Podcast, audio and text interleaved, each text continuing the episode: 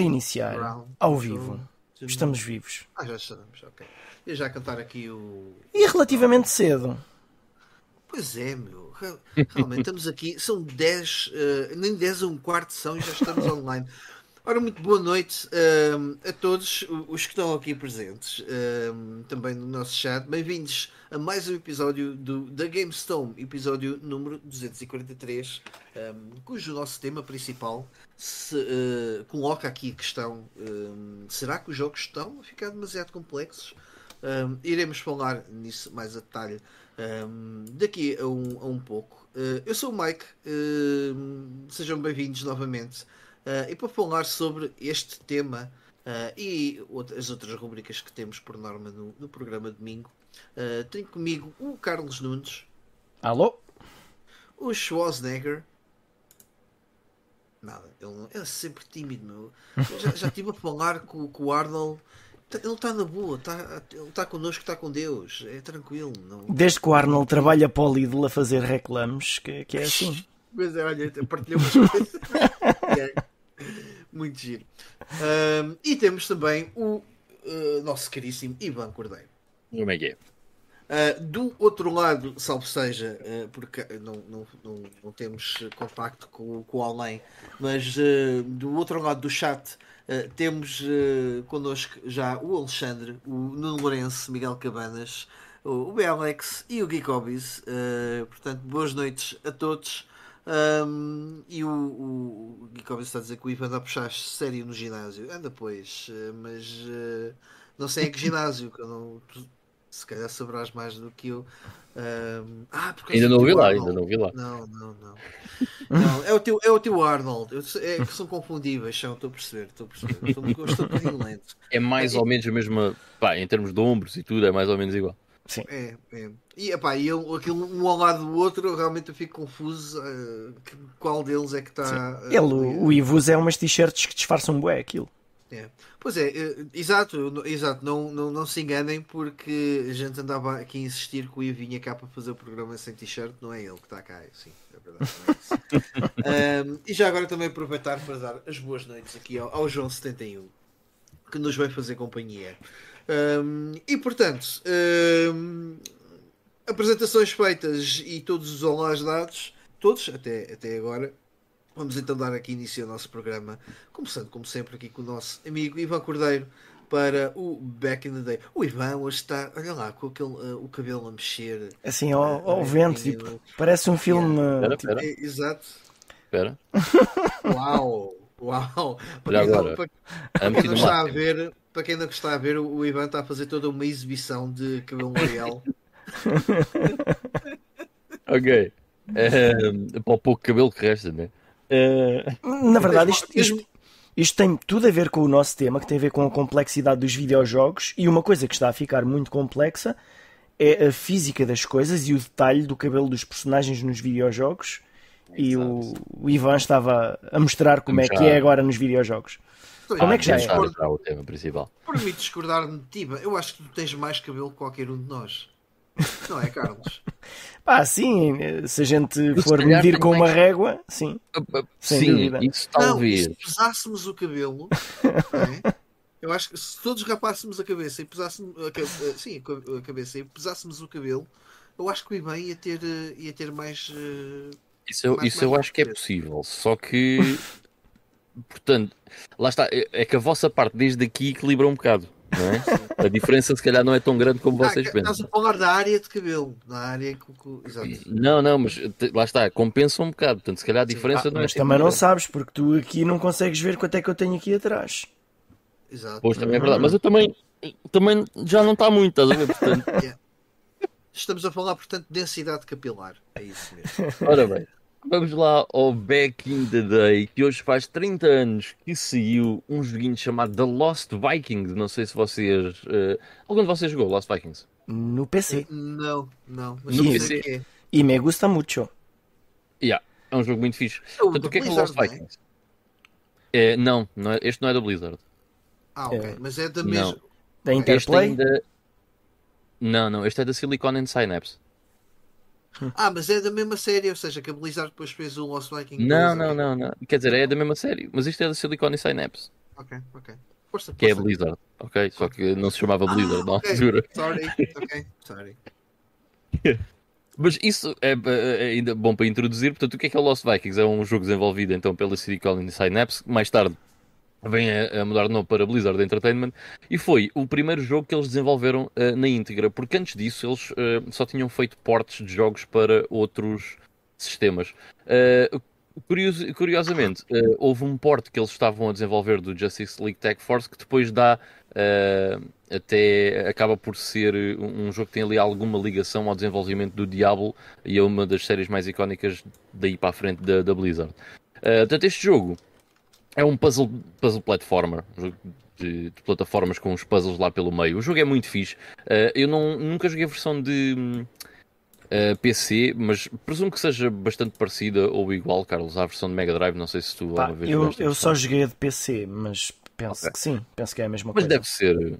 Yeah, deve ser a mesma coisa. Portanto, aqui neste jogo nós temos, eh, controlamos três vikings, cada um deles tem as suas habilidades específicas, eh, que pá, ao longo depois dos níveis há vários puzzles e cada habilidade faz uma coisa dentro desses puzzles que nos permitem resolvê-los. Ahm, epá, é um jogo, é um jogo bastante competente, é um jogo divertido, eh, tem um, um- os, os personagens são, são engraçados, são cómicos, o- os vikings em si, e tem tudo assim um aspecto meio goofy, o que é, que é engraçado.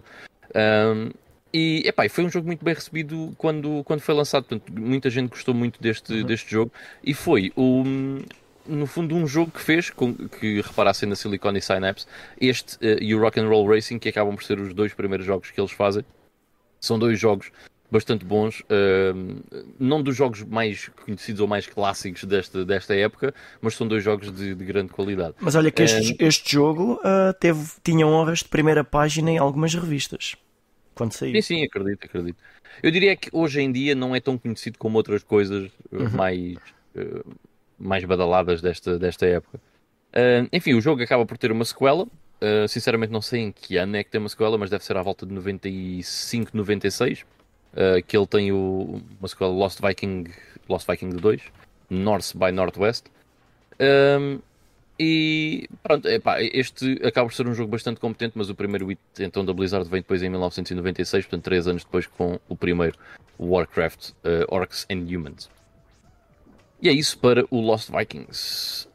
E a outra coisinha que tenho aqui para falar com vocês é que faz 25 anos que saiu aqui na Europa um jogo, um jogo bué podre. Yeah, é, é, é bué podre. Uh, é o Test Drive 5. Um, bem, no fundo acaba por ser aqui um, um bocado uma desculpa para falar da série Test Drive, mas eu quando estava a ver os lançamentos uh, para o dia de hoje e vi este Test Drive, uh, opá, não pude deixar de o trazer para aqui para, para falar de uma coisa, que é o Test Drive 2 é um jogo meu de infância, certo? Que eu tinha no meu primeiro PC e pá, Uhum. imenso esse jogo, I love it. Um, mais tarde até uh, tive acesso também ao primeiro test drive, também curtia boé porque era basicamente a mesma coisa, não era assim tão diferente do segundo.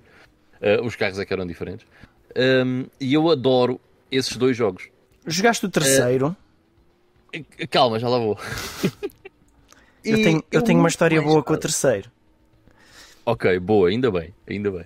Muito mais tarde, eu venho a comprar para a PlayStation 1, naqueles bargain bins, o Test Drive 6. E eu pensei, este Test Drive é grande cena. E disse cima que vai ser o 6, vai ser brutal. Pá, o jogo era muito mauzinho. Ahm, não tinha assim nenhuma redeeming quality. Ah, é um jogo de arcade muito farsola.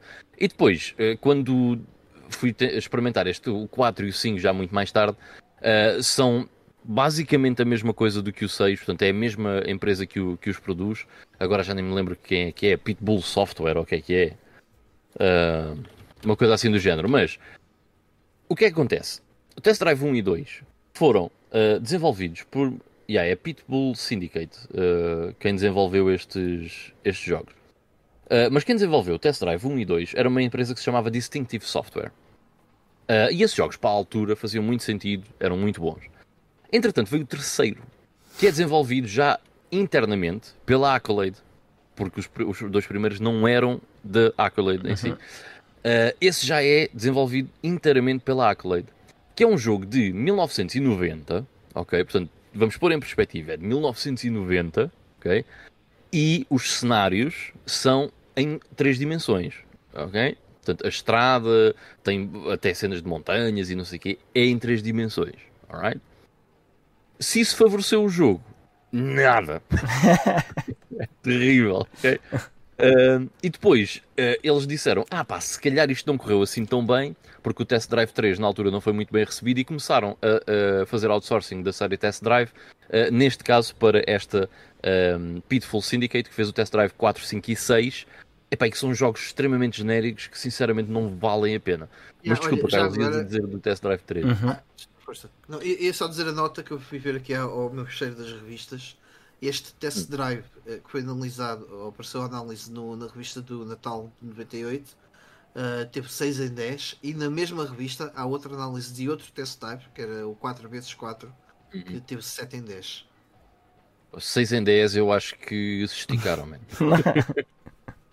Mas foi, back, foi back, foi back in the day. Não, este, este, este jogo, se calhar não, se calhar não, de certeza, na altura, pá, era equivalente a outros jogos do mesmo género. Não, olhando assim, assim para, é, para as imagens sei. do jogo. Eu sei, eu joguei na altura e era muito ah. fatela. E contro os controles eram horríveis. Sabes que os, Need, os primeiros Need for Speed também não eram, os 3D não eram muito melhores do que isto. Até graficamente, até alguns piores. Epá, o Mas... primeiro Need for Speed é melhor do que isto. É. Eu acho, eu acho que é o, o primeiro Need for Speed tem algum valor, não só nostálgico, como na imprensa na altura, e depois até entrar na, na geração 128 bits foi sempre uma série que passou um bocado, pelo menos uhum. nas consolas. Em PC Vocês talvez não. são malucos, mano. Vocês são malucos. O, os, ok, eu vou só defender aqui o Need for Speed no instante, porque eu curto bem. Curto bem desses antigos. Mas o Need for Speed 1 no PC era incrível. O primeiro. Estou a falar até no PC consolas. Uhum. Pois, eu as consolas tenho uh, menos experiência com, com eles. Mas o primeiro no PC era incrível. O segundo, quando saiu, foi um mega hit. Estava em todo lado. E tu deves te lembrar disso, Carlos. Bah, eu, sim, eu joguei os primeiros. Eu não gosto muito de jogos de carros, pelo menos de simulação. Pá, mas dos Need for Speed eu gostava bastante. Yeah, yeah. Este, este uh, os, uh, sinceramente, os Test Drive passaram-me ao lado. a história que eu tenho com o 3 passou-se em 1990. Uhum. Porque uh, quando, quando nas feiras há aqueles expositores lá da. Os, os expositores das lojas, isso, havia sempre expositores de lojas de informática que punham lá um PC com tipo o último grito dos jogos, ou para o pessoal ver ou para o pessoal experimentar. E eu andava sempre à coca de experimentar esses jogos nessas feiras. Uh, e uma vez estava lá um jogo que era o, o Test Drive 3, pá, e eu conhecia bem o 1 e o 2, que era um jogo que eu curtia. Assim, uma cena básica vista de dentro do carro, não é? Eh, e aquele era uma cena diferente. E eu acho que foi a partir daí que apareceu a minha, a minha aversão a jogos 3D, porque o jogo pareceu-me muito mais feio do que os outros, yeah. mas eu não estava bem a perceber ali o conceito da coisa. Eu, aquela coisa do 3D, que eu nunca tinha visto antes um jogo assim daquele género, eu não estava bem a perceber o alcance de que aquilo havia um mundo à volta do carro. Uh, e então, eu pego naquilo, pá, e começo a andar, pá, em termos de jogabilidade, bastante pior do que o 1 e o 2, mas pronto, estava a jogar. Depois aquilo começa tipo. É, é, tipo escuro. Já não me lembro se havia chuva, talvez. É, mas eu lembro que se via muito mal. E tipo. Aquilo podíamos ir para qualquer lado. Podíamos andar pela relva. Pá, eu meti-me pela relva. E depois meto-me na estrada. E o carro estava sempre aos solavancos. Pá, e o carro pá, não parava quieto. Vou tentar mantê-lo na estrada e o carro sempre aos saltinhos. Até que vejo assim uma luz em frente. Tipo, que é aquilo e de repente há qualquer coisa que bate em mim era um comboio. Eu estava na linha de comboio. e eu tipo, ok, isto é diferente. Mas é mau, na mesma. Yeah, era então... mau. No, o conceito até poderia ter resultado e podia ser interessante. Uhum. Mas, hum, yeah, mas era demasiado é, cedo. Era isso, é too soon. mas deixa-me deixa só. Ah, sim, força, Desculpa, Mike, diz, diz, força, força. se queres saber quanto é que o, o 6 teve, o Test Drive 6 na PlayStation? Diz lá. 4 em 10. 4 em 10. em, ok. Foi junho de 2000, na revista Então isso quer dizer que eu joguei o pior deles todos. Congratulations. Oh yeah. Mas deixa-me só eh, defender aqui muito rapidamente o resto do Need for Speed. O Need for Speed 3, o Hot Pursuit, o primeiro Hot Pursuit, no PC era o jogo mais incrível graficamente que eu alguma vez tinha jogado à data. Uhum. Era absolutamente espetacular, era lindíssimo em termos de, de, de luzes e uh, sabem aquela cena das luzes se arrastarem, não é? Do, dos carros uhum, e os yeah. reflexos nos carros eram incríveis. Hoje em dia, se calhar, não é nada de especial, não é? Que se for, se for revisitar, mas na altura lembro-me de ficar boquiaberto. Mas isso já era, muito, já era muito acima dos primeiros eh, Need for Speeds. O 3 era muito, era melhor do que Era muito à frente. Uhum. Era muito melhor, sim, sem dúvida nenhuma. uh, e depois veio o 4, que é o Road Challenge aqui na, na Europa, que esse eu pedi para a PlayStation 1 no Natal, uh, porque eu gostava bem da série Need for Speed e pedia-se para, para o Natal. Esse foi o único desses que eu joguei mesmo na consola e gostei bastante, mas continuava a gostar muito mais do Hot Pursuit no PC. Uhum. E depois o 5, o Porsche, que era o Porsche 2000, um, ehm, esse jogo no PC era igualmente lindíssima. E não tem nada a ver a versão de consola em termos gráficos. Uhum. Não tem nada a ver. É muito mais bonito na, no PC. Portanto, eu tenho muito boas memórias desses primeiros Need for Speeds. Um, eu joguei, todos eles eu joguei-os muito. esses, esses cinco primeiros, mesmo muito. E gosto muito de todos eles e acho que são, são excelentes jogos para a altura de arcade racing, são muito bons. Uhum. Até porque eles fazem ali um. Eles não são bem arcade racing, nem são bem simulação é ali uma coisa ali no meio. Uh, e eu acho que eles conseguiram fazer isso muito bem. Com a série Need for Speed. o, o Bialex está ali a dizer que o primeiro Need for Speed é o melhor de todos. Se não contarmos com o Underground 2, sim, podia ser.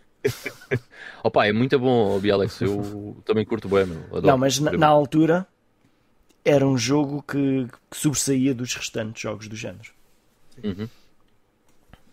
E, e, e, na, e é um jogo que é de 94, mano, o que é que é? Sim, sim, sim, sim por aí. Por aí. Acho que é muito. Sim, diria que a primeira metade. Tanto que foi um jogo de lançamento de uma daquelas consolas que saiu 32 bits. Foi 3DO. 3DO, exatamente. Um, e era tipo. Acho que era o jogo bandeira da 3DO, se não estou, uhum. se não estou em. Era um dos, já, yeah, já. Os jogos na... Esse, esses jogos lançados na 3DO até tinham um bom aspecto, pelo menos parados nas, nas fotografias das revistas. Como o Road Rash, por exemplo, tipo, fogo, este Road Rash está top. A frame rate do Need for Speed para a 3DO era um bocado podre, mas it looked great. Provavelmente para dezembro de 94, quem tinha aquilo, yeah, era uma grande cena. Uhum. O Road Rash igualmente. Yeah. E... Desculpem. Continua, que eu vou dizer mais. Não estava isso para o nosso back in the day, é isso. Eu, eu, eu vim só, vou só aqui no instante um, ver quais é que são os títulos de lançamento da 3DO, só para ter noção do que é que havia ao mesmo tempo que havia o Need for Speed. Eu tenho, eu tenho uhum. ideia que o Street Fighter 2, a versão de Street Fighter 2 também faz parte. Não me lembro. Acho que fazer um dia um, um, um, um tema sobre estas 3DO. consolas obscuras do não, não é propriamente obscuro. Simplesmente ninguém quis saber. Não, tiveste aqui a, a, a, CDI foi um bocado antes, mas a Jaguar uhum. também, a Atari uhum. Jaguar. Tiveste Eu adorava fazer episódios para cada uma delas, man. explorar um bocado, emular um bocado estas consolas. Eu gostava muito. Eh, e, e jogarmos e, e, o nosso Playing Now ser jogos dessa consola. Dessa, isso era bem fixe. Antigamente eu lembro-me, por exemplo, uma Atari Jaguar custava 50, 60 euros. Uh, e eu pensava, ah, na boa, depois compro isto. Porquê? Porque um gajo manda a vir do eBay e não sei o que é um bocado complicado, né? Somos putos. Uh, ok, não aparece na Feira da Ladra, não tens, mas tens a perspectiva de vir a ter porque também não é muito caro. Uma 3DO era estupidamente barato, tipo 30 ou 40 euros compravas uma 3DO. Hoje em dia já não me compensa, ok, comprar este tipo de sistemas, porque aquilo que eu vou gastar para aquilo que eu vou usufruir dele, não faz sentido. E depois, Mas era muito e depois ainda tens de comprar, ainda tinhas de comprar os jogos. Não, e, Lá e, está. Exato, porque eu acho que é uh, no que toca a jogos, não é assim tão interessante quanto isso, quase que aposto. Não, é, não, não são sistemas que a gente diga, é pá, isto, por exemplo, comparativamente a uma, uma Neo Geo ou uma, uma Wonder Swan, em que tu tens vários títulos interessantes e são consolas que não bateram muito, uh, não, apenas não tiveram sucesso comercial, mas tinham lá uh, coisas boas, né? não uhum. era uma, uma, uma má opção, ao contrário destas três que a gente falou aqui. Yeah. Uh, olha, uh, só aproveitar, não sei se chegaram a dizer as boas noites aqui ao, ao João Moreira, que entrou aqui no nosso chat. Isso é o teu trabalho, pá, não é o nosso. Sim. E o, e o Ricardo Ribeiro também, que, que entretanto chegou uh, até nós. O, o Alex estava a dizer também, uh, desculpa, o Miguel Cabanas estava a dizer também que na altura das 3, 3DFX rodavam o Need for Speed, que era o Mimo. Uh, ou seja, tinham quem, quem tivesse uma placa 3D, uso eu, que, que acabava por tirar um proveito ainda melhor destes jogos. não, placa, não é placa 3D, era placas de aceleração. Acelera, placa aceleradora gráfica. Yeah. Ou placa um, gráfica aceleradora, já não me lembro qual era a designação. E, ah, e o Alex aqui também mencionar que a série Need for Speed começou na 3DO, sim, que era é o que acabamos também de, de dizer aqui. Uh, dar as boas noites também ao Luís Viegas, que chegou aí que diz-nos uh, os jogos uh, não estão mais complexos. Uh, o... E que, Nós é que estamos Ai, mais velhos. A IQ dos, dos, jogadores é que está muito mais baixo. O, digo, QI, o coeficiente de inteligência. Também é verdade. Um, o, hoje ninguém nascido depois de 2000 conseguia sequer chegar a meio do Tomb Raider 2, I bet you. Uh, isso é um bocado boomer. Está bem, mas em contrapartida tens os Dark Souls. Mas são coisas diferentes. É, é mais perícia Dark Souls, não é? Tanto, uhum. É, dif é, diferente. É diferente. É, é diferente. Nós vamos falar disso mais tarde, mas eh, é, aqui estamos depois... a. Não, não podemos confundir o ter paciência no ano 2000 e ter paciência hoje. Portanto. Um, a gente, sim, a gente já falou porque, um bocadinho. Porque é o nosso mais. problema. Não temos, já não temos a mesma paciência de antigamente. Sim, e a gente já, já, já explora isso um, um bocadinho mais. Uh, uh, João Dias também uh, acabou de chegar aqui, portanto, boa noite, João. Espero que estejas bem. Ah, o Alex diz: o primeiro Need for Speed tinha pormenores espetaculares. Os pneus ficavam marcados no asfalto, os ponteiros dos quadrantes funcionavam, o, o, botão para buzinar, o espelho retrovisor refletia, etc. etc. Uh, opá, yeah, era, eu acho que a série Need for Speed veio para se demarcar nesse, nesse aspecto, porque até ao Need for Speed tinhas, sei lá. Uh, ou aqueles uh, jogos mais arcades tipo Ridge Racer, o Virtual Racing, coisas assim. Isto bem que o Virtual, Virtual Racing também tinha o, o retrovisor. Uhum. Uh, e, e depois jogos assim também mais, mais, mais limitados, não é limitados, mas mais básicos, tipo lotes e coisas assim do, do, do género. Estou a falar dos lotes mais recentes até ao, ao Need for Speed, óbvio. E... e acho maravilhoso como nós nos desviamos dos temas para falar de coisas boas. Então, mas é, é, para isso, é para isso que uh, nós estamos cá. Então, isto... o que a gente quer é, é, é falar de coisas fixes. O... Dar as boas noites aqui também ao Ripple. Uh, ainda agora vi o, o, novo vídeo do Sega Lord X e ele falou desse Need for Speed. Nunca joguei, uh, but it looked cool. Uh, yeah. Cool, man. Cool. Muito fixe. Uh, ah, o Luís Viegas diz hoje uh, hoje tudo é friendly user, não puxa pela cabeça. Uh, sim, a gente já lá vai, Luís. quando chegar ao tema, temos aqui vários, vários pontos que vamos passar. Uh, e, o, e o João Moreira acrescenta aqui também. Eu, back in the day, lembro-me que nem consegui passar do primeiro nível do Tomb Raider Chronicles, por isso. O primeiro nível do Tomb Raider, por acaso nem me lembro qual era esse primeiro nível. Uh, lembro-me de alguns, mas do primeiro, exatamente, não me lembro qual é. Uh, e não é mau joguito o, o Chronicles. É, é só. Enfim. É só um jogo. Vai para preencher, vai para encher chouriço. Olha, um o, o, Daniel Silva diz que jogar o Tomb Raider input sem acesso à internet era mais difícil do que fazer o Sudoku, o Sudoku sem saber contar até 10. Olha, e era, porque a, minha, a primeira vez que eu jogo o Tomb, o Tomb Raider 4, uh, epá, eu fiquei lá preso a meio do jogo, numa das grutas, pá, não conseguia sair dali, não sabia o que é que tinha que fazer, não estava completamente perdido. Uh, e o Tomb Raider era sacana, porque aqui uns gajos. Ah, às, vezes havia, da, às, vezes havia mer, às vezes havia também merdinhas na parede que tu podias agarrar e só te apercebias muito tempo depois no fim de saltares contra todas as paredes do não, jogo. Não, ou no teto, um buraco no teto que tu nunca conseguias ver se não usasses a câmera para olhar para cima. É. Porque, ou seja, a paleta de cores era toda.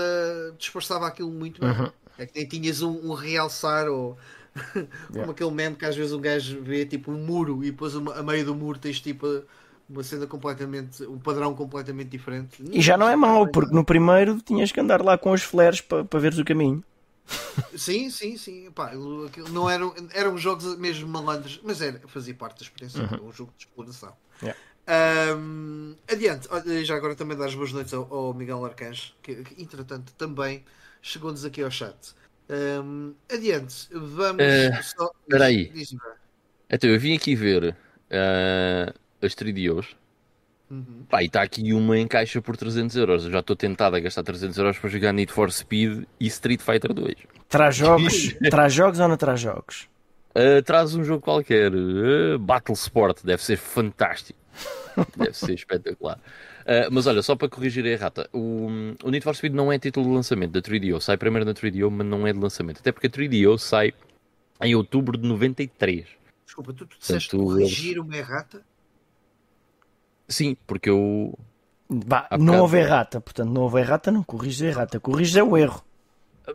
Ok, Portanto, fazes a errata. certo. Fazer uma errata. Mas- Aí. Eh, nesse ano, ou seja, ela sai e sá sai com um jogo, que é o Crash and Burn, que era um jogo pack-in da de Electronic Uhum. Arts. Eh, e depois, nesse ano, 93, a única coisa que sai para ela é o Battle Chess, Ah, bom. provavelmente muita gente jogou. Ehm, o Crime Patrol, que é um on-rails shooter, pelo que eu estou a perceber. O Dragon's Lair, ou seja, uma versão do Dragon's Lair para a 3DO. E sai um jogo que se chama Escape from Monster Manor, que parece um FPS numa casa assombrada que eu acabei de adicionar outro jogo à minha wishlist. parece bué podre. E Está-me tá, tá, tá-me a parecer espetacular. Mas com imagens paradas parece porreiro, não é? Yeah, e mais as paradas parece ótimo. Portanto, eh, É a única coisa que temos em 1993 para a console. Bem engraçado. Mas eu acho que chegámos a dizer aqui que o Need for Speed foi jogo de lançamento. Por acaso não tinha ideia disso. Não, tá- um alguém, disse, alguém disse nos comentários. Ah, salvo ok, erro. ok. Ou não? Hum, Por acaso tinha ideia que tinha, que tinha dito. Não interessa, sim. Mas, não, não, nos comentários disseram que saiu primeiro na 3DO. Nós é que estávamos. O Ivan é que estava a supor que talvez fosse um lançamento, um jogo de lançamento. de para PC. Uhum. Eh, Não, porque eu comentei que foi jogo de bandeira, que não, não, não, foi jogo de bandeira, não é Ah, propriamente. Mas sim. Ahm, então, adiante. Ahm, já que estamos a falar aqui de, de lançamentos, eh, vamos falar dos. eh, fazer aqui umas pequenas menções a, a- a jogos que foram lançados esta semana. Ahm, portanto, saíram duas coisitas eh, interessantes, ou possivelmente interessantes. Uh, uma delas foi uh, o Disgaea 7, uh, que nós por acaso uh, falámos uh, um pouco dele quando fizemos o episódio de 2023. Que até o Ivo disse: O que é isto? Já vai no 7. Eu, Se calhar vou descartar isto. e há porque Disgaea, Disgaea é uma, uma, uma série que todos nós conhecemos, mas acho, há um, há um- Mas nin- já- ninguém joga, pá. Toda a gente Ninguém conhece, mas ninguém yeah. joga. Ei, eu, eu acabei o primeiro e o terceiro. E gostei bué dos dois. Acho que não é o Disgaea o 2, que aquilo tem- tem horas de jogo que nunca mais acabam. Ou é o primeiro? Ah, eu tenho, uh, se eu não estou em erro, tenho cerca de 350 horas no 3. O 2 não sei. Yeah. Ok. Não tive mesmo muitas horas no 3.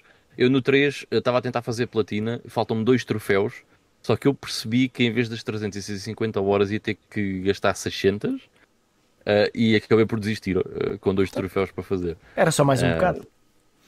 Phoenix. Eh, não, era um grind. aqu- Aquilo que eu tinha que fazer era um grind demasiado chato. Eh, e acabei por desistir, mas foi um jogo que eu adorei na altura. já. Mas até às curti 300 horas foi top. Foi isso? Não, já estava um bocado, Ah, um ok. bocado à toa. Mas, mas é, um, é um grande jogo. Fizeste as 300 horas mais porque as morrisse do que outra coisa qualquer, foi? Depois, não, eu vou conseguir. ah, E depois pensei, "Hum, não. Não vale a pena. Not worth Não, it. e já agora há umas coletâneas eh, para PS4, se não estou em erro, e PS3 também não sei se não existem, que, fazem umas uma, coletâneas, umas compilações vá, de, dos, dos jogos de Disgaea. Não estou a dizer que são todos, mas pelo menos dos primeiros três, tenho ideia que já vi isso. Para a Switch, Sim. para a Switch também há uma série deles. Nem sei exatamente quais, mas lembro-me já de ter visto vários Disgaeas na Switch, dos antigos. Para a Switch há pelo menos o 4, 5, 6 e agora o 7. Até Ah, tenho ideia. Sim, o- o- pelo menos o primeiro sei que há.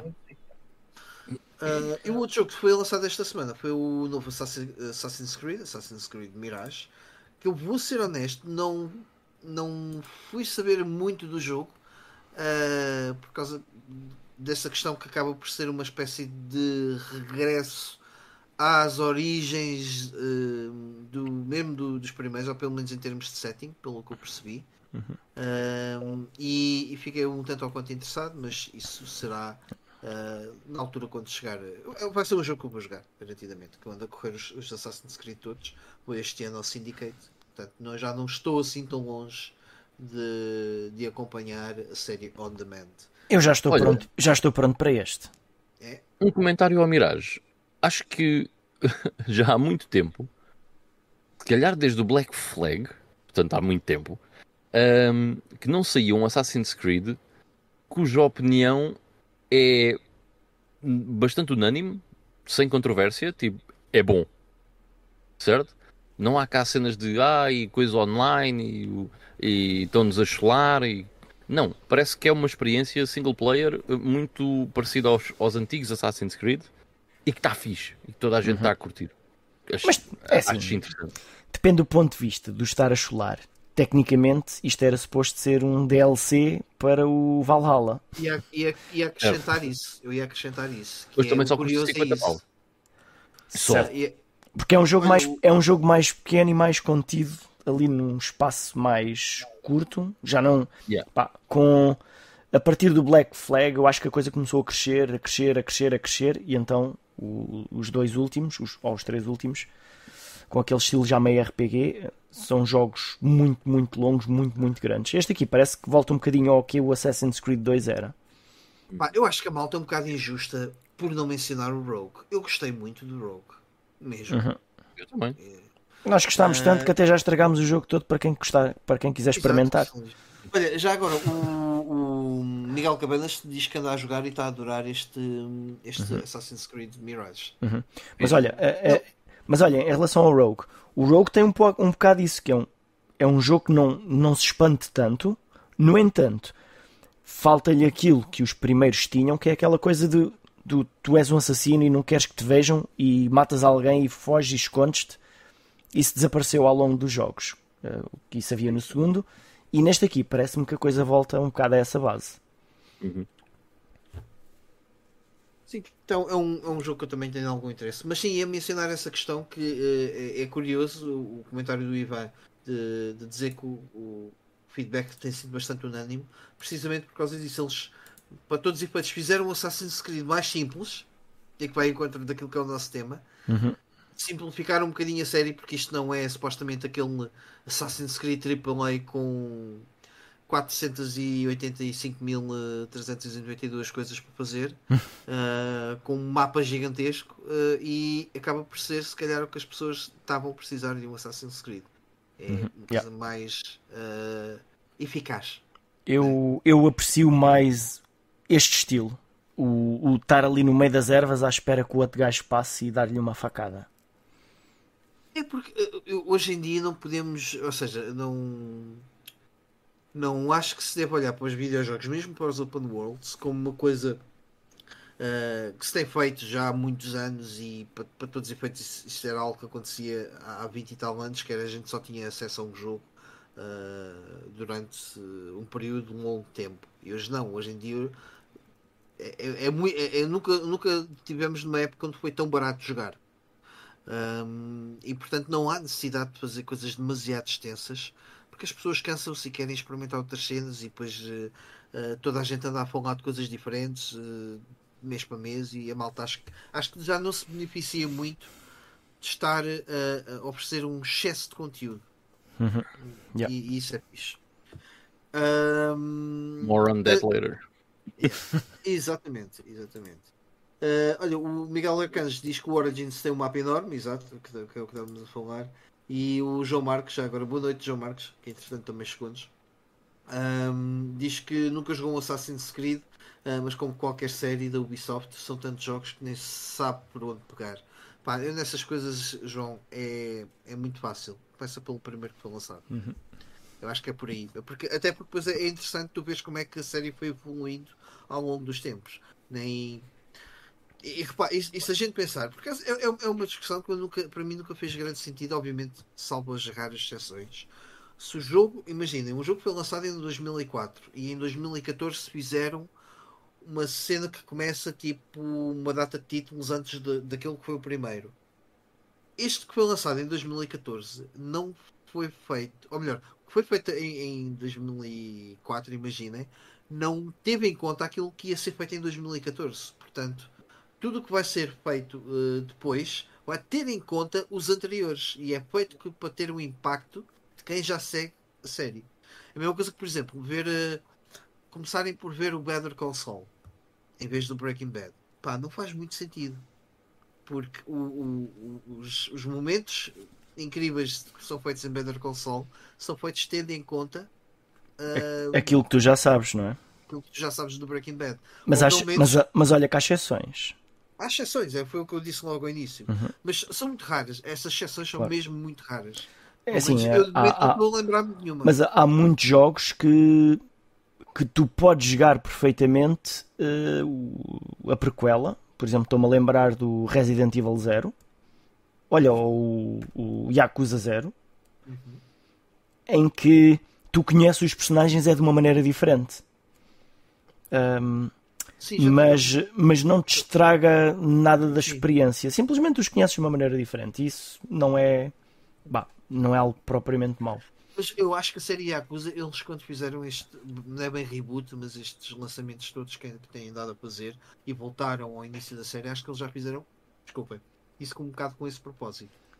é, é porque o, por exemplo, o, o personagem Majima é tão diferente do zero para 1 tão diferente que é estranho. Uh, que é estranho uh, passar do 1 para o 0, da mesma forma que é estranho passar do 0 a vê-lo no 1. Um, ehm, mas normalmente não há assim bah, diferenças tão grandes de um, de um jogo para o outro. Mas por acaso naquele lá. Mas... Ah, e já agora, como-se? Desculpa só acrescentar, uh, uh, respondendo aqui ao João, relativamente à série Assassin's Creed, foi um jogo que apareceu em 2007, portanto, não, não se há de jogar assim tão mal uh, o primeiro de... Jogam-se todos bem. O primeiro talvez seja um bocadinho mais penoso, porque há ali muita cena de. É vazio, é mais do, vazio. Do, não, do estar à espera, estar ali a ouvir as conversas, seguir. Sim. talvez tem menos ação do que os outros, mas a partir do, do Assassin's Creed 2 mas não é, é repara, mas não é um Dragon Quest da não, não, não, não, não. É, de 80, tá. Se nunca jogaram nenhum Assassin's Creed, se começarem no primeiro, pá, vão achar aquilo normal. Mas já se passarem do 2 para o 1, vão achar aquilo mais parado. Mas, mas, mas acho que todos jogam bem. Um, Ih, graças agora aqui nos comentários. Acompanhaste agora os comentários e bem, quando estávamos aqui a Não, falar. desculpa, estava a ler uma cena de test drive. Ok. Uh, yeah, perdi. Uh, Epá, ah, olha, está aqui o, o Gui Cobis, o Fábio, uh, a dizer ao João Marcos para começar pelo primeiro Assassin's Creed, né? Um, ele diz que é um pouco mau. Pá, não é um mau, mau jogo, ok? Muitas das mecânicas que nós conhecemos do Assassin's Creed já lá estão, do subir aos prédios e do assassinar isso. É, não, é tão, não é tão bom como outros. Mas... Eu vejo o pessoal muitas vezes dizer que o, Assassin, o primeiro Assassin's Creed não é bom. Eu acho que o primeiro Assassin's Creed é um jogo muito bom. Eu, quando joguei na altura, adorei. Agora, é claro que se formos comparar com aquilo que veio a seguir. Pois, já, como, já não como parece ser assim tão bom. Sim, mas ainda bem, porque isso quer dizer que evoluiu, é. exatamente. E, o, e o é, é Assassin's Creed é um. Bah, acaba por ser um dos jogos eh, daquela primeira ronda de jogos HD. Bah, base... Sim, foi, eu, sai eu, nessa eu, altura. Para mim, para mim, o Assassin's Creed é o jogo, é um, um, foi um, o grande promotor de, dessa geração. Uhum. No início dessa sim, sim, geração. sem dúvida. É. Sem dúvida. Olha, foi um jogo uh, muito influente em, em olha, muita o, coisa que veio para a frente. E o, aqui nos comentários ainda, o João Moreira, uh, pelos vistos, está a jogar o Mirage e está a adorar. Portanto, mas apesar de tudo, é bah, aquela fórmula da, da Ubisoft. Olha, João, um, preferes esse ou os uh, o Valhalla e o, uhum. e o Odyssey, não sei o quê. Qual é que prefere? Mas acho que isso depende do estilo da pessoa, não é? Sim, sim, tipo, completamente. Não, é? Só por curiosidade, o que, uhum. é que ele prefere? Olha, o Miguel Cabanas fala que o, destes últimos três, dos mais RPGs, o Origins é o, é o melhor. Um, pá, talvez tenha a ver com aquela cena do jogo se tornar demasiado grande, uh, muito sítio para ir. No, no Origins era um bocado ali mais, uh, mais concentrado, né? Sim. E depois Chega também. Aquele é um trabalho de casa. Mas, mas ele também diz aqui uma coisa interessante, porque uh, tem um bocado a ver com, tu, o, com o quanto tu gostas do tema. Alguém que gosta da cena dos vikings vai adorar o Valhalla. Quem gosta de, da mitologia grega vai adorar o Odyssey. Quem gosta de, do Egito vai adorar, vai adorar o, o Origins. É. Olha, eu e o Ivan, como gostamos muito de história, gostamos de todos. Yeah, eu, eu, eu, por acaso adoro todos, mas, mas sou sincero, esta cena de. Este passa-se no Afeganistão, ou o que é que é, no, no século VIII, se eu não me engano, uma coisa assim do género. Não, não me diz grande coisa. Porque, são coi Não por- é- porque nós não conhecemos nada dessa história. Certo? Não, não, não é algo que me puxe, sinceramente. Pá, se calhar aparece lá personagens como o Aladino, não sei. Maybe. O Miguel Cabanas diz Bagdade, que é Iraque. Iraque, ok, ok. Primeiro também passava-se. Não era assim muito longe disso. O primeiro de todos. Primeiro acho que era Eh, Jerusalém, talvez. Eh, Qualquer coisa Uma assim. coisa assim? também era Norte da África. eh, É.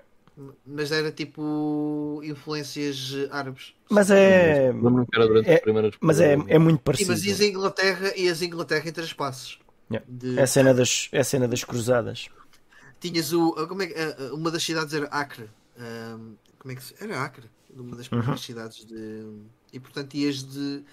Bem, enfim. Uma, mas Não Ah, tem epá, spoiler, pá. Não tem spoiler. Passa-se na Holy Land, que é a região da Palestina. Yeah. País que vamos ver se ainda existe daqui a uns dias, né? é, ixi, nem me diga já. é. Yeah. Ah, Está tudo maluco. Vamos avançar. Ahm, notícias. Sim, não são essas notícias que vamos falar. Ah, aliás, não, antes das notícias, vamos ao, ao Correio do Correio. Vamos É, embora, vamos- embora. Então Recebemos vamos. aqui dois comentários no, no nosso YouTube. Dois Ah, não, um- três. três. Ok, Três. só dois, ok, curioso. Eu estou aqui a ver, nos últimos seis dias temos três.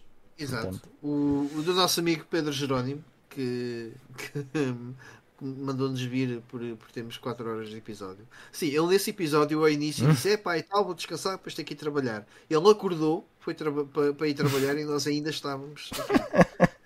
Também o homem dorme muito pouco, meu. Não, é ter sido o descansinho para depois ir fazer o serviço dele. Faz parte. Ah, yeah, mas nós fizemos basicamente um part-time. ah, ainda com. E, e- saímos, e saímos depois da hora. É verdade. Ah, e o que é que temos mais aí, Carlos? Olha, temos aqui do João Moreira. uh, e, e, portanto, estes dois últimos comentários é sobre o, o nosso uh, back- Backlog Battlers Round 3 que saiu esta semana. Portanto, é a primeira notícia. Backlog Battlers já saiu, finalmente. Um, Já, e ele aqui comenta que o Mike não gostou do jogo que o jogo lhe calhou, que era o Eternal Darkness, mas deixou-o com curiosidade. E ele refere que o Prey de 2017, que não é aquele que eu joguei, mas é o outro que apareceu depois, é uma das Sim, maiores hidden gems da geração passada, e o Prey de 2003 é uma das hidden gems da geração anterior à geração passada. Concordo plenamente. John Yuri também, também colocou um comentáriozinho, portanto falou que o Backlog Battlers foi fixe, quatro jogos porreiros. Uh, ele jogou o Eternal Darkness e não acabou porque ficou encravado, portanto volta lá agora ao teu save file. Faltava qualquer coisa e não estava a descobrir o que era, faltou a internet, certamente, na altura. Uh, portanto, a jogabilidade estranha, uh, mas a malta habitua-se. Um, eh, recomendou que o Mike teria gostado mais se tivesse jogado em outubro. O problema é que o Mike não conseguia jogar em outubro, quanto muito setembro, outubro e novembro. Não, eu ainda joguei durante um bocadinho de outubro. Ainda É, acabaste por É, pá, pronto. Ainda acabei Ok. em outubro, exato. Fez de propósito. Uh, ele já não se lembra da experiência que teve com o Prey. É interessante, porque ach- achei que fosse uma coisa mais marcante para quem jogou na altura. Uh, portanto, o- também jogou o Skies of Arcadia, gostou muito do jogo, claro, só podia. É impossível não gostar desse jogo. Uh, e também não acabou. Pá, tens Acho de que há voltar muita atrás. gente pode não gostar do Skies of Arcadia. Não, não, não pode. Se gostarem de RPGs daquele género, claro que vão gostar, mas Se não gostarem de RPGs daquele género, porque é que raiam de ter o jogo? true. Olha, o, o João Marcos está aqui a dizer que o, o- sobre o nosso Backlog Battlers ficou com vontade de jogar o Skies of Arcadia. Provavelmente vai jogar na Dreamcast, que está ali a apanhar um bocadinho de pó. Fiz, pá. Eu acho Man. que eu também. It. Yeah. Tu vais gostar, porque tu gostas do género, tu vais, vais curtir bem. É pá, Ivan, esqueci-me de perguntar uma coisa no Backlog Battlers. Lembrei-me na altura, não quis interromper, mas lembro-me agora. Ah, usaste uh, a VMU para alguma coisa? Não. Porque, porque aquilo tinha uma cena, já não lembro o que é que era, mas tinha uma cena que nós levávamos a VMU, fazíamos qualquer coisa fora de casa e aquilo dava qualquer coisa que podíamos usar no jogo. Havia qualquer interação uh, que Não, nós podíamos não. fazer. Não Mas já vi não- mesmo nada disso. Mas já não me lembro o que era. Só usei mesmo para fazer save game. Mas não vi, não há nenhuma menção disso no próprio jogo. E eu me lembro, não. Pá, já não lembro como é que era, mas sei que havia qualquer lembro, coisa. não. Havia qualquer coisa que tu levavas aquilo contigo.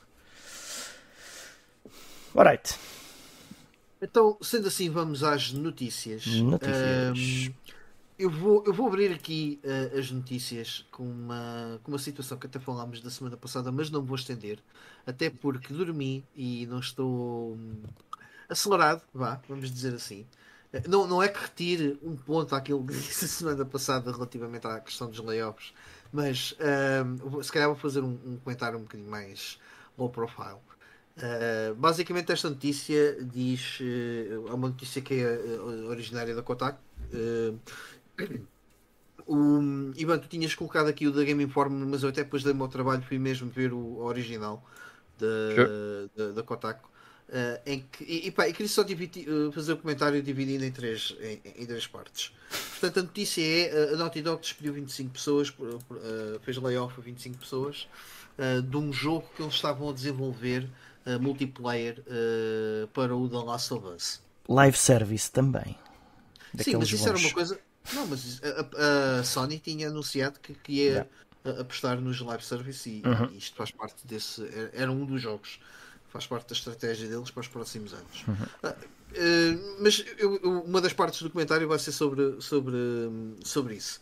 Ah, primeiro, há uma coisa aqui que, portanto, eu estive a tentar ah, perceber exatamente o que é que são os termos de layoff nos Estados Unidos e o que é que são os termos comparativamente aqui, porque eu acho que as coisas são um bocadinho diferentes. Não, não tive tempo para entender na íntegra, mas basicamente lá eles não têm o, sistema contratu- de contrato eh, exatamente igual àquele que nós temos, que é tens contrato, contratado para uma, uma, uma empresa, fazem-te um contrato de seis meses, eh, ou então um- acho que ainda existem os, os contratos temporários que são renovados ou todos os meses, ou como eu cheguei a ter desses contratos que eram renovados de 15 em 15 dias, que era, enfim.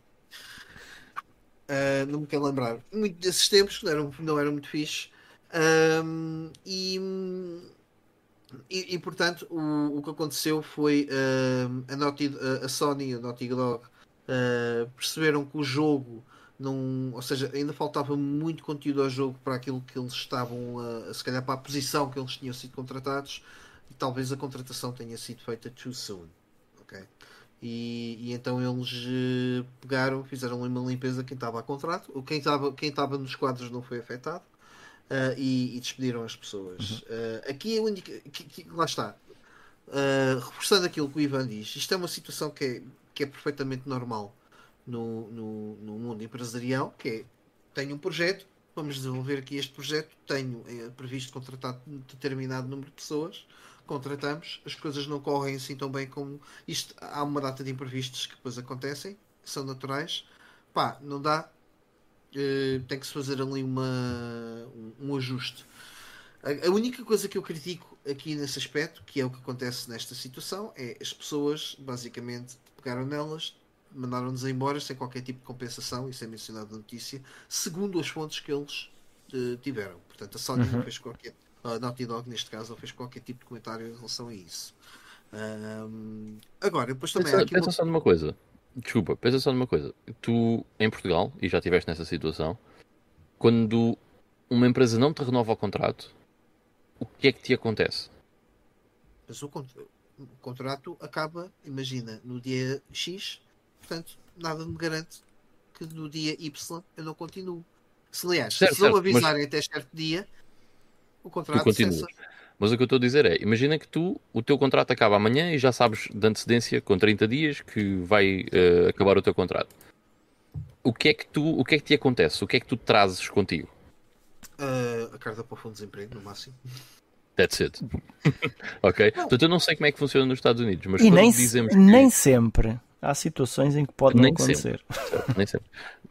nem sempre. Mas um, quando nós dizemos que não, não trouxeram nenhum tipo de compensação, eu não sei como é que é nos Estados Unidos, mas não sei até que ponto é que seria necessário haver algum tipo de compensação, percebes? Uhum. É isso mas, ia, ia, mas não, mas lá, lá é o normal, não há esse sim, tipo não. de compensação não, e, e vão, à, que sim. Não, e vão à procura de outro leis, trabalho. Eu não vou discutir leis, mas eu ia simplificar isso ainda mais. Eu também não sei, e também não é referido aqui. E eu acho que, sinceramente, eu acho isto são questões. Não sei até que certo ponto é que têm que ser trazidas ao público ou não. Mas eu não sei que tipo de, de acordo é que a própria Naughty Dog fez com essas pessoas que contratou. Reparem, podem vir ter comigo, dizer, há uma, abre uma vaga, eu candidato-me, vou à entrevista e, e, a, e a empresa diz-me: Olha, temos esta situação que eu acho que eu, eu, sou completamente a favor de todo o máximo de transparência que possa existir entre o, o empregador e o empregado e dizer, olha, temos aqui esta situação, estamos a desenvolver isto, os termos de contrato são esses, os, termos, os próprios termos de contrato é ter essas cláusulas todas, do género, você a qualquer momento pode ser eh, mandado embora. Eu, e eu, enquanto uh, empregado, eu só tenho, eu, eu, devo questionar, oh amigo, então mas calma lá, então é isto. Estou aqui é, daqui a uma semana mandam-me embora. Uh, como Sim, é que isto funciona? Mas é, não, mas é, mas é assim, é o enquanto aquele projeto decorrer, ele está empregado. Se o projeto acabar, o contrato é encurtado. Um contrato de seis uh... meses passa a um contrato de dois. Pronto, vai, vai e... embora. Não, e eu, eu, eu critico também, mas isso nos Estados Unidos aquilo não é assim, aparentemente. Eh, mas os trabalhadores podem fazer o mesmo. Ok? Certo. Não, não, que eu tive a ler sobre isso. Tive a ler sobre isso e não pode ser. Porque os Estados Unidos têm duas coisas diferentes que é, agora já não me lembro do termo, uh, mas eles basicamente também podem ter uma situação em que tu podes estar a trabalhar para a empresa, não estás a receber propriamente uh, dinheiro deles, uh, estás a receber os benefícios, por exemplo, seguros de saúde, etc, etc, etc, uhum. e aquilo é uma forma de reter as pessoas para eventualmente depois voltar a contratá-las. e nesse termo, as pessoas podem dar froscos quando quiserem. Quando estão contratadas e basarem, tem que compensar as empresas. Segundo o que eu tive. Porque eu tive a. a acho, a acho que não é assim em todas as situações. Pá, é Olha, é tal coisa. Do, do, do que eu, me pareceu. eu vejo de situações pontuais que eu vi, uma pessoa uh, uh, recebe uma oferta de outro sítio, sai desse sítio e vai para o outro no dia a seguir. Não sei se é assim tão simples. É assim, em Portugal podes fazer o mesmo. Podes, Levas é com as consequências de o fazer.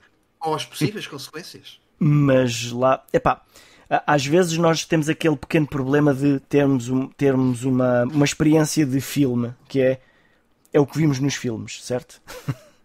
Sim, é... sim. Eu não posso, lá está, por isso é que eu não, tô, não tenho a certeza e não vou comentar o, pá, o que é que é lá. Eu, e... eu, eu, conheço bem o que é que é aqui, agora lá. Sim. E então, pá, o que eu estou a falar são coisas um bocadinho além dos filmes, mas o que se vê nos filmes é literalmente tipo. Uh, olha, estou uh, em casa, já não vou trabalhar mais.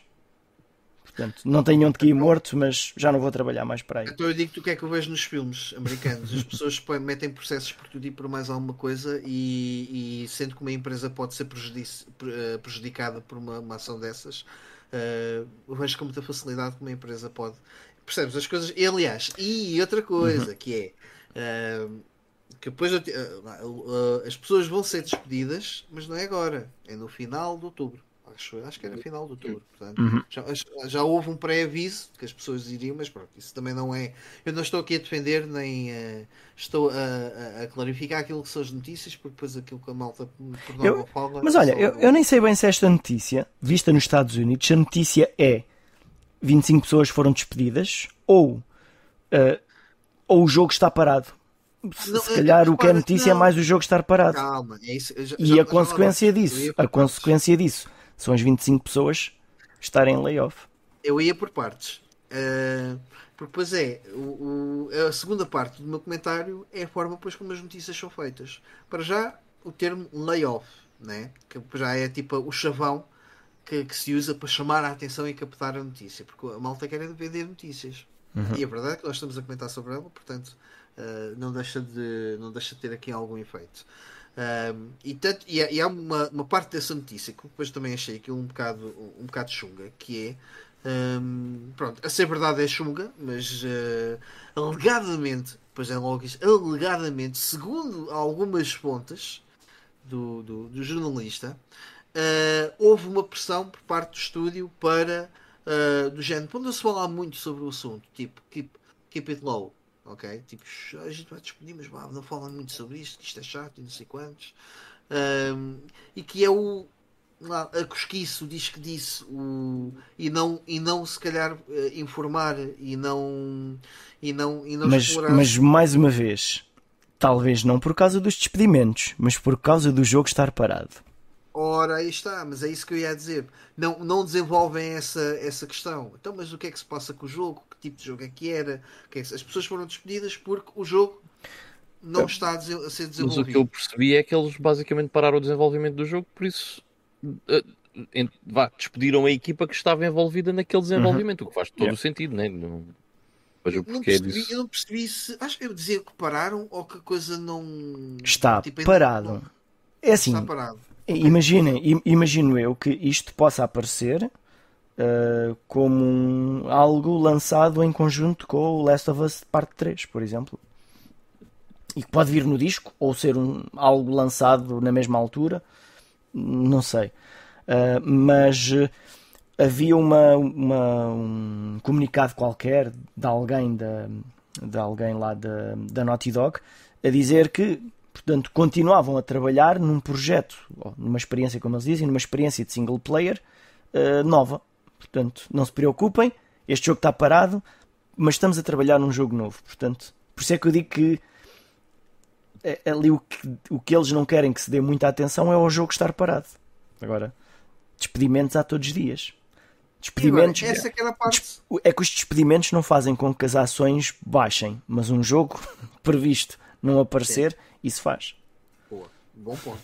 uh, mas a, a, parte do jogo em si era a minha terceira parte do comentário, que para mim é aquela que me interessa mais. Uh, não, não, não, não desfazendo a situação das pessoas que eu acho que é, é, é, é, é chato, mas isso é uma questão. Reparem, os despedimentos e a forma como, isto, como, como os Estados Unidos funcionam nesse sistema uh, é apenas um reflexo daquele país. Eu, eu, eu, eu uma pessoa tem mania de dizer os Estados Unidos é a grande potência mundial, blá blá blá blá blá. Man, o, o, se tu semeias desprezo, colhes desprezo de volta. E se tu semeias desprezo em tratar as pessoas assim, naquilo que é o trabalho delas, naquilo que é o rendimento delas e, e, e tudo o que está à volta disso, vais escolher uh, desprezo de, das pessoas matarem-se umas às outras, de haver um maluco qualquer que vai para um centro comercial e começa a disparar só porque sim. Uh, portanto, man, reparem, yep. aquele país não é propriamente um sítio que eu admiro muito nesse aspecto, no, no tratamento humano. Uh, é pena, é que depois isto, lá está, mexe com uma indústria criativa uh, e, e, em certa medida, coloca em causa de como é que uma indústria criativa pode funcionar bem ou não, tendo em conta que, que funciona nesse sistema. A verdade é que isto é uma fase que se está a passar, não, não, também não, não podemos assumir que isto é algo que aconteça sempre e que em muitas das vezes em que as pessoas acabam por ser dispensadas, porque para mim o layoff, aquilo que eu faço, a leitura que eu faço do, do layoff é uma dispensa, não é propriamente um despedimento, uh, não é tipo tu não prestas, vais-te embora, é man, uh, as coisas estão chatas, não dá, tem, há escolhas difíceis que têm que ser feitas. Um... Sim, mas é aquele. Eu, estás dispensado, mas daqui a um mês és despedido. Não, estás dispensado. Sim. é a mesma coisa. Mas depois veio, o despedimento, veio o despedimento oficial mais tarde. Mas não. Mas estás dispensado, é a mesma coisa. É, no, no, no, caso deles é, é diferente. É uma questão de português. É porque no português, é, no português o layoff é uma coisa diferente. O layoff é ficas em casa, não há trabalho e ganhas menos continuas agarrado à empresa. Ali não, ali o layoff é o nosso é, despedimento. São coisas diferentes, é isso. E, e, a, forma como nós recebemos isto uh, acaba por ser uh, ter outro tipo de impacto. Mas uhum. isto não é um podcast sobre, sobre questões legais, muito, muito menos eu. Uh, sei, seja o que for disso para fazer algum tipo de comentário, ou mesmo minha opinião pessoal, como o, o tratamento humano é, é, é tido em conta nestas, nestas partes. No jogo, espera aí que eu ainda não acabei, só, só para acabar por terceira parte. O jogo, eu tinha bom interesse. Eu não sou fã de live services nem nada do género, mas eu tinha, teria bom interesse num jogo uh, deste género no mundo Last of Us. Vocês não sei se lembram, o, o multiplayer do, do Uncharted 2 era bué louco. Então, o multiplayer, uh, o multiplayer de Last of Us 1 também era fixe. Era uma cena muito diferente do normal. Era uma cena muito diferente do habitual. E uma, uma, uma coisa expandida neste universo, eu acho que seria bué louco, em que teríamos expansões depois teríamos os zombies, os, os, os clickers e tudo mais, além daquele mundo. Eu acho que eu, eu um, veria isto. Ele, eles, eles estavam a vender esta ideia como um multiplayer em que, este, em que há uma história uma história por trás. Não é o jogar só jogar multiplayer. Havia ali uma experiência multiplayer com história. mas pronto, está on ice. Sim, olha, o Miguel Cabana está aqui, o The Last of Us 2 Remake, pelos vistos já está quase confirmado. Sim, uhum. depois também há aqui estas, yeah. estas coisas, ah, isto não pode andar para a frente, mas calma, vamos ter aqui, blá, blá, blá, blá. e tendo em conta que toda a série Last of Us está a gerir o bom dinheiro, sobretudo depois da série, catapultou e, yeah. e ajudou muito a. Mas pronto, há de ser outros problemas que mais tarde a gente eventualmente há de correr tinta sobre isso, porque é que está a haver tudo todos esta, toda esta vaga de despedimentos e tudo mais. Desculpa, adiante. Olha, eu vou já passar para, para a terceira notícia que temos aqui, porque uh, a notícia é uh, layoffs. layoffs na Team 17, portanto, uh, o developer dos jogos Worms. Portanto, também houve uns layoffs lá. O CEO saiu também, pelos vistos, saiu a bem, segundo, segundo a notícia. e pronto. É, Mas na Naughty Dog também houve lá uma troca de cadeiras na Naughty Dog. Houve, houve em várias empresas. Já na semana é, passada falámos de duas ou três empresas também. Epá, é, um, eu, eu, vi um artigo por acaso esta semana que é aquela bolha que se criou do pessoal novo que apareceu a jogar muito durante a pandemia levou as empresas a, a, contratar também mais pessoas por causa do trabalho em casa é, e tal. E agora essas pessoas não são necessárias porque isto abrandou um bocadinho. Mas pronto. Sim. É e, coisa. Oh, Ivan, tu normalmente segues mais essas cenas, tu, tu, tu uh, deste de, de, caras com algum artigo tipo a falar, ou algum youtuber que falasse sobre o impacto da, da compra da Activision que pudesse estar associado a, esse, essas mudanças todas? Não, não bem, sinceramente não. não, não vi nada. Dia que me dê na telha ver se se encontra assim algum, uhum. algum artigo giro. Olha, próxima notícia mais uma notícia boa. Uh, Olha, portanto... oh, espera estou aqui a dar comentários. Chuta, chuta. Yeah. Ah, então, yeah. então chuta uh, primeiro. Mas estão aqui alguns que, que, até são interessantes. O, o João Pires estava a perguntar, uh, Mike, onde é que compraste as prateleiras pretas até ao teto? Uh, o, quem, o, o, João Pires, olha, já, boa noite, João Pires. Olha, antes de responder, João, só dá aqui uma ronda de boas noites, porque entrou aqui malta uh, e malta nova. Uh, o Balak, uh, bem-vindo também aqui, e o boas noites ao, ao Rui Santos. João, eu, e, e, temos mais um João, João Pires, né? Também, também não. Acho que é mais um João. por aqui. Bem-vindo bem à turma de Joões. Uh, este, este não episódio... é a primeira vez que o João Pires está aqui. Não, uh, okay. não mas realmente ele também não, não participou. Não voltámos muito. a falar sobre isso, uh, mas já agora já, já, já, não vejo o João Teixeira há da tempo aqui pelo chato, anda-se a baldar. Pois é, onde é que anda o João Teixeira? Realmente não vemos aí à boa. É, é isso. A gente tem que fazer aqui uma procura. Vou meter uns cartazes lá fora a dizer onde anda. uh, João, eu, estas, estas estantes não foram compradas. Estas estantes foram feitas à pata. Portanto, o que foi comprado foi a madeira uh, para fazer estantes. Foi tudo medido ao milímetro para caber, ou seja, basicamente. Tá... Aliás, temos um episódio que falamos. Foi, foi feita para jogos PlayStation 2. Não, não. Mentira, porque nem, nem todas, nem todas. Dá para ver que o tamanho, o tamanho é diferente ali das outras. Exatamente, portanto, temos assim para DS, temos para PSP, temos depois outra vez as, as, as DVD cases uh, epá, e para PS3 também. Uhum. Portanto, ah, isto é feito mesmo à medida para jogos de PC. Desculpem, Saturn, para PC, Mega Drive, Saturn, Mega Drive PS1, Dreamcast não se preocupem que ele a seguir dá já um preço para vocês. Ele vai fazê-las. Não, não, me lembro, não me lembro quanto é que custou. o meu conselho, se fizerem isso, eu fiz aqui uma coisa que não é propriamente. Bem, não, não, não foi fixe para mim. Uh, e que se eu fizesse isso uma segunda vez, uh, portanto, eu usei a mesma madeira das, das prateleiras e das laterais para trás. Portanto, isso foi o que encareceu-me os móveis. Por um lado é fixe porque dá muito mais segurança, porque o peso traseiro está todo para, para contra a parede, ou seja, é, dá mais estabilidade. No entanto, não beneficia assim tanto porque estes móveis é importante que se prendam às paredes, uh, que uhum. se aparafusem às paredes, né, prender. Um, e basta um contraplacado da mesma cor porque torna tudo muito mais barato e muito mais leve porque isto foi montado no chão e, e teve que ser levantado sozinho. Um, eu não sei quanto é que pesa cada móvel, mas eu sei que fiquei com um dores de costas. um, portanto, o meu conselho é esse. Espero ter respondido. Ivan, estavas a dizer que havia mais comentários, foi só o do João ou Uh, yeah, o do João depois estava aqui pessoal a comentar a cena do, do, do remake do Last of Us 2 ou remaster ou whatever. Realmente é ridículo, concordo com o que o pessoal está aqui a dizer. Não há necessidade nenhuma de fazer um remaster daquele jogo, mas enfim. Uh, boas noites aqui a nossa amiga Kadash, que também acabou de chegar. Michael Carpinteiro. Grande Kadash. Uh, Kadash que vai ter um podcast a começar na quinta-feira, portanto. Uh, e há um podcast com, epá, com mais malta, agora não me lembro quem, mas também tem o Salvage, portanto, eh, que é o Mega Combo. Podem subscrever no YouTube Mega Combo Podcast e vai ser quinta-feira à noite, se eu não estou em erro, dia 12. Aposto que não vai ser um bosteiro. Não vai ser um bosteiro, vai ser muito bom, de certeza absoluta. Espero é que eles mandem, eh, metam isso no, no Spotify. Uh, eu por acaso mandei mensagem ao Salvage a dizer: Man, tu mete-me isso no Spotify. Uh, e ele disse que ele disse que ia meter, já, yeah, na boa. É, o Vini ah, yeah, tá, o Vini também.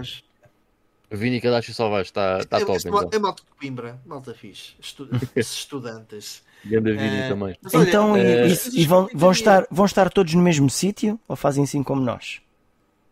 Todos mesmo sítio. É não fixe. sei, faço ideia. Faço ideia. Mas está aí o Kadashi, ele pode, se calhar pode dizer qualquer coisa. Uh, mas olha, o Balak estava a dizer que a Sony precisa de uma nova IP. Pá, eu, eu, eu, por acaso. Que parece que, que é o que a Naughty Dog, a Naughty Dog deu a entender que está a fazer algo novo. Portanto, algo novo, pois. Yeah. Por acaso o teu comentário, o comentário faz sentido, Balak. Eu, eu também tendo a pensar um pouco, um pouco uh, como tu. Um, um, mas provavelmente essa nova IP vai ser algo ao mesmo o estilo das outras. O Forspoken não foi exclusivo da Sony? O, o Force Spoken, não, acho que também saiu para Xbox. Foi, ok. Era, é da Square, mas não. Quer dizer, editado pela Square. Mas... Se calhar foi só PS5. Não. Olha, e o ah, é, PC, é PS5 PC. Sim. O Balak pôs aqui mais um comentário a dizer que é a primeira vez que nos apanha ao vivo. Opa, normalmente estamos sempre aqui às, às 22h45 estamos de certeza. Mas normalmente começamos entre as 22 e as 22h30. Yeah. Um, mas uh, supostamente às 22. Supostamente. Sim, mas estamos sempre cá, não falhamos um episódio aos domingos há muito tempo. So, yeah. Yeah, yeah. It's, it's a, a, big streak. Uh, mas estamos sempre por cá, mano. Se, se puder. Uh, há mais de um ano. Por cá. Há mais de um ano que não falhamos um, um episódio aos ah, domingos. Não sei, mas mesmo há, há boia. Mesmo há muito tempo. Alguém que faça aí as contas. Um instante. Uh, mas pronto, é isso. Vamos então. Olha, bora continuar. Outra notícia. Pronto, eu estava a dizer que era uma notícia boa, mas estava a brincar porque eh, é, é as, as, funcionalidades online da 3DS e da Wii U vão abaixo uh, em abril que vem. Portanto, acabam por ser também serviços online que também bah, têm uma utilização residual, principalmente no caso da Wii U. Um, não sei se, se há muita gente a jogar, talvez só Splatoon e pouco mais. Mas pronto, os serviços vão acabar. Um, Especula-se que é porque uh, a Nintendo quer uh, acabar com a infraestrutura antiga e todo o online passar a ser com a infraestrutura nova, com os, uh, os Nintendo IDs, lá, lá o que eles chamam agora. portanto, que não encaixa nesta infraestrutura. Então, pronto, mais vale acabar com aquilo e vamos ver se a coisa melhora na próxima geração. Isso dura, isso dura mais tempo. Uma cena fixe que eu achei interessante. Uh, há sempre aquela discussão do que é que acontece aos meus jogos, certo? Portanto, por enquanto, conseguem na mesma fazer o download dos jogos e, e, e jogar os jogos que vocês têm uh, que compraram na, na Store. Isso por enquanto, um por enquanto. Sim, por enquanto, exatamente. Mas aí é que está, por enquanto. Mas a Nintendo, aparentemente, pá, eu durante a semana ouvi isto em qualquer lado. Parece que vai fazer uh, um serviço em que vai incorporar um, tipo sistemas legacy. Yeah. Ou seja, nesse serviço que eles vão lançar vais ter acesso a tudo aquilo que tu tiveste para trás. Não sei de que forma, nem, nem sei se isto é bem assim, mas ouvi isso alguns. É, faz sentido. Uma Steam, uma Steam da Nintendo. Não, não, a questão é repara uma coisa, a quantidade. Uh, portanto, tudo o que seja as funcionalidades online já surgem uh, mais sobretudo da, da sétima geração, mas mesmo a geração 128 bits talvez tenha uma coisinha ou outra. Eh, no, sobretudo na componente de, de jogar o, online. Faz sentido as, estas uh, grandes empresas, nomeadamente os, as três grandes, Microsoft, uh, ajudem, Microsoft, Sony e Nintendo, terem um sistema legacy, porque já começa a ser muita coisa e são utilizados e eu não acho que seja, quer dizer, digo eu, não é? Não acho que seja por causa disso que os, os novos sistemas percam uh, tração. Eu acho uhum. que tem uma boa forma de, de publicitar uh, as marcas e, e, portanto, e agarrar, reter as pessoas uh, aos, aos videojogos. Porque há muita gente que se calhar uh, não, não, não acompanha a indústria porque não tem interesse, porque não tem tempo e tem muita coisa para trás para jogar, que tem que recorrer aos retroarcos da vida e a, e, a, e a tudo o que seja vá. Uh, ajudem-me, uh, tudo o que seja coisas feitas por fora e, e, e, as, e, as, próprias marcas terem esse tipo de suporte só focado na, à parte, né? mas só focado em, em coisas legacy, mesmo que numa, numa fase inicial seja uma coisa muito básica e muito simples só para testarem o terreno, eu uhum. acho que é fixe. Mas a, mas a Nintendo, a Nintendo, a, Nintendo já testou isso tudo. Simplesmente nos cobra cada vez que queremos usar isso. Pois, em todos os sistemas. Porque é possível, é possível que vocês já tenham comprado, sei lá, um Super Mario 1 20 vezes. 20. Yeah, 4? Não, 20. Mas repara, mas Facilmente. quem quer. Aí, aí certo, certo, certo. Quem mas Eu quem... só comprei uma vez o Super Mario original. Quem quer jogar, uh, quem quer jogar, por exemplo, vá, quem queria jogar o Super Mario na Wii U, só tinha uma forma de jogar, que era comprá-lo novamente. Certo? Porque, yeah, porque, porque, há quem, como nós, tipo, ok, eu tive uma NES e eu ainda tenho uma NES. E há quem já teve a NES, a Super Nintendo e a Wii e a GameCube e já não tem nenhuma delas. Portanto, uh, tudo isso um, depois dá para comprar mais tarde. Agora, com os jogos digitais, eu não sei se eles nos vão dar isso assim de mão beijada, sem termos de pagar mais por isso. Não sei. Ah, nem que seja um, extra da subscrição, desde que não seja uma coisa muito abusiva. Mas isso lá está. Ah, pois, uh, vamos ver. Vamos ver. Mas seria um bom plus para, uh, para o serviço online deles pago. Não é? Olha, o Ricardo Ribeiro está a dizer: é tão bom, por exemplo, a Sony criar algo desse género com troféus para PS1 e PS2. Os jogos digitais deles não têm troféus. Tenho ideia que havia qualquer coisa assim. Sim, é deste serviço do PS. Uh Plus, não sei o quê. Uh, acho que sim, acho que alguns têm. Acho que, acho que alguns ganharam esse suporte. É, tenho ideia, okay. tenho ideia disso uhum. também. Mas é que tá, esses não são os nossos jogos. São os jogos que eles decidem pôr lá. Exato. Não são os nossos. Ou seja, quem, quem compre os jogos em digital. Sim, mas yeah. eventualmente. Mas, mas uhum. eu acho que é, é, é, eu, eu veria, para mim seria fixe e acho que não em termos de infraestrutura e em termos do trabalho que eventualmente pudesse dar versus aquilo que eles iriam receber de volta, acho que poderia ser uma, uma boa medida, digo eu. Uhum. Um, tínhamos aqui mais qualquer coisa sobre uh, Atari e Cyberpunk, é isso? Que ainda não falamos. Ah, mas desculpa lá, deixa-me vir aos comentários outra vez. Uh, o Cadastro está só a dizer obrigado pelo shoutout. Man, you're welcome, boa sorte para vocês. Espero que corra bem o podcast na quinta-feira. Uh, o João Pires está a dizer obrigado, Mike. Ouço-vos sempre, mas no dia, seguinte, uh, no dia seguinte, continuem o bom trabalho que fazem. São uma grande luz nesta área em Portugal. Um muito obrigado pela companhia e interesse em comum. Uh, João, obrigado pelas palavras, meu, pelo teu comentário. Yeah, yeah, yeah, é sempre muito fixe de, de ouvir e, e, saber que conseguimos chegar a, às pessoas, não é? É sempre, é sempre muito fixe. Portanto, os- espero que continues a gostar de ouvir o podcast e nós esperamos continuar cá para fazer. Ahm, eh, eh, eh, Só ah, o mim- jogo. Toda- todas as semanas tem-me dado cada vez mais gozo vir aqui aos domingos. E, Yeah, e- e sobretudo, e sobretudo n- não é por estes três macacos que fazem o programa, estou a brincar. Ah, é por vocês, claro que sim, mas também porque a cada semana vai sempre aparecendo malta nova e é fixe uma pessoa interagir com, com o pessoal do chat. Sim. Ah, Yeah. Aliás, Se, se não fosse, o, se não fosse o pessoal do chat, já tínhamos acabado o episódio 2. Olha, tu- estás a gozar porque isso não ia acontecido. Ah, não, ainda estávamos a gravar, provavelmente. Ah, tu tens um, tu tens um playing now com bué das cenas, não é? Yeah, yeah. Ah, mas ah, acredita que se calhar esta strike de, de- Destas semanas todas seguidas, sem parar não, teria mas de- acontecido. Não.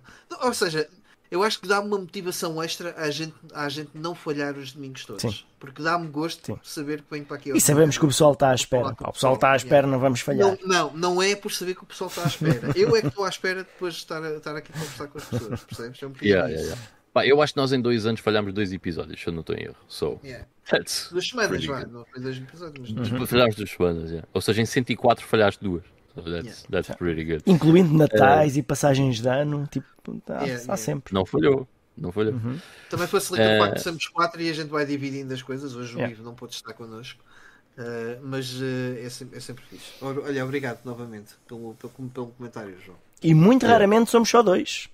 Muito raramente. Yeah, yeah. Mas é, obrigadão, João. Uh, um abraço e, e- e obrigado. Um, o que eu estava a dizer que perguntaram se aquela cena de se iam estar todos no mesmo sítio. O que eu estava a dizer, vamos estar todos nas nossas casas porque acho que não havia martini suficiente na casa, na casa do Salvage para, o- para o Kadash.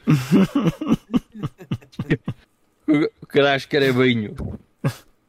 O Martini nem é vinho. Martini é. Calma, então. Oh, Olha, o Rui Santos estava a dizer, já- é que, por causa de um comentário acima, já tinham cortado o servidor do Mario Maker, faz com que o jogo fique apenas uma caixa. Pois, né? Porque de repente É um eh, perdeste tudo aquilo que, que as pessoas eh, faziam para, o- para o Mario Maker, que era a parte interessante do Mario Maker. Uhum. Mas olha, isso é, é ma- mais tarde ou mais cedo, isso vai estar tudo na net com files para tu meteres na Wii U com uma pen e corre tudo. E, tipo, é na boa. E alguém vai reabrir os servidores. É que, por exemplo, os CDs, os CDs ainda dá para ter uma base de copos bonita. Agora os cartuchos, não. Não dá, pá. é. Ainda por cima estes são muito pequeninos. E sabem mal, e sabem mal estes cartuchos. Yeah. Sabem dessa há cena. cartuchos, por exemplo, se for um cartucho de Neo Geo, eh, MVS ou da Hyper Neo Geo de 74, até dá para uma base de vaso. Yeah. né? É Mas, mas já agora, disto do, do sabor, hum, no, in- no início, não sei se têm noção disso, mas no início era notícia de que o, o, hum, o autocolante dos cartuchos sabe mal. Se o lembrem, um cartucho Sim, da Switch é tipo, tem um sabor bué da mal.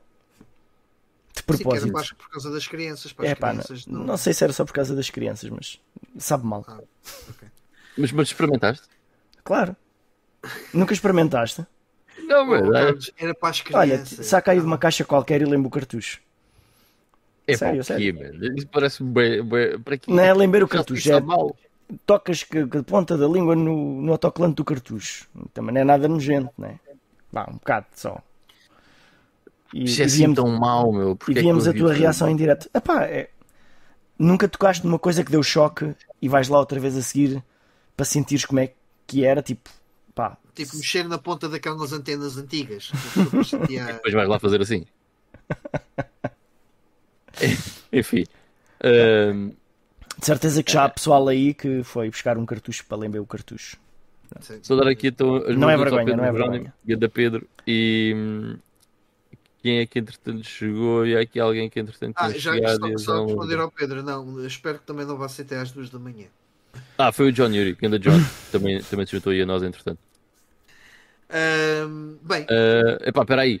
ah, ainda temos mais Bala- coisas. Graças. Sim, o Balak faz, faz falta este tipo de conteúdo em Portugal. Obrigado, Balak. Epá, é, é assim, quando nós começámos não, não, não havia nada, mas uh, hoje em dia já tens alguns podcasts que são, que são bacanos uh, cá pelo Tuga. Uh, boa noite também ao Drake Navel, Ganda Drake também se juntou aí. E o Cinet Renaissance. If you don't hold it, you don't own it. Deve ser relativamente à, à, à questão Fact, dos... my friend. Mais ou menos. Hoje em dia já consegues holdar a caixa e o cartucho e não tem nada lá dentro. Mas pronto. holdar. Esse verbo. Inventado agora. Olha, o Rui Santos está a dizer, parece aquele remédio para as unhas, para evitar que roam as unhas. Esse é dos cartuchos. O verniz. Nunca usei esse remédio, não sei. Mas eh, não sei se agora cartucho já com 5 anos eh, continua com o mesmo sabor. Não sei, tenho que experimentar. Mas estamos a falar dos cartuchos da Switch porquê? Desculpem. No sabor dos cartuchos da Switch, isso é que ainda é mais Olha, estranho. ahm, É, eu vou fazer Depois aqui uma, eu vou fazer aqui uma experiência porque eu tenho aqui o, Return to Monkey Island que é da ah, portanto que não é um lançamento normal. Eh, Eu vou ver se ele sabe mal. Acho que não sabe tão mal como os outros, mas tem assim um piquinho. um piquinho Mas azedo. alguma vez lambeste um cartucho de Super Nintendo, por exemplo? Não, mas posso fazê-lo. É que agora fiquei curioso, né? Um daqueles da Feira da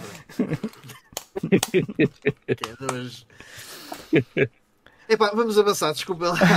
Cyberpunk. Ahm, o, que é, que- o, que é que, o que é que temos aqui de Cyberpunk? Acho que querem fazer então uma, uma série live action. Ah, série não, ah, não, não é propriamente pode ser uma série, pode ser um filme. Yeah. Ah, também visto assim, É um projeto. assim por alto. Yeah, yeah. Já, Pode ser- é é. Pode ser um É videoclipe, nunca se sabe. Sim.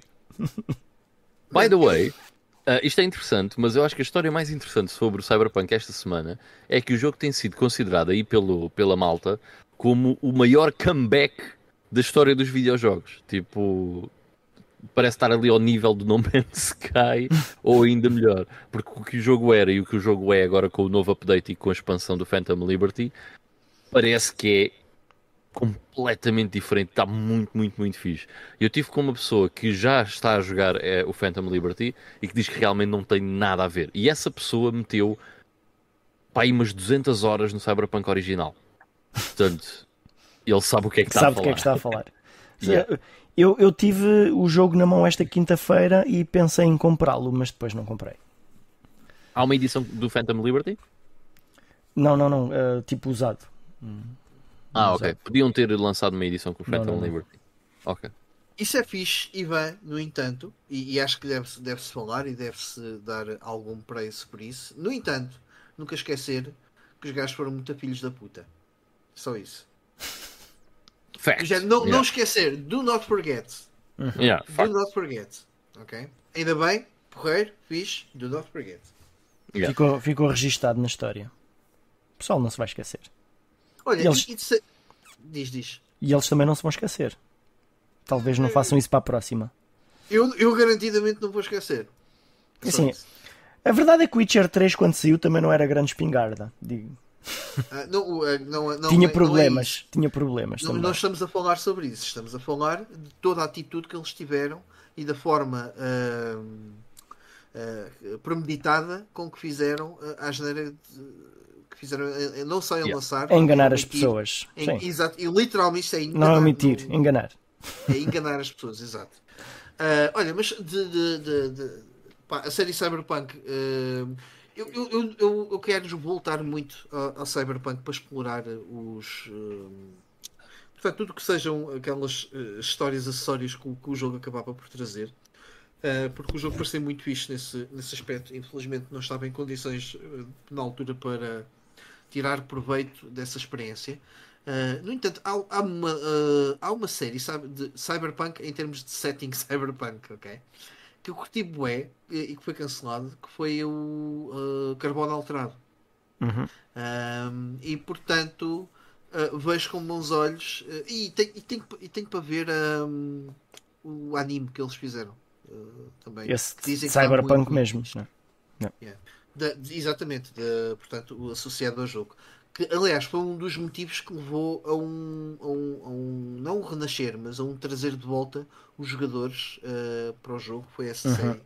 Acho que estava que muito fixe. Yeah. Tenho, que, tenho que ver isso. Também tenho em, em pá, backlog.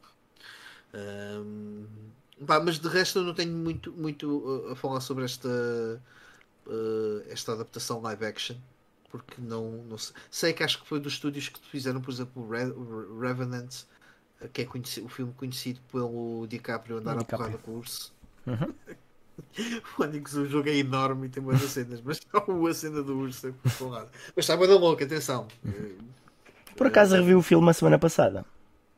É boa da grande, aquilo só para aí 3 horas. E na, na, verdade não se passa muito no filme. É, é, é a cena de sobrevivência, não é? Yeah.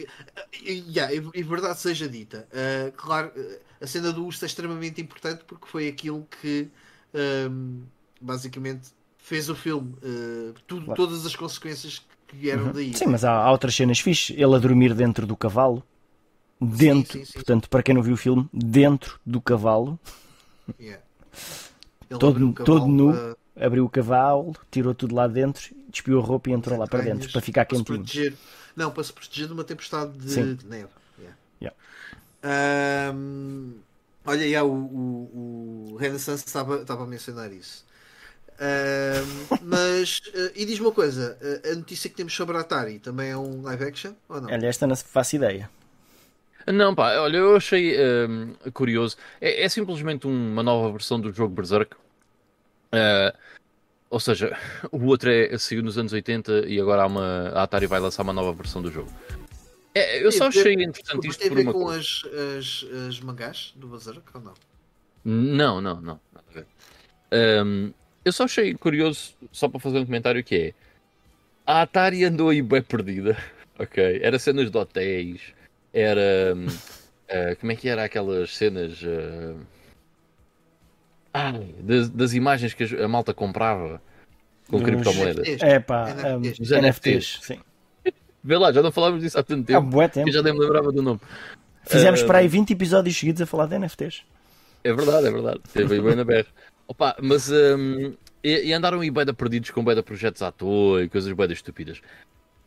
Mas, ultimamente, parece que têm acertado, porque têm-se começado a focar em jogos. Hã? Uou, conceito revolucionário, não é? Ah, as últimas coisas que eles têm ah, feito, onde eles têm aparecido, até têm sido bastante fixe, na minha opinião. Eles tiveram aquela compilação que, ah, que se chama Atari 50, ah, que é quase como uh, da- daquilo que eu me lembro de ver. Eu vou comprar essa, essa cena agora no- nos próximos dias porque estou mesmo curioso para para- para- para jogar isso. É uma compilação que tem para aí 100 jogos da Atari, incluindo jogos da Atari Lynx e da Atari Jaguar. Mas o mais interessante é que essa compilação não tem só os jogos lá metidos uh, com um ícone para tu clicares, mas tem entrevistas que foram feitas uh, de propósito para, para aquela cena. Para cada jogo tem a história de cada jogo, tem pessoal a comentar que cada jogo tem. Epá, tem montes de coisas. Parece. O pessoal diz que é um museu interativo sobre a Atari e eu acho que isso está espetacular. Uh, entretanto, anunciaram aquela Atari 2600 nova, que leva mesmo cartucho, aquela nova versão. Uhum. Fiz, mano, eu acho que isso é, é muito, muito nice. Uh, e agora, lá está, parece que estão a, a- a apostar uh, novamente em, em jogos, o que eu acho que é uma, uma cena muito fixe por parte da Atari. Pá, acho que é porreiro, acho que é um bocado off. Uh, ainda por cima, eu estou assim um bocado de fora, não é? Porque é a Atari, não vou fazer nenhuma mega produção, não vou lançar nenhuma consola, não vou fazer nenhum Last of Us, nem nenhum Red Dead Redemption, não tem nada a ver com isso. Mas é a Atari e é giro vê-los a, a- a tentar coisas novas e a experimentar coisas novas nesta cena mais retro, indie, não sei o que, que, existe aqui agora um bocado à parte dessas grandes produções. Ah, eu acho fixe, acho porreiro. Ainda Ia, bem que... ia fazer aqui uma, uma ponte para o tema, portanto, ia fazer alguns jogos com um nível de, compli- de complexidade mais eh, baixo Mais- do que é habitual Exato. no mundo dos videojogos hoje. Olha, o Exatamente. está-nos aqui a dizer que eh, a melhor compilação eh, da Atari existe em formato físico para todas as consolas e que vale eh, todo o dinheiro. Yeah, eu possivelmente vou comprar lá amanhã, por acaso. Porque ela está a 20 euros. Ahm, E eu acho que vale bem a pena. Acho, acho que é uma cena muito fixe. É um pequeno museu que tu tens à tua disposição sempre que quiseres Uhum. eh, revisitar algumas coisas. Ou visitar, conhecer. mesmo. Yeah.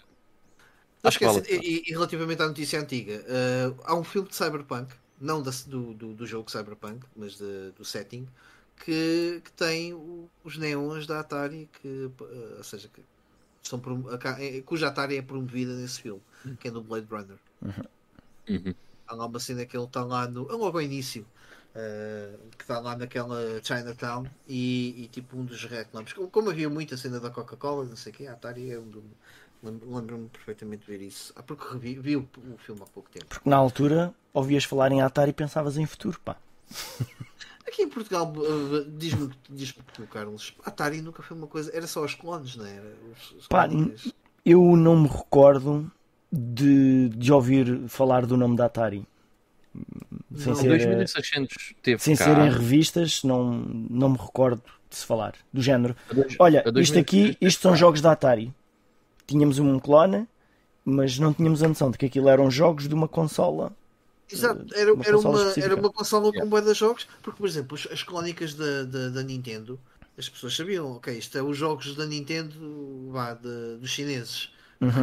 Acho que se calhar havia um bocado Uhum. Certo, essa noção. certo. Ah, mas da Atari não, era uma. Era, acho que nem havia bem noção que era uma Eu, eu tinha um primo que tinha uma, um- uma consola clone com alguns jogos, com muitos jogos da Atari, e eu não sabia eh, o que é que era aquilo. Yeah, provavelmente Foi- uma Atlantis, era, que era, acho, que- era, acho que havia mais por aí. Pá, era-. Ah, havia, sim, como é que era o nome daquilo? Tinha um nome específico, até dava um anúncio na televisão. A não ser que é da Atlantis. Também havia a mas aquilo era outra coisa. Mas não me- Mas não me lembro. Mas dá- havia anúncios na televisão e tudo. Pá, segundo O que é incrível. tipo, temos aqui uma coisa que não é bem, bem legal, mas está Ah, mas aqui a, a ser anunciado na podia- televisão. Podia ser, não sei, eh, por acaso não sei, Hum, mas não poderia sei. ser legal. Podia ser mesmo um acordo que, que tivessem com a Atari para fazer distribuição desse tipo de artigos. Eh, aqui em Portugal, como não havia distribuição oficial, diria, não sei. Pá, não Digo, sei, estou não a dar sei. para o ar. Não- Epá, Só não agora- assumir, só não, não querem assumir que fosse ilegal eh, e ainda para mais porque apareceu na televisão antes. Eram outros tempos, não é? Não...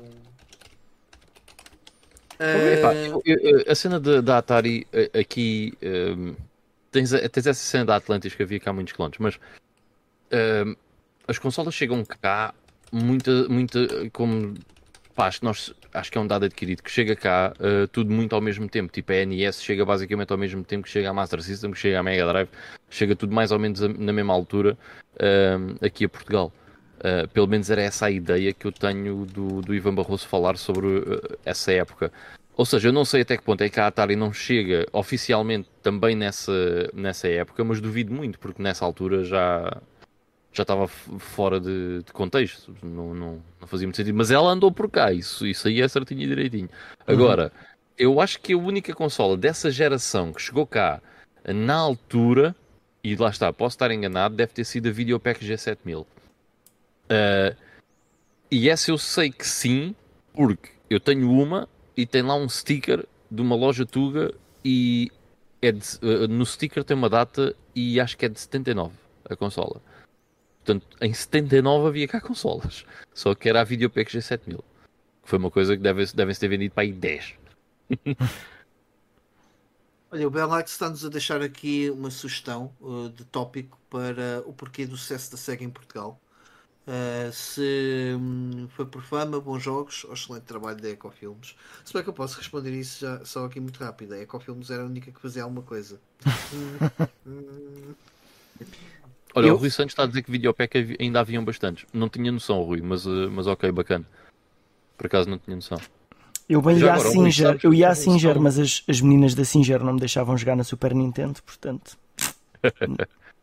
Oh Rui, tens noção se ah, depois da Videopack ah, o que é que veio até cá? Porque assim, a, a ideia que eu tenho é Spectrum durante os anos 80, basicamente, só.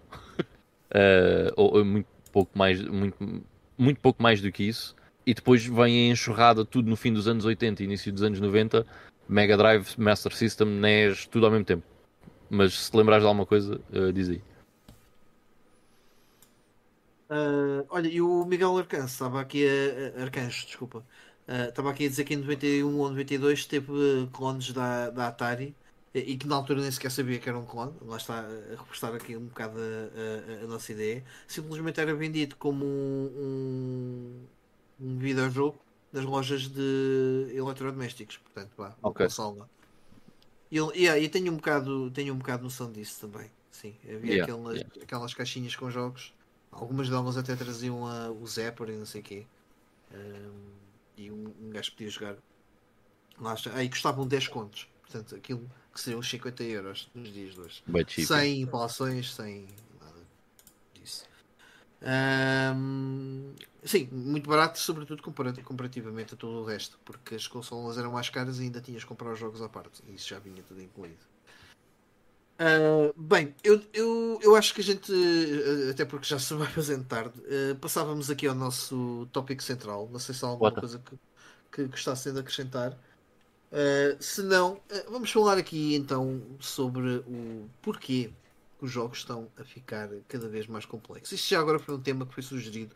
Eu não sei se foi o Bialex uh, se Olha, quem foi- sugeriu comentou lá em cima. Espera aí que eu vou, vou espreitar. Porque É. ele até agradeceu da gente ter escolhido o tema dele. Uh, não Pois, eu ia agradecer, eu- eu ia nós é que agradecer. agradecemos. Eu- eu- exatamente, eu é que dizer. Deixa cá ver. Eu vi aqui.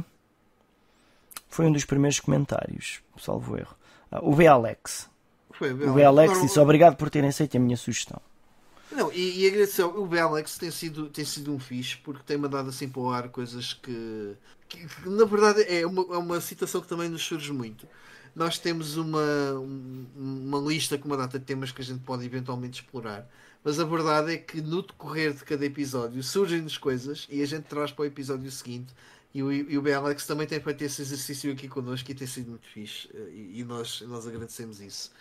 Um, e isto surge porque um, foi, foi, foi há uns dois ou três episódios que nós estávamos a falar de já nem sei em, em, que- em que contexto, uh, mas que uh, era sobre um RPG, tenho quase a certeza, em que parecia que hoje em dia epá, nós pegamos em determinados jogos Oh, oh Mike, desculpa lá. Eu, eu sei que estou-te a interromper e estou-te a partir o raciocínio, mas deixa-me só, é para, finalizar esta cena. O Rui Santos estava a dizer as consolas só vieram quando se legalizou o mercado e se tornou ilegal a venda de cassetes de Spectrum em todo o lado. É uma questão de direitos de autores eh, que só quando foram protegidos. Portanto, é exatamente por causa da cena da, da questão da pirataria, como o Rui Santos está a dizer, pá, e faz todo o sentido, certo? Faz todo o sentido do porquê durante esse período nós não termos tido eh, acesso a esse tipo de coisas. Pá, queria só finalizar este tema. Não, mas mas- there you go. Fizeste, fizeste bem. Ah, Obrigado. é, o Drake Pavel até diz o, o IGAC. Ah, era o IGAC na altura. Eu tenho ideia que Na altura ainda não havia isso. veio Isso veio depois. Yeah. Sim, mas que, ou seja, ah, ah, acoplou isso. Bem, estava a dizer, então nós basicamente parte porque ah, estávamos a fazer um comentário possivelmente de algum jogo em que nós estávamos, jogámos e sentimos que Uh, por vezes os jogos nos dias de hoje tentam introduzir demasiadas coisas sem grande necessidade.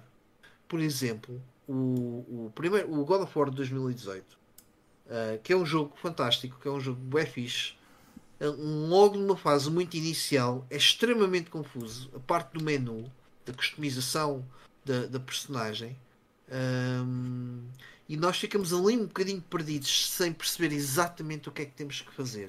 Uh, porque os tutoriais, ou seja, é-nos dado uma enxurrada de tutoriais logo, numa fase muito inicial no jogo e da verdade que a gente quer é jogar. E o God of War é um jogo de ação, não é? Um, e, e metem, entulham aquilo de, de- de- mecânicas e de sistemas e subsistemas de RPGs que sinceramente não, não acho que acrescentem assim tanto ao jogo e não tornem um jogo tão, tão fixe. Yeah. Um, não sei quem é que comentou lá em cima que estava a dizer que hoje em dia os jogos eh, até são mais simples porque levam o jogador ao colo. Epá, Também há isso. Ma- Mas olha, é, é assim: hum, o, o nosso título dá a entender, por um lado, dá a entender que a resposta é sim, estão mais complexos, e dá também a entender que isso é uma coisa má, não é? Mas eh, a- Olha, mas eu por acaso acrescentei um ponto de interrogação. Eu, eu também título. acrescentei, eu também acrescentei aqui um ponto de interrogação eh, no, quando puser aqui algum jogo, também coloquei um, título, um, um ponto de interrogação, mas ainda assim o que fica no ar é que a resposta é sim.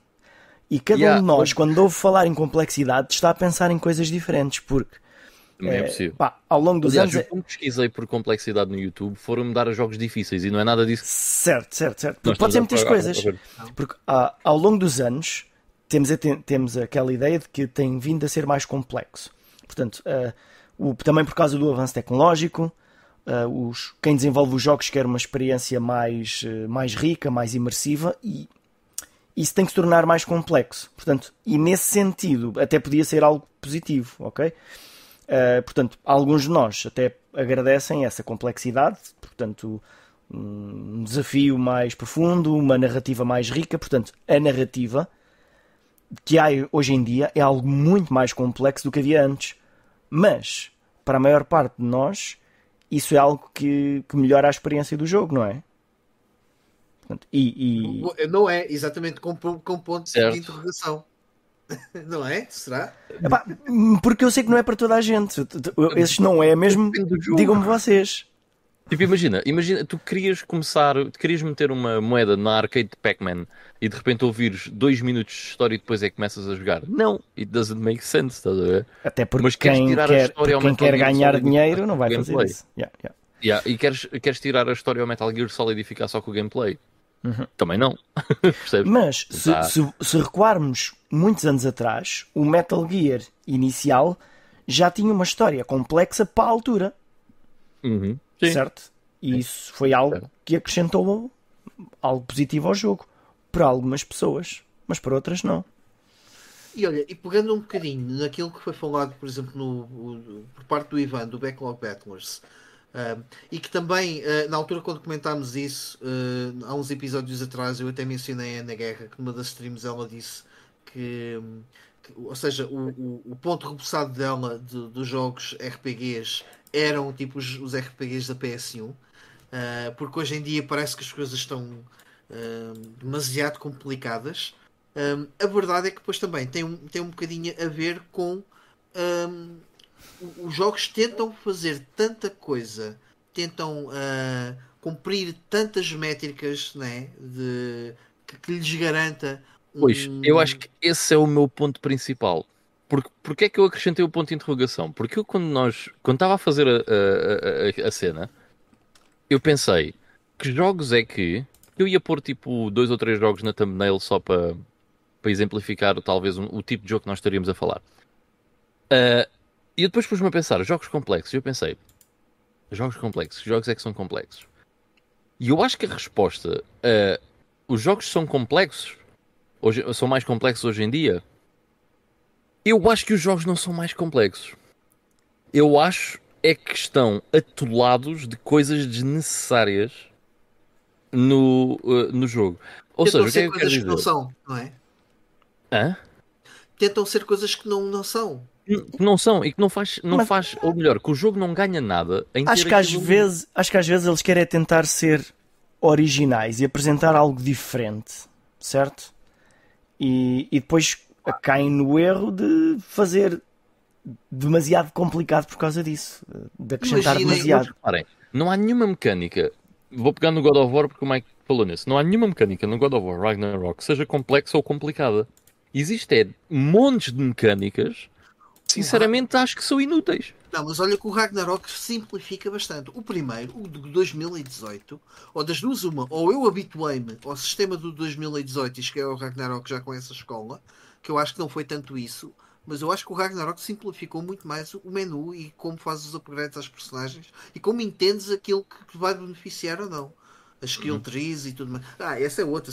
Tem que haver skill trees para tu tipo mais alguma coisa. Mas... Sim, para tu dizer mais alguma coisa. Mas, por é. exemplo, para mim um jogo complexo, se, se, se, eu estava a pensar sobre isso. O que é que é um jogo realmente complexo? Opa, para mim um jogo complexo vai ser tipo um Europa Universalis. Ou um Hearts of Iron, ou uma coisa assim do género. Olha, Fallout, jogaste há pouco tempo. Não, mas, mas aqui o Ivan está a ir para um, para, um, para jogos de estratégia em que não é pela complexidade da estratégia em si, mas é pela quantidade de coisas que dá para fazer e que acontecem. E de informação, mano, aquilo é uma coisa incrível. Fallout, falaste um bocadinho, tenho ideia, corrijo-me se Não, o Fallout, o Fallout não é que seja complexo, o Fallout também é, é complexo no, no, no, no, sentido em que é um computer RPG, mas não é, um, não é mais complexo do que os outros. É muito diferente daquilo que é normal em termos de mecânicas num jogo, num jogo daqueles. Aliás, é um jogo, jogo, que eu nunca vi muitas aquela um mecânica vocês... no jogo, não me lembro. Vou dar um jogo que vocês vão todos concordar comigo que é extremamente complexo, que é o, ah, o, o Flight Simulator. Certo, mas, mas, mas, repara, Mas tem é um que ser. Flight Simulator. Agora Tem que imagina, agora imagina, que é o que eu acho que às vezes que acontece um bocado com a indústria. Agora é que imagina que ah, há uma data de, de dados que, que estas empresas têm que dizem Man, temos, os jogos têm que ter esta, este nível de complexidade que o Flight Simulator tem porque é o que as pessoas vão curtir. Yeah. Imagina, o Flight Simulator teve bom sucesso, então o novo GTA vai ter que ter um Flight Simulator lá dentro. Não, man, não, não faz sentido. man. Just don't do that shit. Chill! no! Olha, eu, eu- pá, se me permitem, eu vou recuar um bocado mais atrás hum, e, vou, e vou- e vou falar de, de um tipo diferente de complexidade. Uh, quem tenta jogar um jogo co-op com alguém que não joga jogos, o próprio pegar num comando de hoje em dia é algo complexo. O, o manipular um personagem com o manipulo da esquerda e a câmara com o manipulo da direita é algo complexo que nós, como nos habituamos àquilo, nós pegamos e é natural. Mas aquilo não é. trivial, não mas é. aquilo não é. Yeah. Eu, se eu quero jogar um jogo co-op, eu tenho que estar à espera que a pessoa ande em frente, pare, pense um bocado, olhe para o comando e depois começa a rodar a câmara, normalmente no sentido errado, e depois corrige. Portanto, é um processo ah, que se vai aprendendo. Ah, E- da experiência que tenho, a, a- a pessoa aprende rápido. É fácil depois de começar a perceber como é que as coisas funcionam. Mas ao início é um atrofio, é tipo, estou a olhar para o Certo. teto, agora mas estou a olhar aí, para o chão. Mas estamos a falar só do, an- do andar e mover a câmara. Uhum. E até aí os outros 1, 2, 3, 4, 5, 6, 7, 8, 9, 10 botões que o comando tem. Quando Sim, é preciso sim, começar a usar isso tudo, isso é complexo. E agora? Uma coisa simples como apontar uma arma e depois disparar no outro trigger E apontar noutro trigger, apontar, E apontar com um, noutro disparar trigger. com outro. não é uma coisa assim tão fácil quanto isso Não, de não, assimilar. não, não. Certo. Mas Mas- isso já existe desde o Resident Evil, atenção, do primeiro. Não, não, porque A cena Sim. é a pessoa E era o nunca- trigger, mas ele, mas ele apontava e tu não precisavas de andar com, com o analógico direito para apontar à cabeça dele, certo? Mas o, o que é que faz um jogo complexo? Agora imagina que temos esse mesmo FPS, só que existem mais coisas que temos de fazer. Por exemplo, imaginem que hum, há um botão que ele se baixa. E agora imaginem que estamos a jogar no, no, lá, no computador, no PC, e a roda do rato serve para ajustar a altura a que ele se baixa. Se ele fica mais baixo ou um bocadinho mais alto, imagina que é tipo o analógico para se, para se baixar. Certo? Isso é acrescentar uma complexidade desnecessária. Ok? Mas se um dia todos os FPS forem assim, daqui a 10 anos nós não falamos isso como algo complexo, falamos algo como que é natural. E nós vamos habituando a essa complexidade. Uh, Porquê é que nós hoje não pegamos num FIFA? Porque a cena é complexa. Não é complexo para quem joga todos os anos, mas se compararmos o FIFA de agora com o FIFA do Mega Drive, pois uh, a cena é complexa. Se comparares com o FIFA 12, por exemplo. Certo, certo, certo. É, é, é, é muito complexo. E todas, as- em todas as iterações vão acrescentando complexidade. E há muitos Mas jogos assim. fazes, mas atenção, tudo o que tu fazes no FIFA faz sentido, ok? Eh, Isso chama-se evolução. Certo, mas, mas é complexo. Se, levando ao extremo, um jogo como um, um MMORPG como o EVE Online, se começaram a jogar, talvez consigam, mas se começarem hoje, vocês não conseguem começar a jogar esse jogo. É impossível. Porque há tanta coisa que já é demasiado para uma pessoa chegar lá e. Pá, impossível, como quem diz. É difícil pegar naquilo tudo. Ah, Mas repara uma coisa, pegaste no FIFA e eu, eu percebo o exemplo que estás a dar e eu acho que até é um, é um excelente exemplo. Tu podes continuar a jogar FIFA só a passar a bola, a rematar e a centrar. claro, claro, claro. ok? É Obviamente o. que quando vais a um nível mais competitivo ou quando jogas com pessoas Claro. com mais experiência, É, vais levar na pá porque pronto, né? Ho- Hoje em dia temos mu- muitos jogos desse género que é o chamado um, Easy to Pick Up, Hard to Master, certo? Ok? Mas normalmente esses jogos são complexos, como um Street Fighter, por exemplo. é muito diferente tu pegares no- alguém que joga bem Street Fighter 2 e entrar logo diretamente na complexidade que o Street Fighter 6 já tem. Né? Mas E, não, não- e não é dos fighters mais complexos. Ah, sim, isso, isso, isso também, o próprio Tekken, mas é, por isso é que eu também estou a dizer. E olha, o Tekken também foi outro jogo que eu acho que também aquilo entrou numa. Eu acho que o Tekken podemos dizer que tornou-se um jogo complexo, certo? Eu, eu sempre Ah, achei, e por bem. acaso, o Virtua Fighter o fighter mais complexo. O Virtua Fighter é bastante complexo. A partir do 4, principalmente, Caraças. É, é muito complexo. Mas eu vou falar do Tekken porque foi uma série que, eu- Uhum. eu- que eu segui com muito mais regularidade. E a partir do 6, e sobretudo no 7, ah, senti que aquilo estava a um nível que até deixei, eu deixei de ter prazer a estar a jogar com aquilo. Que eu até na altura, acho que quando trouxe para um dos Playhouse, quando joguei o Tekken, eu disse que aquilo merecia, para dizer-lhe falta, um modo mais simples. Um modo em que mais arcades, mais. Yeah. em que não. Não, não, não, Yeah, não essa concordo, questão é. das físicas, percebes? Porque o que é que complexo ficou o, o, o- Tekken? Foi sobretudo as físicas e a, e a forma como tu usavas o, o, portanto, o personagem cair, o impacto, para depois conseguir fazer mais combos, etc, etc, etc. Ah, não foi tanto o, o tu mexes a personagem e dás os murros e os pontapés, que isso pronto, vai mudando, vai alterando, vai evoluindo, ah, para bem ou para mal. Ah, é mais nesse sentido, tipo, eu só quero é jogar um fighter, uma coisa mais básica, mais eh, tranquila. Eu não, não quero estar a pegar numa personagem e levar-me ao extremo de só jogar com aquela personagem para masterizar aquilo. Eu quero correr as personagens todas. E portanto. hum, Ah. Olha, o, o, o, o Balak disse aqui uma coisa que eu concordo plenamente. Uh, que ele está a dizer. Eu acho que a complexidade hoje talvez seja para prender os jogadores durante muito tempo, com o intuito de vender uh, coisas dentro do jogo, talvez. Eu, na cena de vender coisas dentro do jogo, já nem vou tão longe, mas não acho que estejas errado. Mas, na cena de prender o, jo- o jogador mais tempo, uh, se nós formos ver uh, a evolução dos tempos de jogo ao longo dos anos, não é? Hoje em dia, Uh, o, o Spider-Man 2 vai sair agora e está a ser criticado porque a história acho que só tem 15 horas ou 20 horas, o que é que é a história principal. Só. Yeah, yeah, yeah. e dá É, para mas é- platinar mas é- em 30 e poucas. Portanto, que vergonha. Uau, ridículo, estás a ver?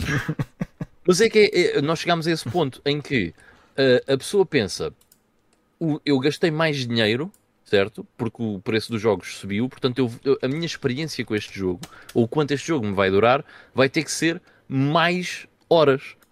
Sabes- E eu acho que é se nós entramos numa espiral que não faz sentido nenhum de se um jogo não tem 40 horas, então não vale a pena o dinheiro. E eu cada vez acho mais que eu não me interessa se o jogo tem 40 horas, se tem duas, certo? Desde que durante o, o jogo dure tenha sido espetacular. Yeah. Ok, eu acho que isso é muito mais importante. Ou seja, eu, eu concordo com o Balak na cena de o jogo, os jogos hoje em dia metem-se a meter merdas lá para dentro, literalmente, ok? Para muitas vezes aumentar o tempo de jogo e aumentar a- a- aquilo que o jogo oferece ao, ao- ao jogador para não ser criticado normalmente nas nets e nas redes sociais, YouTubes e por aí fora, porque só tem isto ou só tem aquilo. Porque se hoje em dia o, o, o God of War saísse sem, nenhuma, sem nenhum outro elemento e fosse um God of War igual ao God of War original, se calhar ia ser criticado porque era um jogo que só tinha aquilo para oferecer. E, no entanto, aquilo que oferece é espetacular. E, ou seja, nós estamos a, a meter coisas para cima dos jogos para aumentar o tempo de jogo e aumentar a oferta para o jogador, quando aquilo que estamos a acrescentar é. hum, ah, como é que eu ia dizer? É. é... Palha. É palha. Yeah, é palha lá para lá para cima, percebes? Mas olha, É sabe, uma, sabe uma coisa Que é palha que engraçada? estorva. Eu, eu, eu, aprecio, Yeah. eu aprecio muitos jogos que têm uma componente online, porque normalmente quando isso acontece, o single player não tem muita palha. Porque é como quem diz: Ok, temos aqui uma experiência curta a necessária no single player. Se quiseres mais, vai para o multiplayer. E eu não quero. Portanto, eu fico por aquela experiência que é ideal. Por isso é que os jogos, Call um of, os jogos. Call of Duty são bons por causa disso. Yeah. Duram 4 horas, são espetaculares dur- enquanto duram e está-se bem, man. E ninguém Agora também é verdade que não Assim. pago full price por eles nunca, né? Yeah. Não, mas, que- mas olha que, que há aqui outra coisa, que é as pessoas que eventualmente possam criticar eh, o facto do Spider-Man só ter 15 horas de, de história, não se esqueçam eh, que também não critiquem quando os jogos aumentarem para 90 euros. ok? Porque depois Olha, é- mas Diz, diz. Sim, sim, sim. Mas olha uma coisa, o Spider-Man só tem 15 horas. Eu acho que o primeiro também não era muito maior do que isso, devia ser mais ou menos a mesma coisa. Só, o primeiro da estás a PS4. brincar aqui. É, é- é ótimo, estás a brincar, que É estupidez. Incrível. Tu jogaste? E o, jogaste e o, e Miles Morales joguei. e o Miles Morales nem 15 tinha. Nem Não, não é isso. Estou a dizer que é ótimo. É ótimo um jogo que tu compras tenha, que te ofereça só de história, só de cutscenes, 15 horas. Estás a brincar? Não, mas espera, Não, a não. cena é. Não. É 15 Aquilo que horas de cutscenes, primeiro- é 15 horas de cutscenes e o jogo. E jogo. Mas aquilo que ele te oferece, o primeiro Spider-Man, é. Ok, imagina, são 15 horas. Mas são 15 horas espetaculares, mano. Porque o jogo é muito bom. E durante aquelas 15 horas é super divertido. É dos jogos mais divertidos da geração Claro. anterior. Isso para mim tem muito mais valor do que darem-me um jogo de 60 horas a encher chouriço para trás e para a frente. Tipo, olha, tipo Valhalla, vá. Os, Assassin's Creed têm Sim, sofrido sim, um bocado sim, com sim, isso. sim. Mas é assim, É. o- se, se eles quisessem no Homem-Aranha era fácil, tipo, a missão, em vez deles irem até ao ponto, do ponto A ao ponto B, é do ponto A até o outro lado da cidade. Sempre. E tu passas mais tempo a- a- ali a, a andar Pois de a ver? prédio em prédio. Isso ia ser chato. Sim, So, e estúpido. Olha, eu ia aqui aos comentários porque o- a, a- malta tem comentado aqui bastante e há aqui vários pontos diferentes que a gente pode, pode ir Bora, manda vir. Ah, o, o João estava a dizer que há jogos, com- ah, jogos complexos já, já existem há muitos anos Ah, e é Uhum. verdade, os RPGs, se nós formos Sim. a pensar, olha, pegando no, no- no tal comentário da, da, da Na Guerra, os, os- na, na- era da, da PS1, cada RPG tinha o seu próprio sistema e sempre que pegávamos num RPG novo, tínhamos que aprender tudo, não é? Uhum. Não, não havia um RPG igual. E sempre com uma isso- história e uma história sempre normalmente mais complexa. Portanto, isto comparando com os outros jogos que o pessoal via também no arcade em que tem dois botões. Dá murros, salta. Ou dispara, salta. E acabou. sistemas, sistemas de RPG eu acho que acabam por ser por natureza e pela natureza do próprio jogo são sistemas mais complexos, em que há mais variantes, mais Claro, subsistemas. claro, Bem, se formos aos jogos da Level, a Level 5 era. e diz eu estou agora a pensar, só o Dark Cloud, que é tipo assim o primeiro jogo da Level 5, aquilo tinha sistemas dentro de subsistemas, dentro. Aquilo, uma- havia uma data de, de ramificações dentro daquilo que o jogo. Como o jogo Mas, seria pode- comportar. Eh, Tu, tu tens razão, mas podes ir muito mais atrás. Tu tens coisas, por exemplo, Advanced Dungeons and Dragons, daquela, uh, da, das- daquela Golden Era, Golden Boxes, tipo Pool of Radiance. Um, e- esses jogos, naquela altura, e ainda hoje, mano, são bué complexos. E não vais, uh, tu não vais pegar naquilo e de repente já sabes o que é que has de fazer porque é um jogo de 1986 ou 7. Claro. Tanto que é um sentimento, tanto que é um, para mim sempre foi um sentimento muito comum eu chegar a 5 ou 10 horas de, de jogo de um RPG, mesmo dessa altura, e ter a vontade de começar aquilo novo e começando já sabendo o, o que sei. ok? No entanto, eu- esses jogos por norma tinham um pacing muito mais lento na, na forma como as mecânicas te eram introduzidas. E, não, e, e- e- e dificilmente era, era difícil fazer skip. O, o próprio jogo quase que te obrigava a aprender aquilo. E bem, para... Ma- Mas, também, também há muitos jogos desses antigos que muitas vezes não eram complexos, eram simplesmente obtusos. Portanto, Ah, sim, eh, sim, também. Sim, também. Precisavas de, de saber algo que, não, que o próprio jogo não explicava, não- ou não te explicava bem, e, ou às vezes estava no livro de instruções, e às vezes nem sequer aí, e tinhas que descobrir por tentativa e erro, ou, ou no recreio da escola. Olha, não vais tão longe, ah, porque o João está a falar de- sobretudo aqui nos MMOs e ele dá o exemplo do Warcraft que tentei jogar e não percebeu nada daquilo. Não percebeu para Claro. Ahm, mas eh, repara uma coisa, também em certa medida eh, faço algum praise a isso porque o próprio jogo eh, também significa que se calhar o jogo não é, não, não, não, não é para ti ou, ou, ou se tu queres entrar mesmo naquele jogo tens que hum, ir por outra via no sentido que tens que aprender um bocadinho sobre o que é que é o jogo para depois tirar proveito. Eu quero, e isso aconteceu-me, eu tive uma má experiência com o Diablo 2 porque eu não, não, não, sou, não, não soube ler nem interpretar e, e a versão que eu tinha nem sequer tinha o manual em condições para ler eh, aquilo que eram as skill trees e como é que eu devia trabalhar com as skill trees, ok? Eu posso dizer o jogo falhou comigo porque não me soube explicar, no entanto quem fez o jogo já fez com o pressuposto aquele jogo é para aquele tipo de público, ok? E, e, e, aquilo que eu acho que às vezes é um bocadinho. E, uh... e para alguém que já tinha jogado o primeiro e que não precisava de, de aprender algumas daquelas coisas não necessárias. Vais por, não vais por aí, porque o primeiro, o primeiro sim, eu curti e adorei. Uhum. O primeiro é bastante simples. O segundo é bastante mais mas, mas o primeiro serviu para te ajudar a aprender algumas coisas que o segundo também não te explicou. Ah, sim, se eu entrasse tão de paraquedas no segundo ainda tinha sido mais, uhum. mais, mais complicado. Um, epá, agora é interessante, perdi-me no, no, no, no, raciocínio. Uh, ah, uma das coisas que eu acho que nos dias de hoje que acontece, que é aqui que entra a parte do, do que já comentámos que é desnecessário, é as empresas ouvem demasiado o feedback externo, ok? Uh, e, e, quase que parece que fogem daquilo que é a sua a sua ideia gênese do que uhum. querem fazer para um jogo, ou já partem do pressuposto em vamos fazer um jogo assim para agradar este ou aquele ou o outro, ou vários tipos de público ao mesmo tempo. Não deixam os criadores criar. Quem manda não deixa o criador criar. Basicamente é isso. Criar, a, a, criar o jogo como o imaginou e tem que, que, respeitar ali certos, certas coisas. Uma contra-resposta da própria indústria em relação a isso foram os jogos indie. Uhum. É? Certo. Que cagaram, tipo, que se foi um... fazer. Que foi, um foi, descom... foi um descomplicar e um mostrar a toda a gente que aqueles jogos têm, também têm um público e o, e o tempo gasto, o investimento versus uh, o rendimento em alguns casos não se ficam atrás de, destes jogos AAA com agora, mil e um sistemas. E só para anexar aqui outro comentário do BLX que diz-nos, uh, aliás, ele diz-nos aqui não tem que agradecer uh, relativamente ao, ao, ao, nosso shout-out do, do, do tópico dele, uh, que ele diz, na minha opinião, tenho 41 anos, acompanhei a indústria desde a Master System 2 até meio da vida de PS3, depois deixei de acompanhar. Atual, uh, atualmente tenho essa ideia que os jogos são especialmente, especialmente os do mundo aberto, são demasiado complexos. E é curiosamente, na, na, sétima geração, que, as, que, houve um shift na indústria e as coisas. Se bem que no PC eu acho que isso já veio um bocado antes. Uh, mas Ivan, tu, tu, tu diz-me que eu não sou tanto jogador de PC.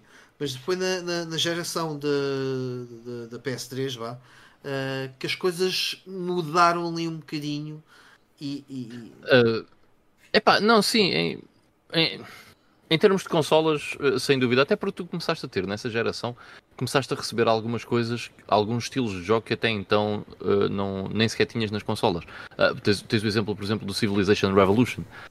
Sim. Uh, quer dizer, tinhas o Civilization 2 na, PS, na PS1, já. Yeah. Ok, tudo bem. Yeah, já tinhas algumas coisas, tipo o Team Hospital também é claramente um jogo de PC que tem uma versão de PS1. Já é um jogo de PC. Uhum. É um jogo de PC. É, é, mas é um jogo de PC. Também tens o Street mas... Fighter no Game Boy, não é propriamente onde, onde o queres jogar, ok? There you go, yeah, exatamente. exatamente. Mas sim, eu, eu, acho que acaba por ser um bocado por volta dessa altura em que se começa a ver aquilo que nós estamos a falar. E o último comentário que está aqui do BLX, e desculpem, eu estou a passar aqui à frente uh, para o último comentário de todos, mas depois, Mike, podes ir atrás na boa Ei, para, para a gente se apanhar. Mas porque, eh, porque, tem a ver, porque o BLX diz, vocês têm toda a razão, mas esse, acho que esses jogos mais complexos na altura eram a exceção e não a regra. E eu acho que é isso que hoje em dia se passa, que é, hoje em dia a regra é ter um jogo como o Horizon, um jogo como o God of War, eh, destes mais recentes, um jogo como o Days Gone, ok? Portanto, esses jogos hoje em dia são a norma. Antigamente esses jogos eram a exceção, como aquilo que o BLX está, está a dizer. Ou seja, aqueles jogos tipo um Devil May Cry, certo? ou tipo um God of War.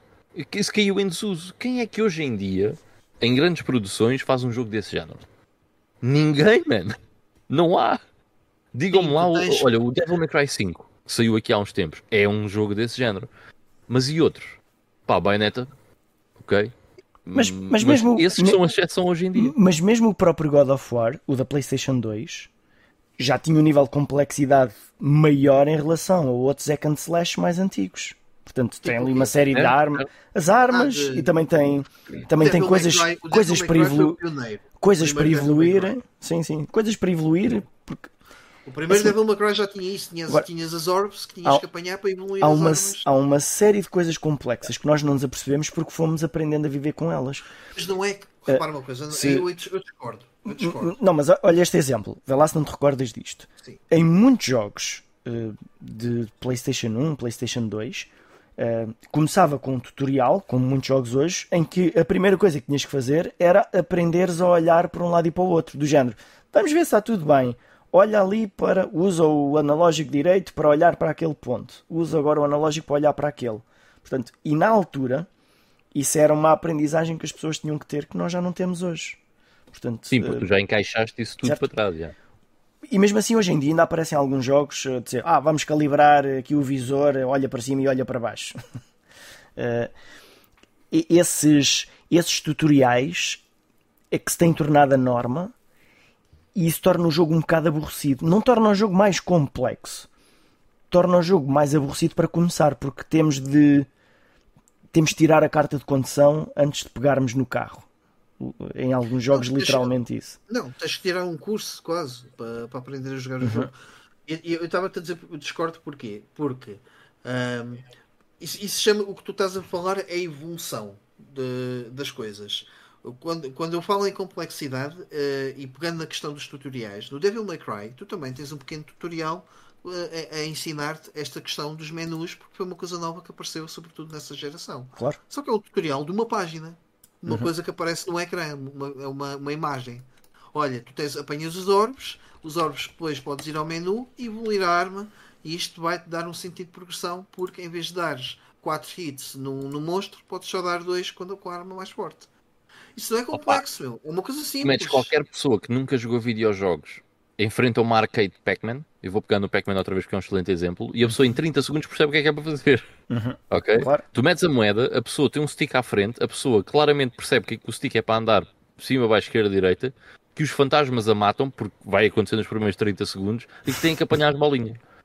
Percebes? É, é extremamente e, direto. E quando apanham as grandes, eh, os outros fogem. Pá, pois, mas é. Isso há uma evolução natural, não é? Eu, para me preparar para esta semana, eh, eu comprei o, o Xenoblade Chronicles 3 pá, e, e é um pequeno problema que os RPGs têm de hoje em dia. Portanto, o, tu estás a aprender o jogo durante as primeiras 60 horas. Portanto, estás sempre a ser interrompido com: Olha, Sim. agora temos aqui mais uma coisa para te ensinar. E atenção, isso é uma coisa boa, porque me estão a ensinar uma coisa de cada vez ao longo de muito tempo. Há alguns que são mais chatos e querem me ensinar aquilo tudo na primeira hora e, e uma pessoa fica uh, ali um bocado a navegar. O que me acontece a mim em muitos jogos, alguns deles nem é que sejam demasiado complexos, mas há uma série de mecânicas que eu nunca uso durante o jogo inteiro. É porque é que eu a falar quando, quando apareceram, não percebi, consigo jogar sem elas. Um até pode... só para dizer que tem. Não, é, até, tem até podem, tem até podem ser úteis. Tu dizer, epá, realmente se eu tivesse usado esta habilidade tinha passado o jogo com mais facilidade. Ainda assim, não tive muita dificuldade em chegar ao final. Há muitos jogos assim. muitos jogos. Não, mas isso também pode ser uma questão de. Eh, eh, eu também. Pode haver um RPG que eu jogo que consigo chegar ao fim só usando ataques melee e não faço uso de, de, das magias, de summons, etc. Só que pá, o jogo fica muito mais desinteressante. Não, não porque às vezes há, há jogos que dão uma espécie de uma escolha. O Devil May Cry acaba por ser um exemplo disso. Se eu quiser, eu jogo com esta espada e com as pistolas o jogo todo. Sim. E o jogo não se torna muito mais difícil por causa disso. Uh, agora, eles oferecem outras armas para quem quer um, se calhar, quem aprecia outro estilo de luta diferente e quem quer experimentar coisas diferentes. E os olhos, os olhos comem. Mas em, em, muitos jogos eu não experimento as outras armas, eu não quero saber se esta funciona, é, eu vou usar esta. Isso aconteceu-me com o God of War 3, por exemplo. Só que uhum. o God of War 3 o que é que aconteceu? Fiz uma estupidez foi tentar uh, fazer a platina daquela bodega uh, e ele a partir do no, no, nível very hard, a partir do cérebros, o, o jogo fica uma estupidez de dificuldade. aí, tens que ser, aí tens que ser mais eficiente a conhecer as outras armas.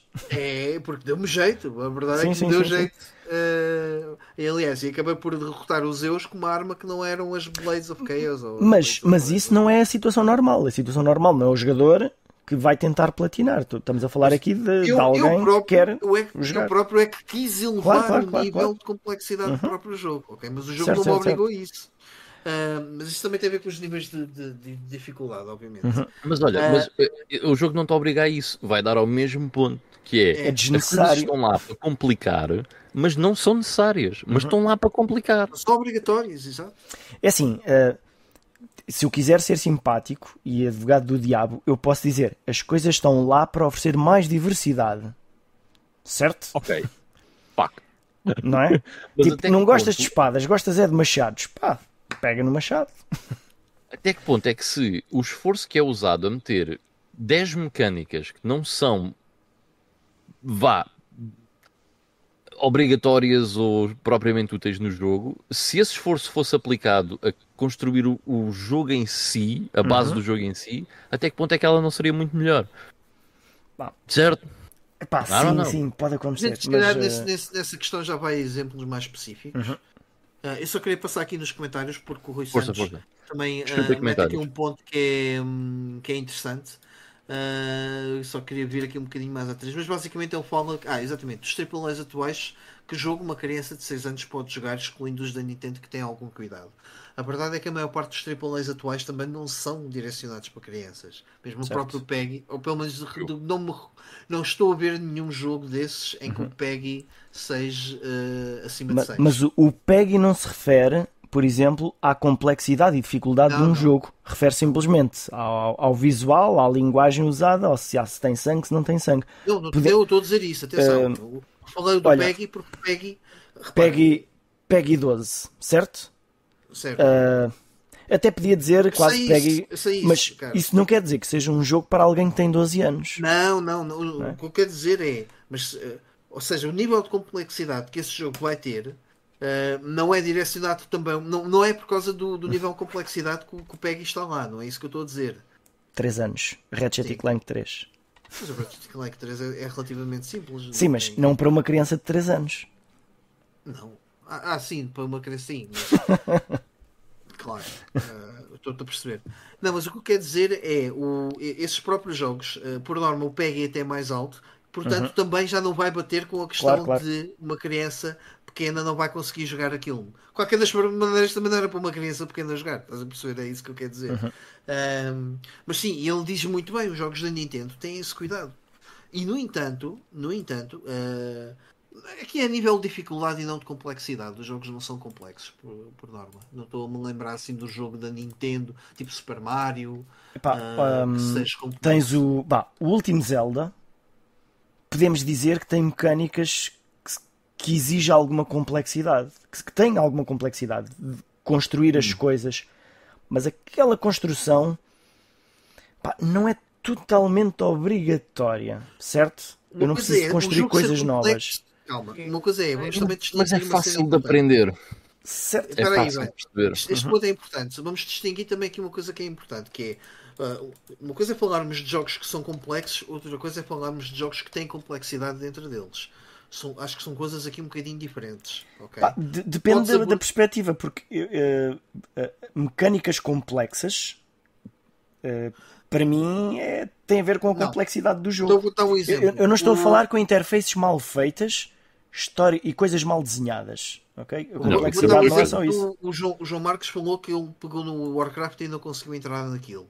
Uhum. Ah, uma coisa é tu entrares num jogo, pegares num jogo e não conseguires entrar porque não percebes nada daquilo ah, e é completamente fora da, da- da- norma que tu estás habituado e é difícil tu compreenderes isso. Outra coisa é entrares, conseguires fazer alguma coisa. Há coisas que tu ainda não consegues fazer porque não conseguiste apren- ah, aprender. O jogo nem percebes? Uma coisa é o jogo nem sequer te dá a hipótese de tu aprenderes alguma coisa porque já parte do princípio que tu já sabes isso. Outra coisa é, é pegares num jogo Mas, e, eh, ainda te dá alguma liberdade sim. para começar a Mas mexer isso, naquilo isso, é, isso é bad game design, não é complexidade. Que é os que os jogos que a é o que os jogos da Nintendo normalmente não têm, não têm, É. estão bem feitos, estão bem desenhados para Então, tornar estás a dizer eh, que o Warcraft tem, tem mau design? se, se a falar do alguém World of Warcraft. se- se- espera aí, Sim. do World of Mas isso Warcraft é- tem que ser naturalmente complexo. certo e, e para quem começa hoje é muito diferente para quem começou há 15 anos atrás Yeah. porque o jogo aumentou muito em termos de complexidade o, Agora, o- agora mete o mesmo nível de complexidade do Warcraft no Super Mario. É, é- é estúpido, é desnecessário, não é? Entendes o que eu quero dizer? E às vezes aquilo que eu acho é que os jogos entram nesse caminho. É um, é um, é um bocado por Não, mas isso aí Epá. é o que eu concordo plenamente, que é, lá está, tu, tu, tive- tu queres meter ahm, qual é que será um bom exemplo? Tu queres meter o Witcher 3 num God of War, estás a perceber? Não acho que haja necessidade. Uhum. São coisas deveriam ser propostas diferentes. E são, e ainda assim são. Ok? Ainda assim são. Olha, eh, vou falar, agora que falaste disso, lembrei-me de, de algo em termos de complexidade, que eu acho uma coisa positiva, que hoje em dia os jogos são mais complexos nesse sentido, uh, em que há muitos jogos que nos dão a liberdade de escolha e a história mudar uh, de acordo com essas escolhas que nós fazemos. Portanto, isso tem a ver com o, uh, o quão complexo o jogo é, mas nesse caso é algo que acho que é muito positivo. E, e sinto que no futuro vamos começar a ver mais jogos desses, em que vão usar inteligência artificial para em vez de nós darmos uma, uma de três respostas pré-definidas, termos uma forma de, de dar uma resposta mais pessoal e o jogo reagir à nossa resposta. Chat um, da game. Sim, sim, sim. É assim, nós já chegámos a esse ponto. É só a questão de alguém implementar isso. Porque sim, por acaso, já se consegue uh, fazer isso. Yeah. De certeza Olha, absoluta que já temos montes de jogos na calha que vão sair no próximo ano que vão ser, vão ser isso. De certeza. O, o, já agora dar as boas noites aqui ao uh, R3D Pixel, ele, isto se calhar é mais para ti, vá. Uh, ele diz boa, cheguei há pouco. O Doom Eternal obriga a variar uh, mais as armas versus o Doom 2016 e eu prefiro até que não me obriguem a usar outras coisas que, que não quero. Tu, tu, tu sentes isso? Que o Doom 2 Eternal. Uh, olha, o leite, obrigado, estás aí, meu. mas aí eu acho que estás errado. eu vou-te explicar porquê. Eu não sei onde é que tu jogaste o Doom Eternal. Mas o sítio correto para jogar esse jogo é no PC. Diria que ele jogou no PC, não sei.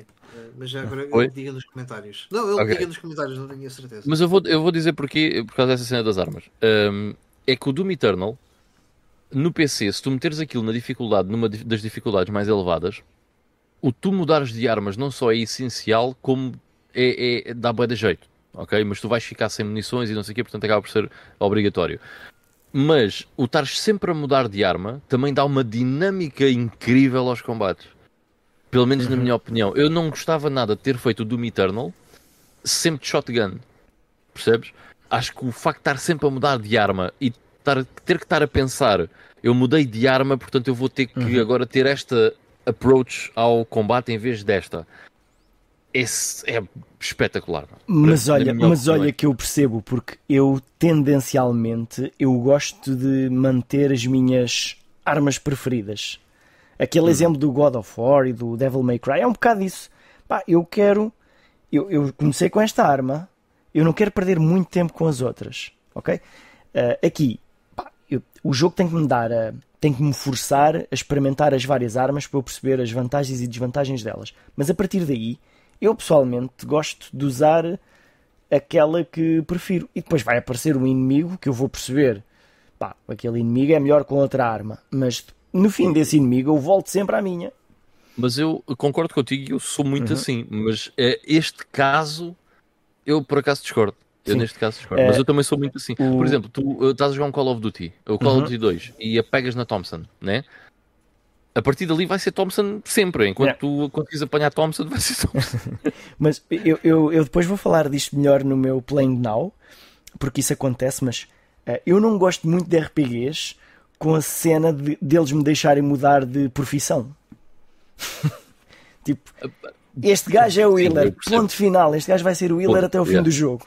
Eu não quero eu mudar. Posso, fazer, posso, comentar uma coisa sobre isso no meu Playing Now. Também, por acaso é engraçado estás a dizer isso. Tipo, mas ah, mas assim tens mais margem de manobra, mas eu não quero margem de manobra. Aquele gajo é o Wheeler. É Healer. Ponto. Porque tem aspecto dealer, tem cara dealer. Portanto, vai ser o Wheeler. Eu também, isso é uma das eu também sou dessa opinião, mas eu adoro Job Systems. Yeah, eu, eu, também curto bem. Eu yeah. só gosto verdadeiramente no único jogo, uh, que é no Bravely Default. Epá, aí existem 500 mil profissões e eu gosto. Porque, porque, porque a, mecânica do jogo é um bocado nesse sentido de experimentarmos e, e pegarmos no melhor de cada uma delas. Em todo o resto, pá, eu não quero mudar. Eu quero aquilo. E, e o Xenoblade Chronicles 3, ele não me obriga a mudar, mas diz-me: olha, se tu não mudas, isto vai correr mal daqui para a frente. Nós não te vamos dizer como, mas vai correr mal, é melhor mudares. E pronto, está bem, eu mudo. Olha, entretanto, o, o Ivan, o Leite, o Leite respondeu-te aqui no, no chat, mas eh, só dizer, se eu tenho, saltámos aqui muita coisa eh, e, e é fixe. Eh, obrigado também por estarem aqui a participar. Se houver algum ponto que a gente não, não, não tenha discutido e que a gente tenha passado, Insistam. que acha interessante, yeah, insistam. É- Não é, não é por mal, não é por mal, é que nós Mas havia aqui uma pergunta qualquer. somos um bocado tansos nestas, andanças. Ah, Mas gostamos muito foi-. Eh, Foi o B. Alex que disse: a complexidade se torna os jogos mais divertidos. De- depende da complexidade que estamos a falar. Exato, man. Yeah. Depende muito. E Depende depende, de como, e depende de como ela te, é introduzida, ok? Eu acho que acaba por ser um bocadinho por aí. Olha, vou dar um exemplo muito prático. Ahm, Championship Manager ou Football Manager. Tu tens eh, uma data de, de- de mecânicas e sistemas extremamente complexos nas táticas dos videojogos, de como é que os jogadores podem ser posicionados no canto, de como que é que os cantos ou os livros podem ser batidos e dar ordens individu- individuais a cada um dos jogadores. Man, aquilo é um. Aquilo é, é- acho que é mais do que um simulador. Mas sim, eh, tu estás até a ir a um bastante básico.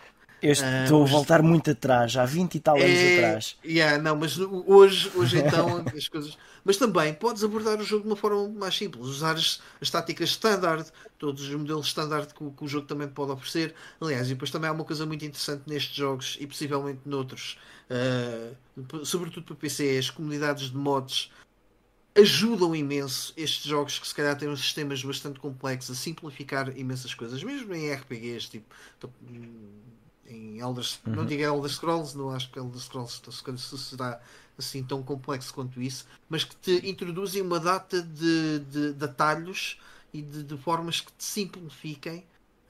Hum, portanto, todos, to- to- todo este aparato de, de coisas que tu podes fazer e ficas ali um bocado perdido a olhar para aquilo. Parece que é quando uma pessoa. e dando assim o- outra, uma analogia, hum, há determinados jogos que bastava ter um mapa do metro de Lisboa e metem-te o mapa do metro de Londres, em que tu olhas para aquilo e, "Oh, e agora quero ir para aqui, mas tenho 20 vias, como é isso? Eu quero uma, calma. Hum, é um bocado isso. Mas, a- mas a- há muitos jogos que o problema da complexidade tem mais a ver com também um, um- um uma interface mal desenhada ahm, e, que, e que torna o jogo mais difícil de compreender por parte de quem está a jogar. Eu estava aqui a olhar para o, para o, para o Championship Manager e se a interface estiver bem feita, mesmo sem tu quereres mexer muito naquilo, tu, ok, começar um jogo e ele prepara-te uma equipa para jogar e tu pões para jogar se quiseres e eles vão jogar. Se, não, se quiseres entrar em mais detalhes, vais, eh, eh, vais substituir os jogadores pré-selecionados por outros à tua escolha. É, Mas- não, e até, até podes fazer coisas, por exemplo, os FMs começaram ali, sobretudo, do- acho que foi 2005, introduziram uma coisa que era os comentários que tu fazias à tua equipa do balneário, Uhum. antes do jogo, no intervalo e depois do jogo. Eu não gosto disso. Eu não estou para estar a pensar o que é que vou dizer cada um dos jogadores.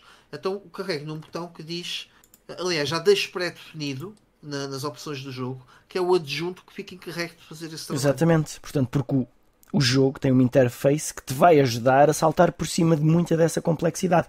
E que tu, à medida que vais aprendendo o jogo, vais, vais vendo, ok, eu agora vou, vou querer afinar isto mais, vou querer melhorar isto. Uh, tu, uh, tu de vez em quando falas mas aqui é dos jogos de rally. Eu nunca na vida vou jogar um jogo de rally e vou mudar a suspensão ou os pneus, ou seja lá o que for. É o que aquilo põe lá, é o que eu jogo.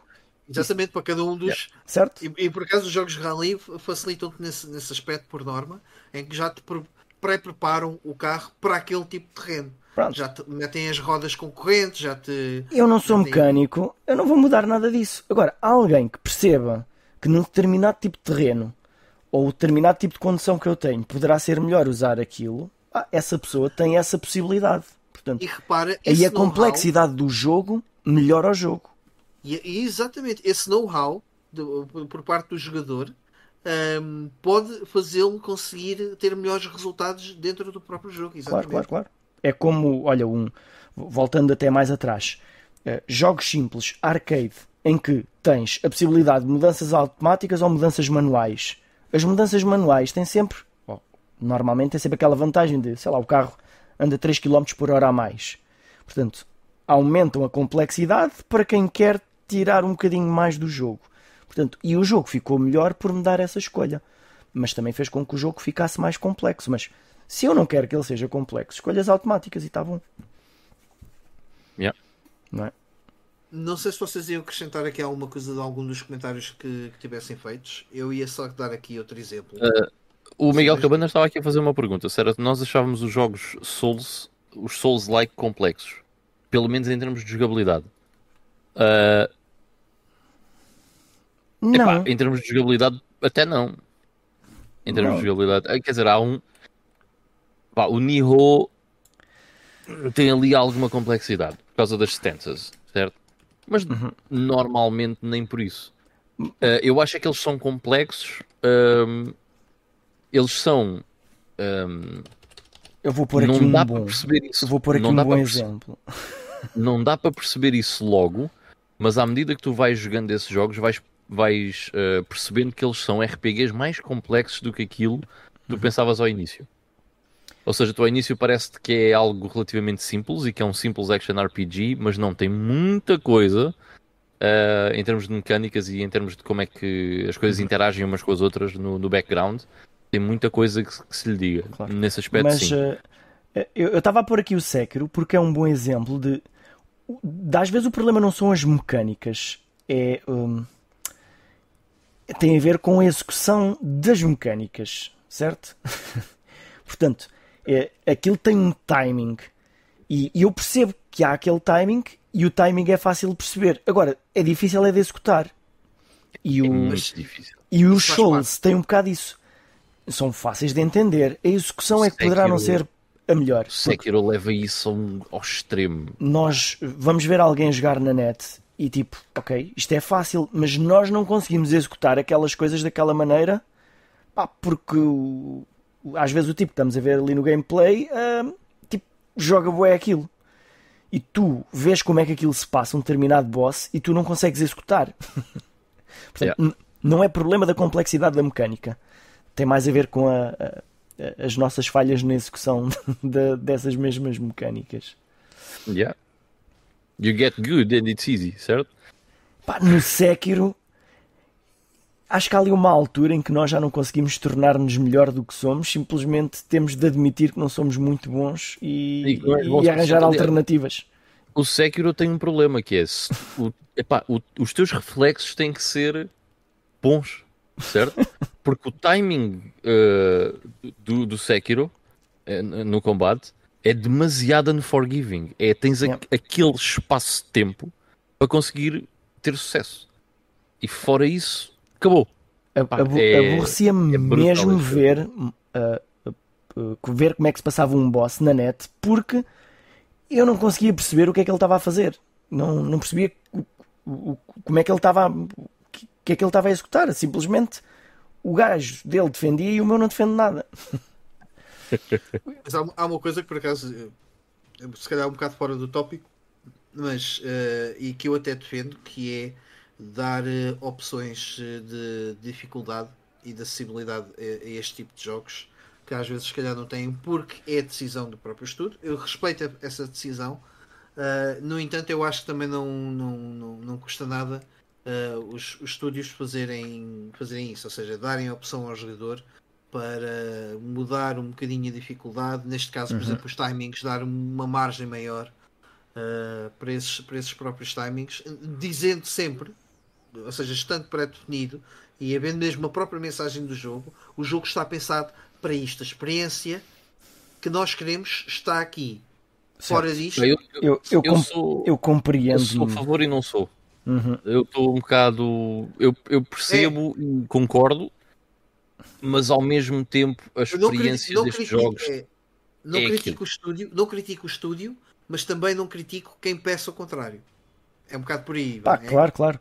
É, é pá, olha, uma coisa que me mete alguma confusão nos jogos de hoje em dia é muitas vezes há um nível de dificuldade o mais baixo que diz eh, basicamente eu quero ver a história. Muitas Yeah. vezes é o que literalmente diz esse modo de dificuldade. E eu não acho que faça muito sentido existir esse modo de dificuldade. Uh, eu- eu- o- a From até podia acrescentar esse modo de dificuldade, mas a descrição dizia assim: uh, vai ver no YouTube alguém a jogar se queres ver a história. É, Obrigado por comprares o jogo de qualquer forma. É, o que o Miguel Cabanas está a dizer, mas Mike, não perderia um bocado a essência desses jogos? Perderia, por isso é que eu não critico os- o estúdio. Mas Uhum. eh, também não critico quem peça eh, o, o contrário e com a ressalva que o jogo acho que deve ter sempre. Se bem que é assim, pá, eu, eu parto do pressuposto que o nível de dificuldade normal é aquele que o, que o estúdio, eh, ou seja, é o standard. É que nós, esta é a experiência base. Uh, depois dificuldades acima ou abaixo vão ter, vão ter o- o- as, as alterações necessárias uh, para tornar o jogo mais difícil, a experiência mais difícil ou menos acessível, etc. etc. Uh, no, no entanto, hum, isto só para dizer que, que é- haver opções é sempre bom. ok? Eu, eu sou muito a favor das opções. Olha, um, uma- uma- um bom exemplo de escolha de dificuldade num jogo antigo. No, no Castle of Illusion para Mega Drive. Ok, queres easy? Muito bem. Chegaste ao fim do, do terceiro nível, o jogo acabou. Agora passa para o normal. Pronto, mais. Se queres jogar o jogo a sério, vai para o normal. Faço-vos uma pergunta rápida antes de ir para uma, uma outra parte que ainda não, que não mencionámos, que também acho que é importante no que toca à complexidade.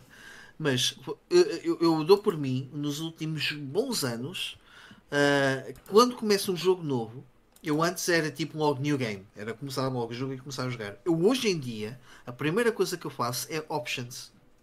O primeiro botão onde eu vou. Eu também. ah, Eu sempre fiz isso, Para mesmo na, desativar, para desativar a vibração. mesmo na Mega ou, ou, Drive. lege- ou meter legendas, verificar se as legendas estão, ou etc, etc. Para ver o que é que o jogo tem de opções que Uhum. me possa que, me- que seja do meu agrado ou não. Eu tenho, eu tenho, eu tenho isso. Mas eu desde a Mega Drive que faço isso. Sempre fiz isso. Normalmente, mega culpa, uh, sempre que havia um modo fácil, eu escolhia o modo fácil. Era assim que eu começava. Uh, porque eu não queria perder logo, queria jogar um bocado mais tempo. Uh, e muitas vezes eu não repetia os jogos no modo normal, isto quando era mais pequeno. Uh, e eu sinto que teria tido uma experiência melhor se tivesse jogado no modo normal porque eu tinha tempo para aprender a jogar.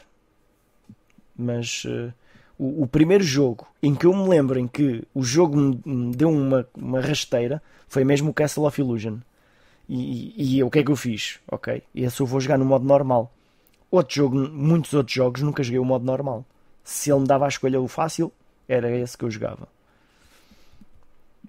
Hoje em dia eu escolho sempre o normal. Sempre o normal. É a experiência que alguém preparou para mim. É aquilo que eu quero agora. O Leite está aqui a dizer, isso é instinto PC Gamer. No meu caso não é, porque eu nem, nem fui muito jogador de, P- de PC. É mais mesmo por essa. Porque Por também acaso, tenho a consciência. isso, isso é bué comum, yeah. Yeah, yeah, das resoluções e tudo mais. Yeah. Mas yeah. na, na consola, e o Mike também comentou isso, eh, é mesmo para pôr legendas. Sempre. Porque Não, por norma e- as legendas vêm desligadas. E eu Começou- vou sempre à começou- procura para as ligar. Começou se calhar mais por causa disso, talvez, nem sei o que é que foi o trigger, mas nos dias de hoje eu tenho mesmo interesse em saber o que é que o jogo tem de opções. Uhum. Tenho mesmo interesse em saber. Uh, porque eu acho que isso é Eu vou uma. sempre desligar o Rumble, a vibração. Vou sempre. Essa é a primeira coisa que eu Sim. faço. E falando em complexidade, os jogos de hoje em dia têm bué de cenas nas opções. Bué de Ah. separadores, cada Bué, separador com mil e uma coisas. yeah, yeah. E já agora, e bem, isso é uma boa dica até se calhar para poupar o, uh, a bateria ao comando. Ah, sim. Epá, eu é porque não gosto mesmo. Não, não curto. Então, mas, trauma, é algum uma trauma com, com vibrações que tenhas? Queres então, e agora o haptic feedback e não, Não, sei o quê, não- perdes essa experiência. Agora ia dizer uma coisa, mas não vou dizer. Diz, diz. Haptic feedback e Rumble HD, per- perdes isso tudo, pá. Yeah, man, I don't care. Yeah, É giro durante 10 minutos, mas depois, o que é que é para isso? Então, o One- to Switch garantidamente não é um jogo para ti, não é? Como é que sabes quantas bolas é que estão dentro do comando? Ah!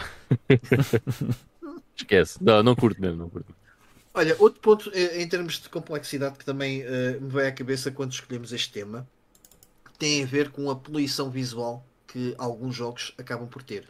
Foi o, o Rui Santos, yeah, acho que foi o Rui Santos que mencionou eh, mais acima que os, sobretudo os open worlds que estavam a ficar demasiado complexos. Eu, eu, eu não sei é, é exatamente o, o, o, que levou esse comentário. Eu não acho que os pelo menos aqueles que eu tenho jogado, eu não acho que sejam complexos. No entanto, uh, ao dizer isso mesmo à cabeça, por exemplo, o, o primeiro Horizon, uh, o I know Forbidden West, o, ajudem-me. O, New, o Horizon Zero Dawn. Zero Dawn uh, em que, aliás, e foi uma das grandes críticas que foi feita ao jogo, a quantidade de coisas que tu tens em gameplay no ecrã, quer dizer que podes desativar, mas tens que ir ao trabalho de ter que desativar as porcarias todas para, para só teres o essencial. Pá, é imensa, é demasiada informação que tu tens em, em ecrã. Uh, e noutros jogos, uh, por exemplo, a primeira vez que eu joguei o Cyberpunk e assim que meto o jogo, epá, havia montes de coisas, montes de informação que eu, aquilo até me fez um bocado de dor de cabeça.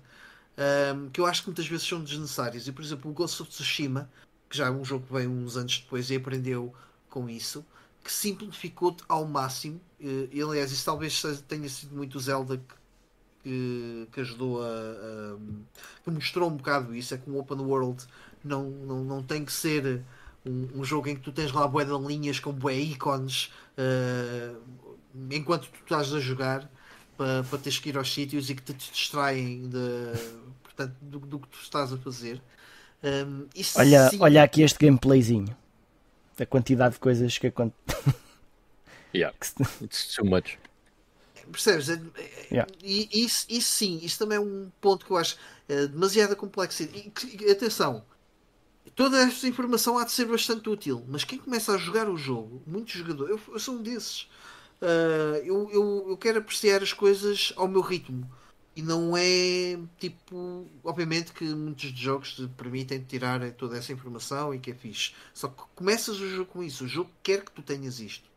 Um, e acho que perde-se. Às vezes há coisas que se perdem um bocado. Mesmo isso é um RPG. E mesmo para um RPG que eu se calhar daria um bocado o, o braço à palmatória. Uh, o braço a torcer, aliás. Um, mesmo assim acho que isto é demasiado percebes? É, não, não há necessidade disso e há formas muito mais eficazes e melhores uh, para tu teres, uh, para exportares da experiência do jogo, não tendo essa informação logo toda aí e podendo ser possível consultá-la de outra, de outra maneira ou pedir mesmo para adicionar essa informação. Yeah. Não sei se tens alguma coisa a acrescentar a, a, a isto, Ivan, ou se da tua experiência de jogo também sentiste isso em algum jogo em específico? É pá, sim, com, com vários, já. Yeah. Mas lá está, por acaso acontece se calhar num tipo de jogo que eu se calhar jogo menos. Uh, e há jogos hoje em dia que tem uma coisa interessante nisso que estás a dizer, que é uh, esconder o hub, podes simplesmente tirar o hub do, do jogo. Uh, Lembro-me, por exemplo, o primeiro God, o God of War 2018, podias fazer isso, tiravas o hub uh, e não tinhas indicação nenhuma. E eu uh, gostava de jogar assim, yeah, era fixe. Uhum. Era porra. Lembro-me de jogos que, que, tentaram fazer isso, uh, mas não como opção. Lembro-me de, do jogo da Getaway para a PlayStation 2. Eu ia dizer exatamente isso. Yeah. Em que, portanto, estás habituado, tens uma pistola, tens seis tiros, aparece lá no ecrã a dizer que pistola é que tens e quantas balas é que tens. Ali não, não aparece, conta. Queres saber quantas balas é que tens? Contas. Yeah. Então, era um bom exemplo disso. Mas, uh, pá, uma ideia que foi lançada já um, já um bom bocado por alguém no chat, uh, eu, eu acho que, na minha opinião, os jogos tornaram-se, uh, começaram a descambar em termos de complexidade para o lado negativo com os, com os open world porque começou a haver uma necessidade de todos os jogos terem de ter uma componente daquele estilo e tinha de haver coisas para fazer no mundo, mesmo que não interessassem nada para o jogo.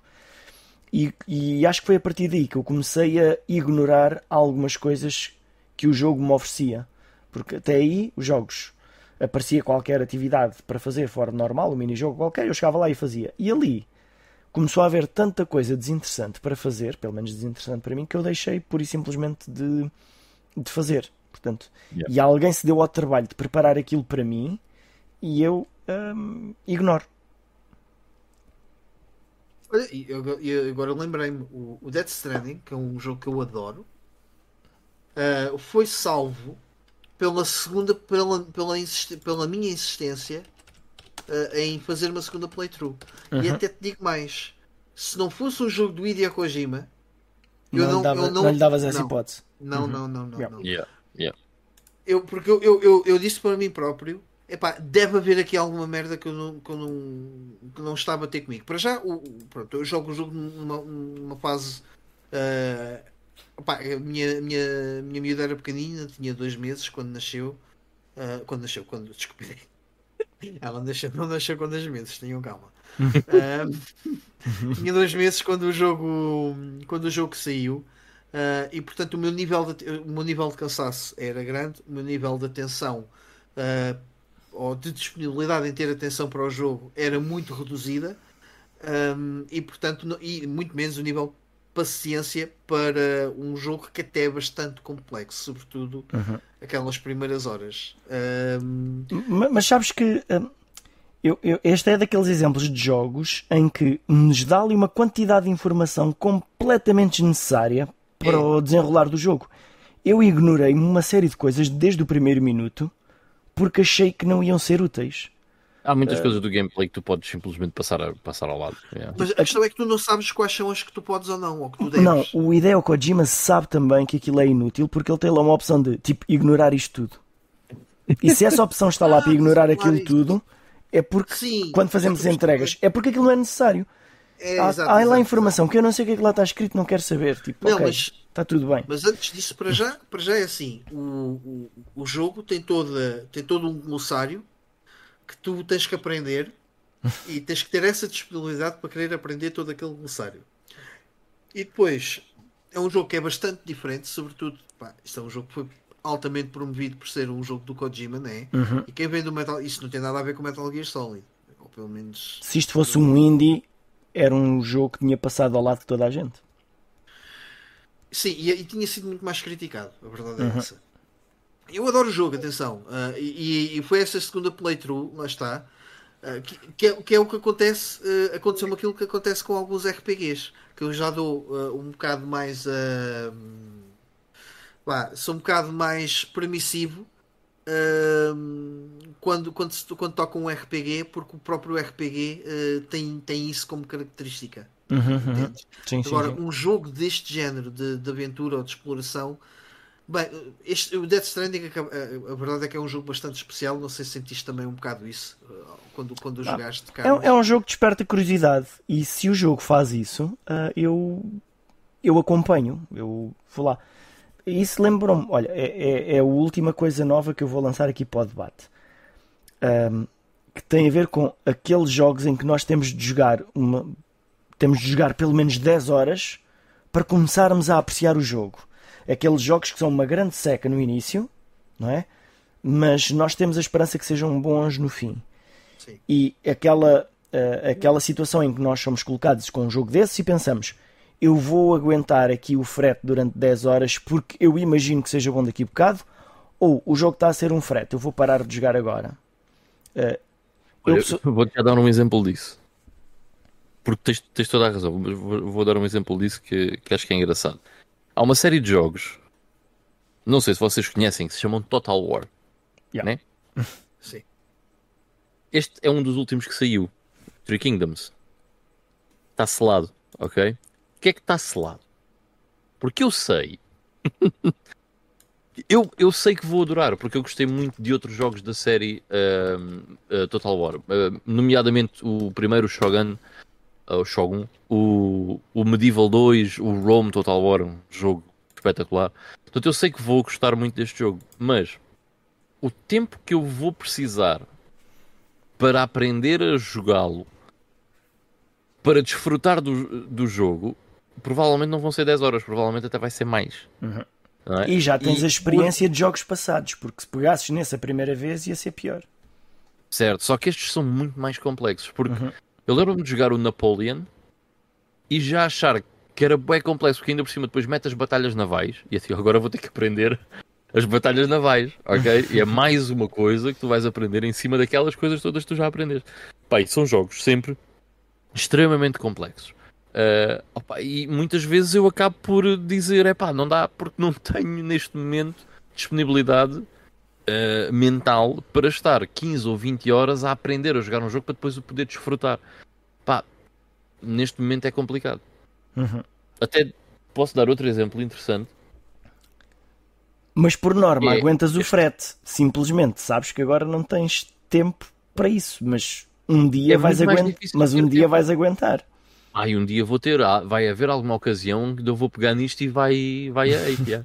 Mas uh, este jogo, Sins of a Solar Empire, acho que é um jogo de 2008 ou 2009.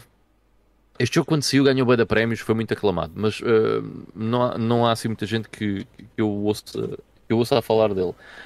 Porque este jogo é extremamente complexo, mas uhum. também é extremamente rewarding. Se nós perdermos tempo a aprender tudo aquilo que o jogo tem para, para oferecer. Só que lá está, hoje em dia, portanto, isto já foi, eu já joguei aquilo quando saiu, portanto, estamos a falar há 15 anos atrás. Eu tinha muito mais disponibilidade do que hoje em dia para perder não sei quantas horas a aprender uh, um jogo. Opa, e Alguns é, destes é jogos é como ter um filho. É pá, no início dá-te muito trabalho, mas tu tens aquela esperança que no final aquilo depois o filho seja um gajo porreiro. Yeah.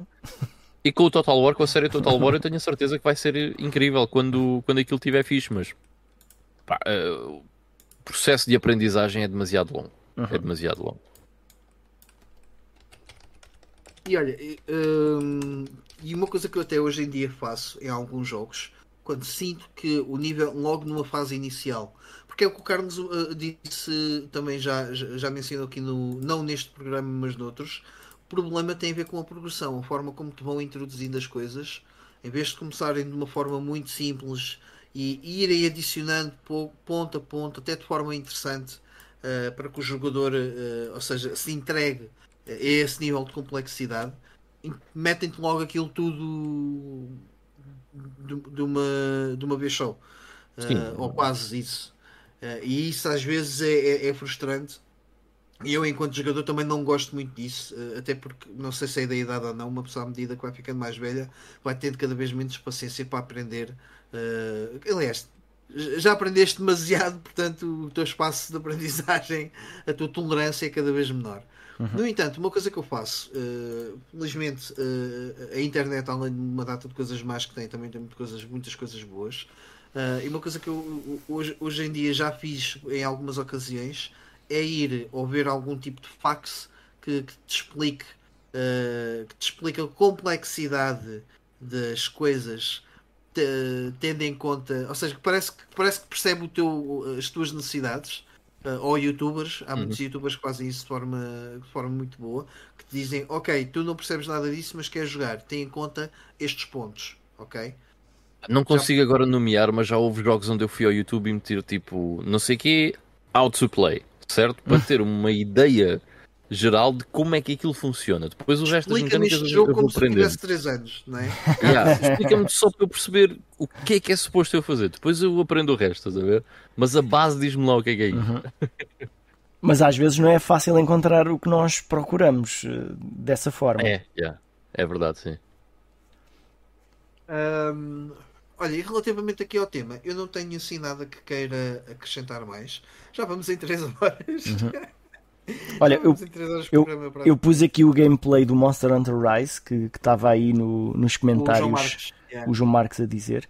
O, o, Monster Hunter é daqueles jogos que, se eu jogar, eu escolho aquelas armas. Não me interessa o que é que há mais, além daquelas armas que eu uso sempre, é aquelas armas com que eu jogo todos os jogos de Monster Hunter e não quero aprender mais nada.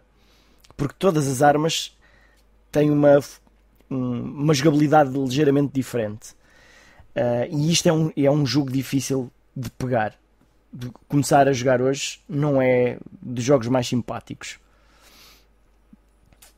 Se os normais forem ao Monster Hunter World, aí sim, é uma coisa mais pacífica. Eu sou vegetariano, portanto não, não ando cá a caçar cenas. Portanto. Mas são monstros, não são animaizinhos indefesos. São monstros porque as pessoas decidem chamar-lhes monstros. o Ivan não mata moscas. Né? realmente há alguns que não fazem muito Nada. mal. Eu mato as moscas todas. Por uma chacina este fim de semana. Bem, eh, eu, por mim, dou, dou por terminado aqui este, este tópico. Um, foi fixe discutir uh, e foi fixe que o, o, pessoal também teve bastante participativo, mais, mais uma vez. Um, e passo então ao Playing Now. Uh, Ivan, tu tens mais coisas, uh, okay. atira de cabeça. Ok, vou tentar não demorar muito tempo então. Deixem-me só abrir aqui uh, o meu fecheiro. Uh, ok, então. Uh, we go. There we go, ok. Olha, vou começar pelo jogo maior, que demorou mais tempo, que foi o Project Zero 3. Portanto, estamos, continuamos aqui no Spooktober, okay? em jogos de terror. Um, e portanto, eu o ano passado tinha jogado o, o ano passado já há dois anos, olha, já não lembro. Acho que já foi há dois anos. O Project Zero 2, o Crimson Butterfly. E tinha gostado muito desse jogo, uh, bastante mais do que o primeiro. Uh, se bem que o primeiro já joguei há tanto tempo que acho que é um bocado injusto estar a, a dizer isso. Uh, e então este ano quis jogar este Project Zero 3. Uh, e já tenho ali o Project Zero 4, que entretanto comprei a versão de, que saiu para PlayStation 4. Uh, comprei essa versão uh, e vamos ver para o ano o, que, é que, o que é que nos reserva. Uh, opa, este Project Zero 3 foi um jogo bastante mais longo uh, do que os outros dois Project Zeros.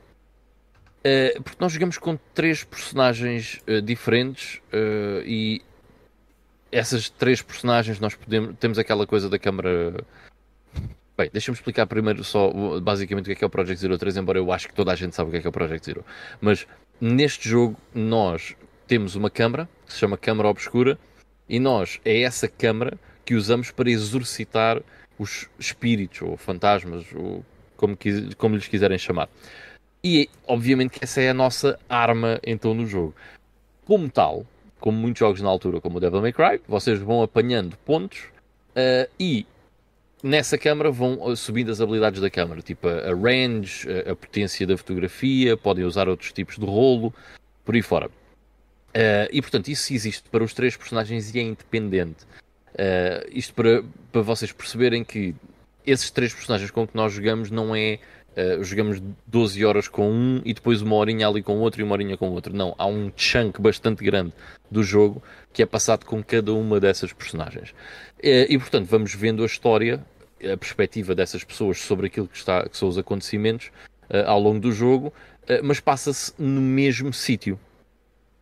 O que é que isto leva? Bem, leva aqui ao ponto negativo no Project Zero 3, que é, existe uh, alguma monotonia na exploração. O Project Zero 2 uh, eh, era espetacular nisso, porque era uma vila que nós tínhamos para explorar e podíamos entrar em vários edifícios, explorar esses vários edifícios, ou seja, nunca ficava muito monótono. E o Project Zero 3 achei bastante monótono uh, no que tocava à exploração, porque era sempre o mesmo sítio, mas com algumas diferenças e com personagens diferentes nesse sítio. Portanto, um ponto menos negativo para o Project Zero 3. Quando estávamos a falar há bocado de jogos que demoram mais do que. e depois acabam por ser um bocado secantes, o Project Zero 3 sofre um bocado disso. Porque uh, ele acrescenta um, ehm, ali horas de jogo que eu acho que são inúteis para o bolo geral do jogo. Portanto, se o jogo tivesse menos 5 horas, mas se focasse só num personagem e o resto da história dos outros personagens fosse visto por cutscenes ou uma coisa assim, acho que tinha sido uma experiência mais interessante no seu todo. Um, mas pronto, em termos de jogabilidade, isso tudo é muito parecido aos outros Project Zeros, não tem nada de, de novo. Portanto, é o que é, é mais um jogo da série. Uh, a história a história do Project Zero 2 era espetacular, do Crimson Butterfly. Era bué macabra e era muito fixe. Neste também está fixe, mas também fica um bocado aquém. não, realmente não é. Ou seja, o pico da série realmente para mim é ali o Crimson Butterfly. Eu já joguei o Maiden of Blackwater, na altura já há uns bons anos na Wii U, quando ele saiu, uh, e também gostei do jogo, mas Crimson Butterfly é o Crimson Butterfly. E parece-me que vai continuar assim a ser, porque não estou a ver o 4 uh, a ser melhor do, do que esse. Mas, enfim, uh, no fim, curti do jogo, uh, gostei do que joguei, gostei do que vi, continua a ser um jogo muito atmosférico, dos jogos mais assustadores que vocês podem jogar, com uma das atmosferas mais aterradoras que, que existe nos videojogos. Pá, é um jogo muito bom nesse, nesses aspectos e é um jogo que vale a pena. Portanto, continua a valer a pena este terceiro, The Tormented. Um, alright, passando então à frente, vou ao outro jogo maior. Foi o Coldelka. Eu esta semana tive de férias, só para saber. o outro jogo maior foi o Coldelka. Uh, portanto, como mantemos-nos aqui no, no Spooktober, no Spooky Scary, epá, eu lembrei-me, apetecia-me jogar algo de terror, mas que não fosse um survival horror, porque tinha acabado o Project Zero 3 e queria uma coisa diferente. E lembrei-me, olha, por que não o Codelka? Porque normalmente diz que o Codelka é um horror RPG, certo? Uh, que eu sempre achei um bocado estranho porque de, de dizerem isso. E então, yeah, vamos lá experimentar o Codelka.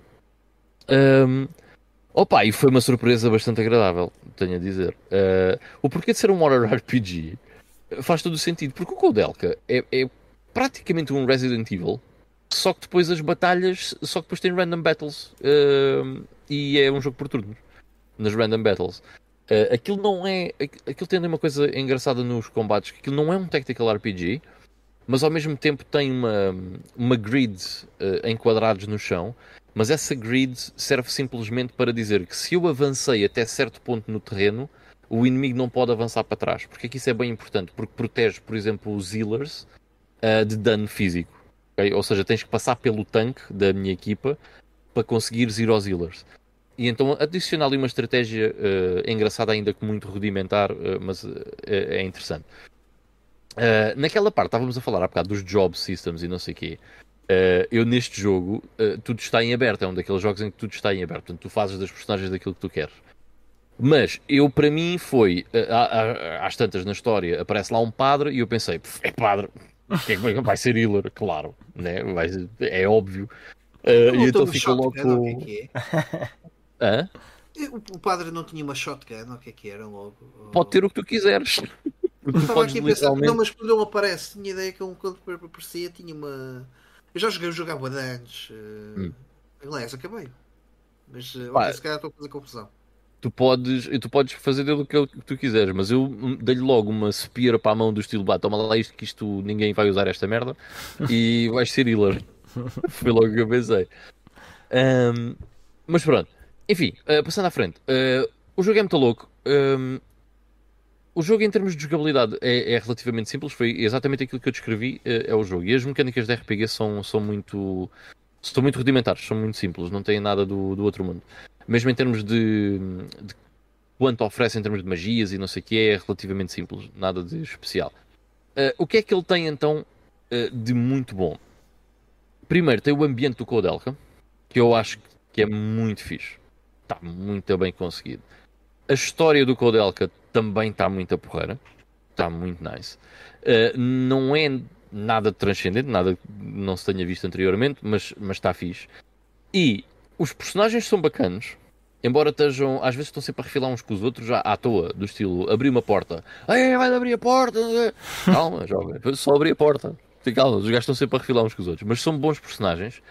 E eu vou dizer que este é o jogo com o melhor voice acting da PlayStation 1 a par com o Metal Gear Solid.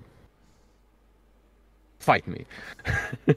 Também não, há, tem... muitos, não há muitos candidatos uh, assim pois de jeito. Também, também é não, mas eu não me lembro exatamente, já foi há mais de 10 anos que joguei isto. Uh, mas eu lembro-me que em termos de apresentação, ou seja, incluindo a, a, a, parte sonora, era um jogo com um ambiente espetacular, meu. Eu adorei era, era. isso. As cutscenes são lindíssimas. As cutscenes são muito boas, sim. E, tem voice acting nas cutscenes. Cool stuff. Uh, tanto que eles prometerem o voice acting, uh, o jogo tem 4 CDs, mas dura para aí 12 horas. o jogo é relativamente curto, mas tem 4 CDs. Uh, mas tem algumas cutscenes uh, e, e, tem voice acting. O voice acting está muito fixe. E a banda sonora também está muito fixe.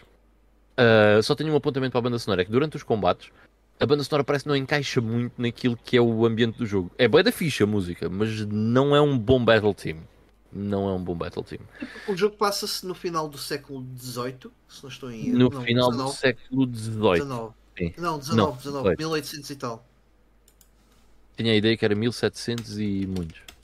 Mas espera aí que eu uh, vejo já. Confirma-me, porque a ideia que eu tinha era que passa-se no final do século XIX. No entanto, a zona para onde nós vamos é tipo uma zona muito antiga, é tipo umas ruínas de um castelo, uma coisa assim do género. Uh, é, desculpa, tens razão, é final do século XIX.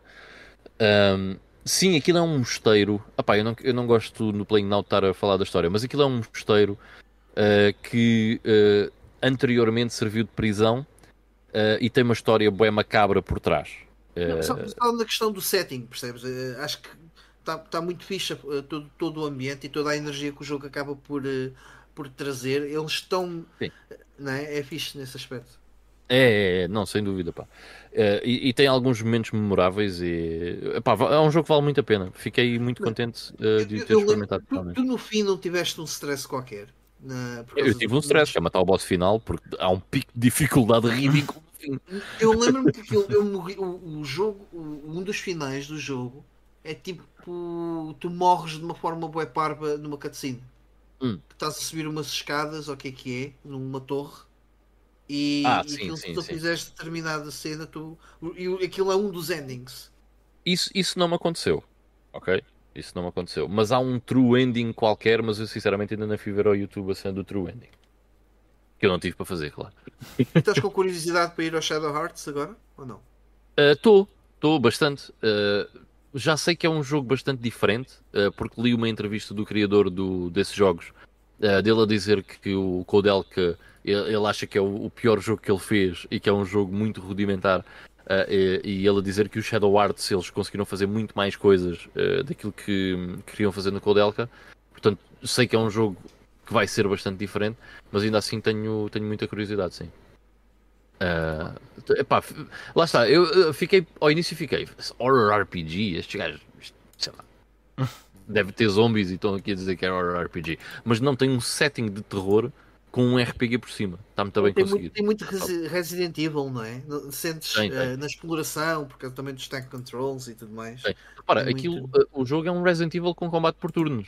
Uh, porque literalmente é, tens um mosteiro, certo?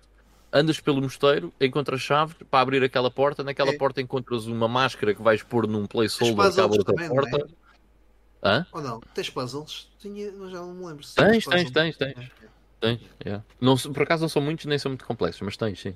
É muito, é muito esse tipo. É, é uma estrutura de um survival horror em que a mecânica de jogabilidade é um tactical RPG. Hum, quer dizer, é um, é um turn-based RPG, não é tactical. Tem ali alguma coisa de tactical. E, e lembro-me também que o build-up da história também é bem interessante. é, como é. Eu gostei yeah. também lembro-me disso. Yeah. Yeah, yeah, a história e, e desenvolve-se rapidamente, mas está eh, sempre a acontecer qualquer coisa na história, é fixe. Ok. Yeah, bom jogo, man. Curti, curti o do Kodelka. Uh, depois. Ok, depois. Uh, então vamos entrar aqui noutra coisa que é. Uh, eu queria, eu já ando há, andava há, muito, há montes de tempo para jogar um jogo que é o Ghouls and Ghosts. Hum? Ghouls and Ghosts. Que é a sequela do Ghosts and Goblins. E agora vocês dizem assim, então mas porquê é que querias jogar tanto isso? Porque és uh, fã do Ghosts and Goblins? Não, na verdade eu mais ou menos detesto o Ghosts and Goblins, ok? não, que, não por ser um mau jogo, mas porque é, é, é, é, é, ridiculamente difícil à toa. É, é mesmo para sacar moedas ao, ao pessoal nas arcades. É um é jogo mesmo. não, não, não. É um jogo penosamente difícil, ok? Uh, e eu acabei o jogo já há muitos anos, ok? um, a fazer aquela cena de save states no início do nível e mesmo assim sofri horrores para acabar o, o Ghost and Goblins, okay? a versão da NES que foi que eu joguei. O jogo, mesmo com os save states no início do nível, é brutalmente difícil. Okay? Mas eu já há muito tempo queria experimentar o, Ghost, uh, o Ghouls and Ghosts, porque existe a versão de Mega Drive. Opa, e no Halloween faz sentido, certo? É um jogo que faz muito sentido no, no Halloween. E então, eu desta vez, eu, eu, eu por acaso, eu tive acho que comentei na semana passada, eu estive em França e até andei a ver lá se conseguia encontrar uma cópia do Ghouls and Ghosts por lá, da Mega Drive. Tivesse completo em bom estado. Ah, e a única que eu vi era 120 euros. Esquece, não vai acontecer, porque não, não é jogo que me apeteça dar 120 euros por um Ghouls and Ghosts. Um, e entretanto, eu tinha a versão arcade deste jogo na compilação Capcom uh, Classics Collection uh, no volume 1 na, na PlayStation 2. E eu pensei, ok, não é a versão de Mega Drive, mas ainda assim vou jogar essa versão arcade do Ghouls and Ghosts e mais tarde jogo a versão de Mega Drive. Eu fiquei bué desiludido com o Ghouls and Ghosts. Mas eu sei que a versão de Mega Drive é diferente, ok? Já estive a ver isso. E que é muito mais fácil. A versão arcade, epá, é ridículo. É mesmo ridículo. Não faz sentido. E É, é- é um autêntico uh, chupa-moedas ao, ao- ao pessoal que estava nas arcades. Não há, não há outro motivo para o jogo ser tão difícil quanto é. Epá, é, é mesmo. Não, não tem nada a ver. Isto para dizer o quê? Bem, eu acabei o Ghouls and contra o. Very Easy Mode, né? O Contra o. Ah, man, em olha, comparação, ainda bem que diz isso. Nós fizemos o deep dive do Contra aqui há, há, há uns tempos. E o Contra é considerado um dos jogos mais difíceis de sempre. Mais. Bem, comparado com o Ghouls and Ghosts, é um jogo fácil, ok? É coisa que estás a comparar o Sekiro. Man, é coisa que estás a comparar o Sekiro, sei lá, com. com pff, não sei, man, com o God of War em Very Easy. não, tem, não tem nada a ver. É muito mais difícil. Pá, pá é ridículo. Este, este nem Eu- com o Konami Code. Não, man, eu Porque é com o Capcom, state, né? com o save state no início do nível, eu sofri horrores para passar, para passar este jogo. Pá, o logo o segundo nível, o início do segundo nível, é fucking impossible, estás a ver? É, é pá, é horrível, man. Aquilo, eu passe- quando passei esse, esse nível, eh, no início tive ali sorte, pá, e, por acaso consegui passar por aquilo. Porque aquilo é mesmo estupidamente difícil, man. Mas olha, olha Eh, para as imagens que o Carlos está a passar. O gajo está a passar isso na boa, está, está a ir bem na boa. É bem simples, né? Agora vai experimentar, vai experimentar. Man, foi muito difícil mesmo. Uh, pronto, a cena fixe, na PlayStation 2, uh, essa compilação tem a opção de save game e load game, portanto podem usar aquilo como um save, como um save state. Se gostam de fazer como eu faço, uh, vão ao menu, save state no início do nível e depois podem fazer load disso. Pá, ainda assim, foi bem difícil e fiquei sinceramente muito desagradado com, com o jogo. Não. Ah, sei lá, fiquei com uma sensação de. Não, não, não é jogo para mim. Mas o que é que eu tenho? Eu tenho para a Super Nintendo, tenho o Super Ghouls and Ghosts. Que eu nunca tinha jogado e eu pensei que o Super Ghouls and Ghosts era eh, uma versão da Super Nintendo do Ghouls and Ghosts. Mas não, é uma É sequela. outro. Yeah. É outro jogo. Eh, e ainda bem. E depois houve uma coisa brutal que foi. Eu fui pesquisar sobre o Super Ghouls and Ghosts eh, e vi que o da pessoal em fóruns e não sei o que a dizer: é pá, isto é o jogo mais difícil que existe na Super Nintendo. E eu pensei: Isso é porque não jogaram o outro. eu, eu pensei logo, man, vou odiar o jogo, mas olha, já que joguei o Ghouls and Ghosts, bora lá jogar o Super Ghouls and Ghosts. Meu, não tem nada a ver. Pá, não tem nada a ver. É 57 vezes mais fácil do que o Ghouls and Ghosts original da, da arcade. É que não tem mesmo nada a ver. O Super Ghouls and Ghosts na Super Nintendo, curti bué, é um jogo bué da fixe e tá... A única coisa que fizeram foi diminuir a, a- a- dificuldade em 57 vezes. E mesmo assim é um jogo difícil, ou pelo menos challenging, mas é muito mais enjoyable do que foi a versão arcade de. Bem, não é do mesmo jogo, mas enfim. Foi muito, muito mais enjoyable. Ah, e já agora, obrigado por, terem, por terem metido um double jump, man. Thank God. Faz bem de jeito. Ah, mas pronto, este jogo gostei bastante. É muito fixe, é muito colorido. Pá, tem- este era o jogo que eu achava que ia jogar quando jogasse o and Ghosts. Ah, agora, fica para saber se a versão de Mega Drive ah, é mais tipo a de este de, de Super Nintendo ou se é mais tipo a versão da arcade do Ghouls and Ghosts. Portanto, não sei. No futuro, quando eu arranjar uma cópia, ah, logo vamos ver. Mas, Eu epá, acho curti que não, este, não, é, não é tão difícil como a da arcade. Pois é, pá, Dá, eu dá para não. dá para chegar ao fim. Eu imagino que não. Pá, Já este da Super Nintendo. Diz? Os Maximum, já jogaste? Não, não. Mas uh, provavelmente vou lá brevemente, já. Uh, que também não são jogos fáceis, já ouvi dizer. Não são difíceis. Eh, Yeah. Mas pronto, este, este gostei bastante, portanto recomendo vivamente o Super Ghouls and Ghosts.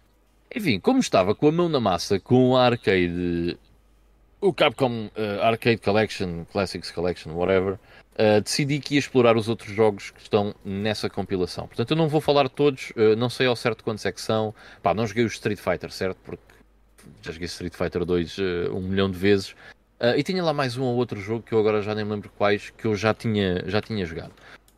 Um, mas gostava de dar só destaque aqui muito rapidamente a uns quantos. Aquilo tem lá o 1943, que é a sequela do 1942, portanto o 1942 é um dos shmups que vêm naquela vaga inicial pós-Zivias, portanto os Zivias saem em 83 e depois temos uma vaga de shmups uh, a imitar o estilo dos Zivias, que acaba por ser o primeiro shooter vertical uh, a sair cá para fora, e o 1942 faz parte dessa, dessa, dessa linhagem de, de de jogos shmups, daqueles shmups muito ainda uh, como é que se diz uh, primitivos, ok? Uns shmups muito primitivos, mas é um jogo interessante e que está nessa compilação, podem jogar, é, é, é, estupidamente difícil também, mas claro, aqui há free play, portanto estejam à vontade, certo? No Ghouls and Ghosts também há free play, só que tipo perdes duas, duas vidas, voltas ao início do nível. E aí vai, imagina, yeah. imagina, como eu disse no, no, no tópico central, isto é um jogo de aviões. Agora, vamos fazer o 1943 uh, mod Flight Simulator. Achas que seria. Lá está, estragava a piada toda. Ah, e se vinha o terceiro uh... avião, nunca tinhas hipótese, três contra ti. Morrias sempre. Morrias sempre. mas enfim, uh, não falando do 1942, mas só para vos dar em contexto. O 1943 é um jogo de 1987, portanto, uh, passam-se aqui uh, três anos, e isso é vital para o desenvolvimento do, do género de, de shmups. Um, e o 1943 então é um jogo muito mais corpulento, muito mais uh, visualmente apelativo, muito mais uh, fast-paced, muito mais rápido. Já é o, mais o típico shmup que hoje, que hoje em dia e que ali durante os anos 90 uh, nós estávamos habituados. É muito mais normal. A única coisa que o jogo tem de mal é que é muito repetitivo. Eh, porque os cenários são sempre iguais e há ali ainda uns 15 ou 16 stages por aí. Uh, mas o jogo é divertido e é fixe, portanto, se tem essa compilação, recomendo o 1943. Um, Bionic Commando, que não tem nada a ver com a versão da NES, zero, porque eu já tinha, nunca acabei a versão da NES, mas já tinha experimentado. Esta versão é muito diferente do Bionic Commando, mesmo em termos visuais, é, é, bastante diferente. Uh, o Bionic Commando é um jogo onde o nosso personagem não salta, mas é um platformer, mas não salta, mas tem um gancho que nós uh, mandamos para, o, para várias coisas do cenário, como é os troncos de árvore que, que estão aí a ver, uh, e conseguimos agarrar-nos, podemos balançar, podemos subir para, para, para, o topo dessas plataformas, e é assim que fazemos o, o, o traversing de, dos cenários, certo? Um, é um jogo fixe, pá, é um jogo porreiro, não, não achei nada do outro mundo, acho que a versão da NES por acaso pareceu mais fixe e é bastante mais conhecida, se calhar, por esse motivo. Um, mas foi, foi, foi engraçado e é um jogo singular, é um jogo diferente uh, e é engraçado que vocês podem experimentar. E não é estupidamente difícil como todos os outros jogos desta compilação. Portanto, a partir de hoje, um, a Capcom para mim é a rainha do sacar dinheiro às pessoas. Até porque depois vêm com a cena do Street Fighter.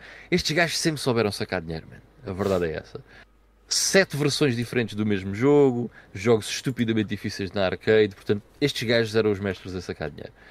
Uh, outro jogo que gostava de mencionar é o. remakes, que, que não... mas bons remakes, atenção.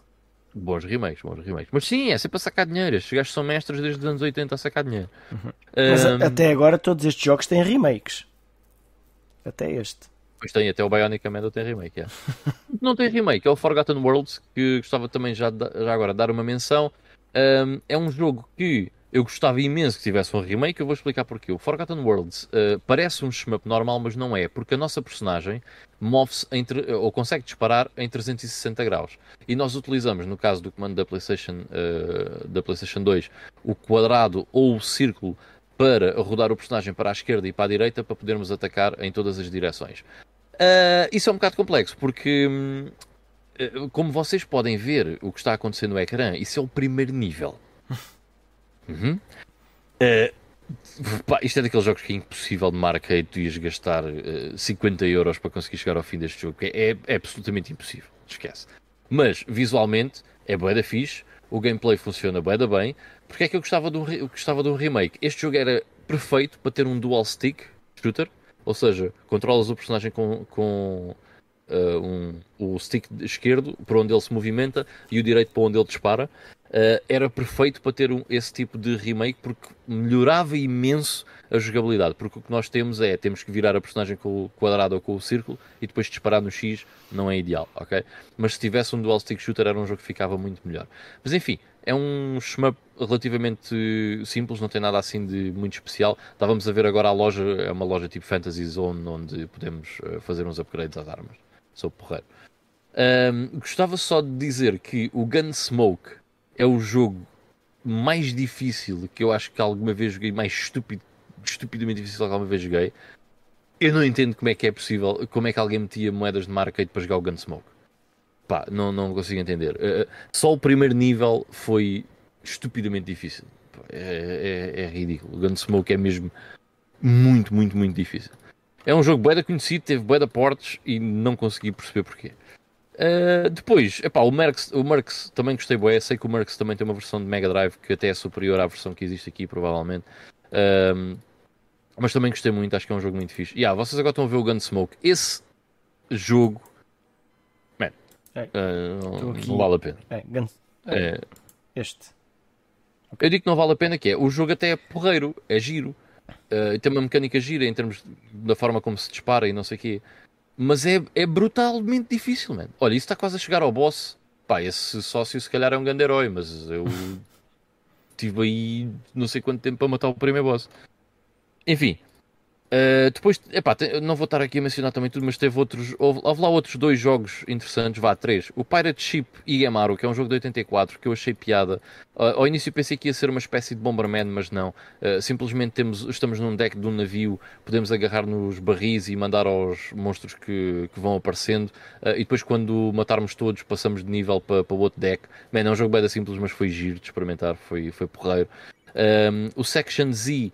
Uh, também achei fixe, é, um, é mais um shmup uh, em que podemos disparar para duas direções, para trás e para a frente. Temos uma tecla que muda a orientação do personagem para trás e para a frente. Um, e foi porreiro, não é nada de especial, nada de, do outro mundo, mas é, é um jogo competente e é um jogo fixe.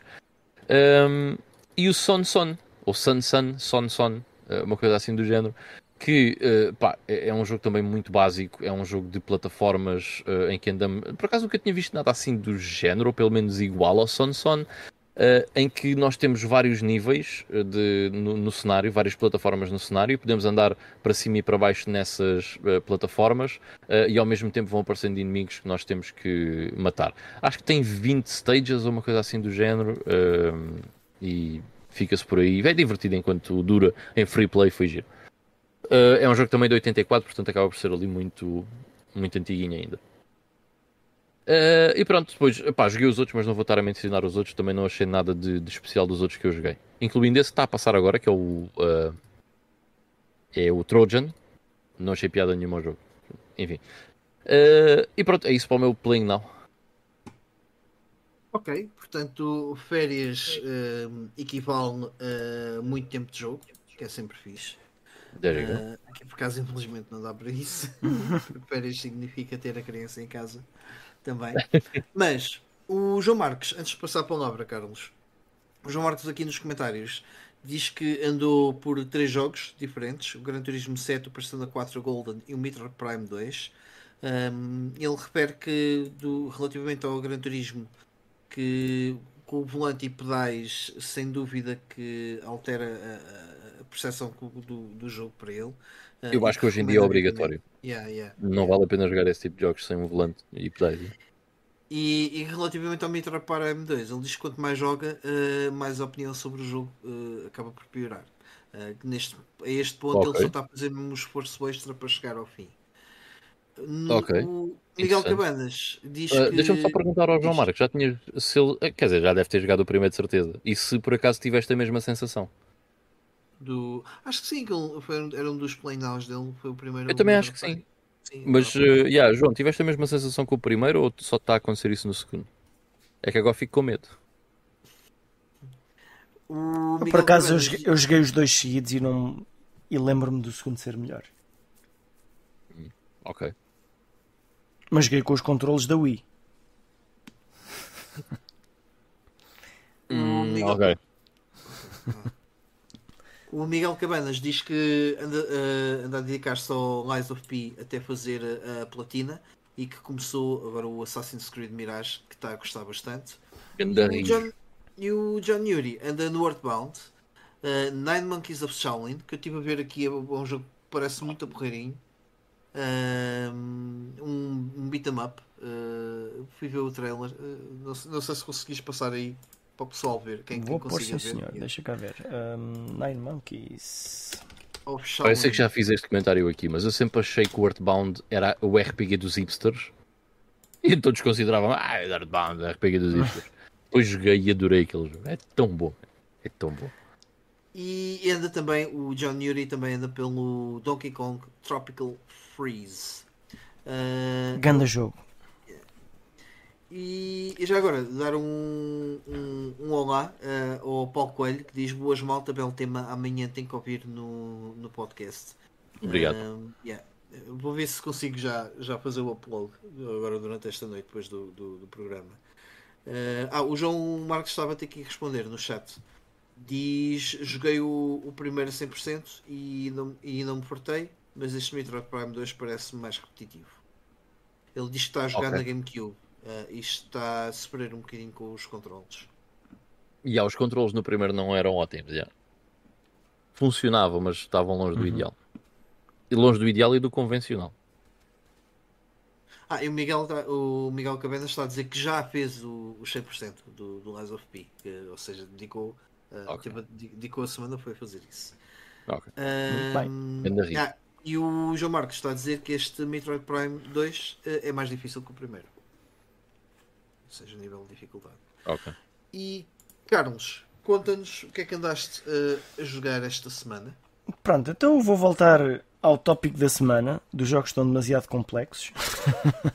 uh, tive a jogar Xenoblade Chronicles 3, portanto, uh, eu uh, nestes últimos 3 dias joguei o jogo, já estou aí com 15 horas, que não está mal, portanto, 15 horas devo estar a 10% do jogo. Ok, também é Exato, sou sempre que dá 35 cêntimos por hora, ok, portanto, 35 cêntimos por hora se for só 100 horas. Portanto, é, é bom. É, é um grande deal, meu. Olha lá, um filme é 7 euros e é 2 horas. é o dobro, é o dobro do preço. É o dobro claro. do preço. Bah, é, então, é um jogo da Monolith Software para a Switch, lançado há pouco mais de um ano. Eu sou um grande fã do primeiro, que é de 2010 para a Wii. Uh, gostei do, do Xenoblade Chronicles 2. Também também tinha gostado muito do, Xenob do Xenoblade Chronicles X para a Wii U e gostei muitíssimo uh, do, do, do, remaster que fizeram do Xenoblade, Xenoblade Chronicles original, uh, que joguei o, a história extra que aquilo tinha. E epá, este é um jogo incrivelmente complexo. O jogo está constantemente a introduzir-me mecânicas e sistemas novos constantemente. Uh, se, se, eu agora vou ao menu e aquilo está em pá, montes de coisas. É tudo simples, mas é muita coisa. Portanto, este não é um jogo ideal para alguém começar com esta série. Em termos de história, não perde nada. Mas é preciso trazer alguma bagagem de trás para não, não ser tudo muito estranho. Uh, se, eu, se nós tivéssemos começado a falar disto há duas horas antes, é, uma hora antes, eh, eu ia dizer muito mais coisas, mas terei a oportunidade durante as próximas semanas de dizer isto. Mas eh, vou falar só aqui do, do que eu acho que é essencial. Um, eu, eu acho que este jogo tem potencial para ser o meu favorito da série e eu gosto muito, muito, muito do primeiro. Uh, o jogo anda ali à volta de seis personagens que andam sempre juntas, quase desde o início do jogo, e portanto o combate é feito em, em que somos nós e mais cinco macacos ali, tudo à porrada. E em determinadas partes do jogo ainda se junta mais um gajo. Um, pá, o, o combate é algo confuso. O que está a passar no ecrã, se alguém, se alguém me estivesse a ver a jogar, é tipo, o que é que está ali a passar? Tanta coisa no ecrã. Portanto, isto é o início do jogo em que há pouca coisa no ecrã. À medida que o jogo vai, uh, vai chegando à frente, começam a aparecer mais coisas no ecrã ao mesmo tempo. Por exemplo, aqui ainda só temos três personagens. Uh, os, a, história é muito interessante. Dá para perceber que, que vamos ali, vamos ali uh, conhecer melhor todos os personagens. Uh, são todos bastante diferentes. Cada um tem a sua classe. E, e eu. Um, o maior problema que eu tenho com o jogo tem mesmo a ver com o tal job system, em que o jogo nos ob... o jogo quase que nos obriga a trocar. Imagina, cada um tem o seu papel e eu jogo com aquele personagem que é o principal. Pronto, é aquele que eu jogo, é assim que a coisa funciona. E, um, e cada cada uh, cada especialidade, cada profissão tem um rank. E facilmente nós chegamos ao rank 10, que é o rank máximo. E então, quando, volto, quando vamos ao menu, aquilo diz-nos: Olha, com este personagem o melhor é trocares para outra profissão porque já estás no nível máximo desta, que é para aproveitares o máximo. Ok. E então troca. Ou seja, com os seis personagens, cada um deles troca para a profissão a seguir. Até Mas chegar a nível vantagens, 10. Ou seja, tu ganhas van alguma vantagem na primeira profissão tendo a segunda totalizada? Ganho. Ganho porque, okay. Uh, portanto, cada, uh, cada profissão tem três habilidades uh, que eu posso escolher. Desse, posso escolher três habilidades entre cinco ou seis que são específicas dessa profissão. E quando eu tenho uma segunda profissão, eu consigo escolher uma habilidade extra Portanto, fico com, em vez de ter três habilidades, tenho quatro habilidades, em que essa extra é de uma outra profissão. E depois, mais à frente, eu desbloqueio mais um slot que tem duas habilidades extra, e depois, mais à frente, ainda desbloqueio mais uma. Ou seja, é a diferença entre eu ter três habilidades ou ter seis habilidades. Eh, e, e depois habilidades de, de, de profissões diferentes, que dá jeito. Ok? E então, aquilo é, é tipo em escadinha. Uh, portanto, agora já tenho o rank máximo destas, troca para todos, eh, todos eles trocam. E para eu continuar a jogar da mesma forma, eu sou obrigado a trocar de personagem também, que não é um grande problema. Mas depois eles têm características diferentes e que é um bocadinho diferente. E depois, quando eu achava que isso era um bocado aborrecido da maneira como eu gosto de jogar, ainda aparece um, um sétimo personagem que, que tem uma sétima profissão. e então, mais uma para eu rodar. E dá para perceber que, que esse personagem eh, de fora é o herói, existem mais uma dúzia deles ou duas dúzias deles diferentes, ou seja, aquilo nunca vai ter fim. Portanto, eu estou ali a perceber que uh, não vale a pena depois continuar muito com isso quando eu tiver ali o, o suficiente para ter as, as tais habilidades extra uh, no máximo. Uh, portanto, devo parar por aí. Mas é, é algo estranho não é estranho, porque já estou habituado, mas não gosto muito desse sistema. Agora, uma coisa que o pessoal poderá não gostar nada, mas que eu pessoalmente até estou a curtir, é que o jogo está-nos constantemente a interromper com cutscenes. Uh, só que são sempre interessantes. Imagina, o teu objetivo é andares até 5 km até chegares ali, mas ele não me mostra até onde é que eu tenho de ir no destino final. Ele mostra-me um checkpoint tipo 300 metros mais à frente e 300 metros mais à frente há uma cutscene. Às vezes é uma conversa básica, às vezes é uma coisa importante. Depois mais 300 metros, mais uma cutscene. E sempre assim. Em muitas dessas cutscenes são apresentadas novas mecânicas, novos sistemas. E isso está a acontecer constantemente. Uma cena porreira é que aparece o tutorialzinho como é habitual, mas depois eles acrescentam-nos num, num dos menus um tutorial extra se eu quiser aprender mais sobre aquilo.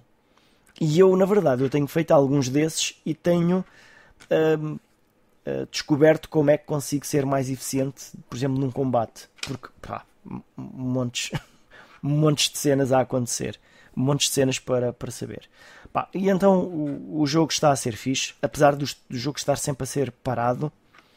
Eu imagino que daqui a algum tempo isso deixe de acontecer com tanta frequência. Uh, mas ainda assim eu estou a gostar.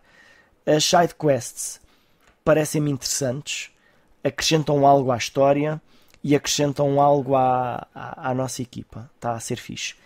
E aqui fazendo uma comparaçãozinha pequenina com o Starfield, para eles aprenderem como é que é. Imaginem que eu tenho 300 metros para fazer em linha reta. Eles colocam itens no chão que me obrigam, que não me obrigam, mas convencem-me a fazer um zigue-zague em vez de fazer aquilo a direito. Eh, algo que já acontecia nos outros Xenoblades e eu não consigo evitar ter de apanhar uh, toda a porcaria cá no chão, uh, mesmo que eu tenha que me desviar um bocado. E quando eu me desvio um bocado, olho para a parede, tem uma gruta. E eu entro sempre. E normalmente leva sempre a algum sítio interessante. Uh, e então o, o jogo está a ser está a ser está a ser muito porreiro. Acho que é um jogo que vale a pena jogar. Se são fãs, se não são fãs, experimentem o primeiro e depois voltem este mais tarde. Podem saltar o 2. Passem do primeiro para este. Não é que o 2 seja mau, mas este parece ser bastante melhor e bastante mais interessante. Olha, no, nos comentários o João Marcos estava a dizer que isso dos tutoriais um, depois de dezenas de horas é comum nos RPGs de hoje yeah. em dia. Já em Persona yeah. 5 lembra-se de ir a quase 30 horas e ainda estar a ser introduzida novas mecânicas. Só dizer uma coisa, por isso é que Persona 5 é muito fixe. Eu joguei Persona 5, foi assim, acho que foi o primeiro jogo da Atlas que joguei, a sério. Um, e, e, eles fizeram isso tão bem, e, e um bocado no tema da, daquele que foi o tópico central, que eu, em momento algum, senti-me confuso daquilo que podia ser feito no, no, no Persona 5. Uhum. Eles, o, o jogo também é bem um... gradual. Eles no é, Persona 5 o ritmo, é bem gradual. O ritmo é fantástico. É uma lição de como fazer isso no, no, nos RPGs é. nos dias de hoje, sem dúvida. Um, por, ah, depois ele acrescenta, por outro lado, foi pelo melhor porque com estes jogos é impossível de introduzir tudo do início de uma maneira não clara e intrusiva. Exato claro. Uhum. Isso. Uh, bem, eu da minha parte não tenho Plain Mel. Uh, não, por acaso não, não consegui pegar muito ao longo desta semana no, no nos jogos que tinha. O, o que vai ser uh, compensado durante a próxima semana, porque já me consegui organizar para isso. Um, e, e, portanto, se calhar dou aqui início às, às despedidas, acabando com, com o Playing Now. Um, uh, eh, agradecer novamente aqui ao, ao, à, participação, à participação do chat que teve, que teve on fire a maior parte do tempo. Que foi, um, foi um tema muito fixe, um episódio muito porreiro. Por acaso, mais interessante do que aquilo que eu achei que pudesse vir a ser. Um, e isso, naturalmente, graças também à participação do, do, do, do nosso chat. Um, iremos estar este, episódio, tal como o Backlog Battlers, ou no decorrer desta semana, vão estar disponíveis em áudio para vocês ouvirem, tanto no Spotify como no Apple Podcasts. Uh, e portanto, uh, basicamente é isso. Estamos por aqui todos os domingos uh, à noite. diz a lenda que há mais de um ano que não falhamos um domingo, portanto, é só, é só aparecerem por aí a partir das 10 da noite e conversarem connosco a gente há de ter sempre coisas porreiras para. E vocês também vão ter coisas porreiras sempre para partilhar com a gente. Uh, da minha parte é tudo. Uh, não sei se querem uh, alguma coisa aqui para a despedida. Não, That's it, folks. és tudo. Não. É isso, mais um quase 4 horas de episódio. Ah, só 3 horas e meia, não sejas é assim. Há quem diga que o, que o podcast está-se a tornar demasiado complexo. ah, tchau aí, pessoal. Boa forma. Tchau.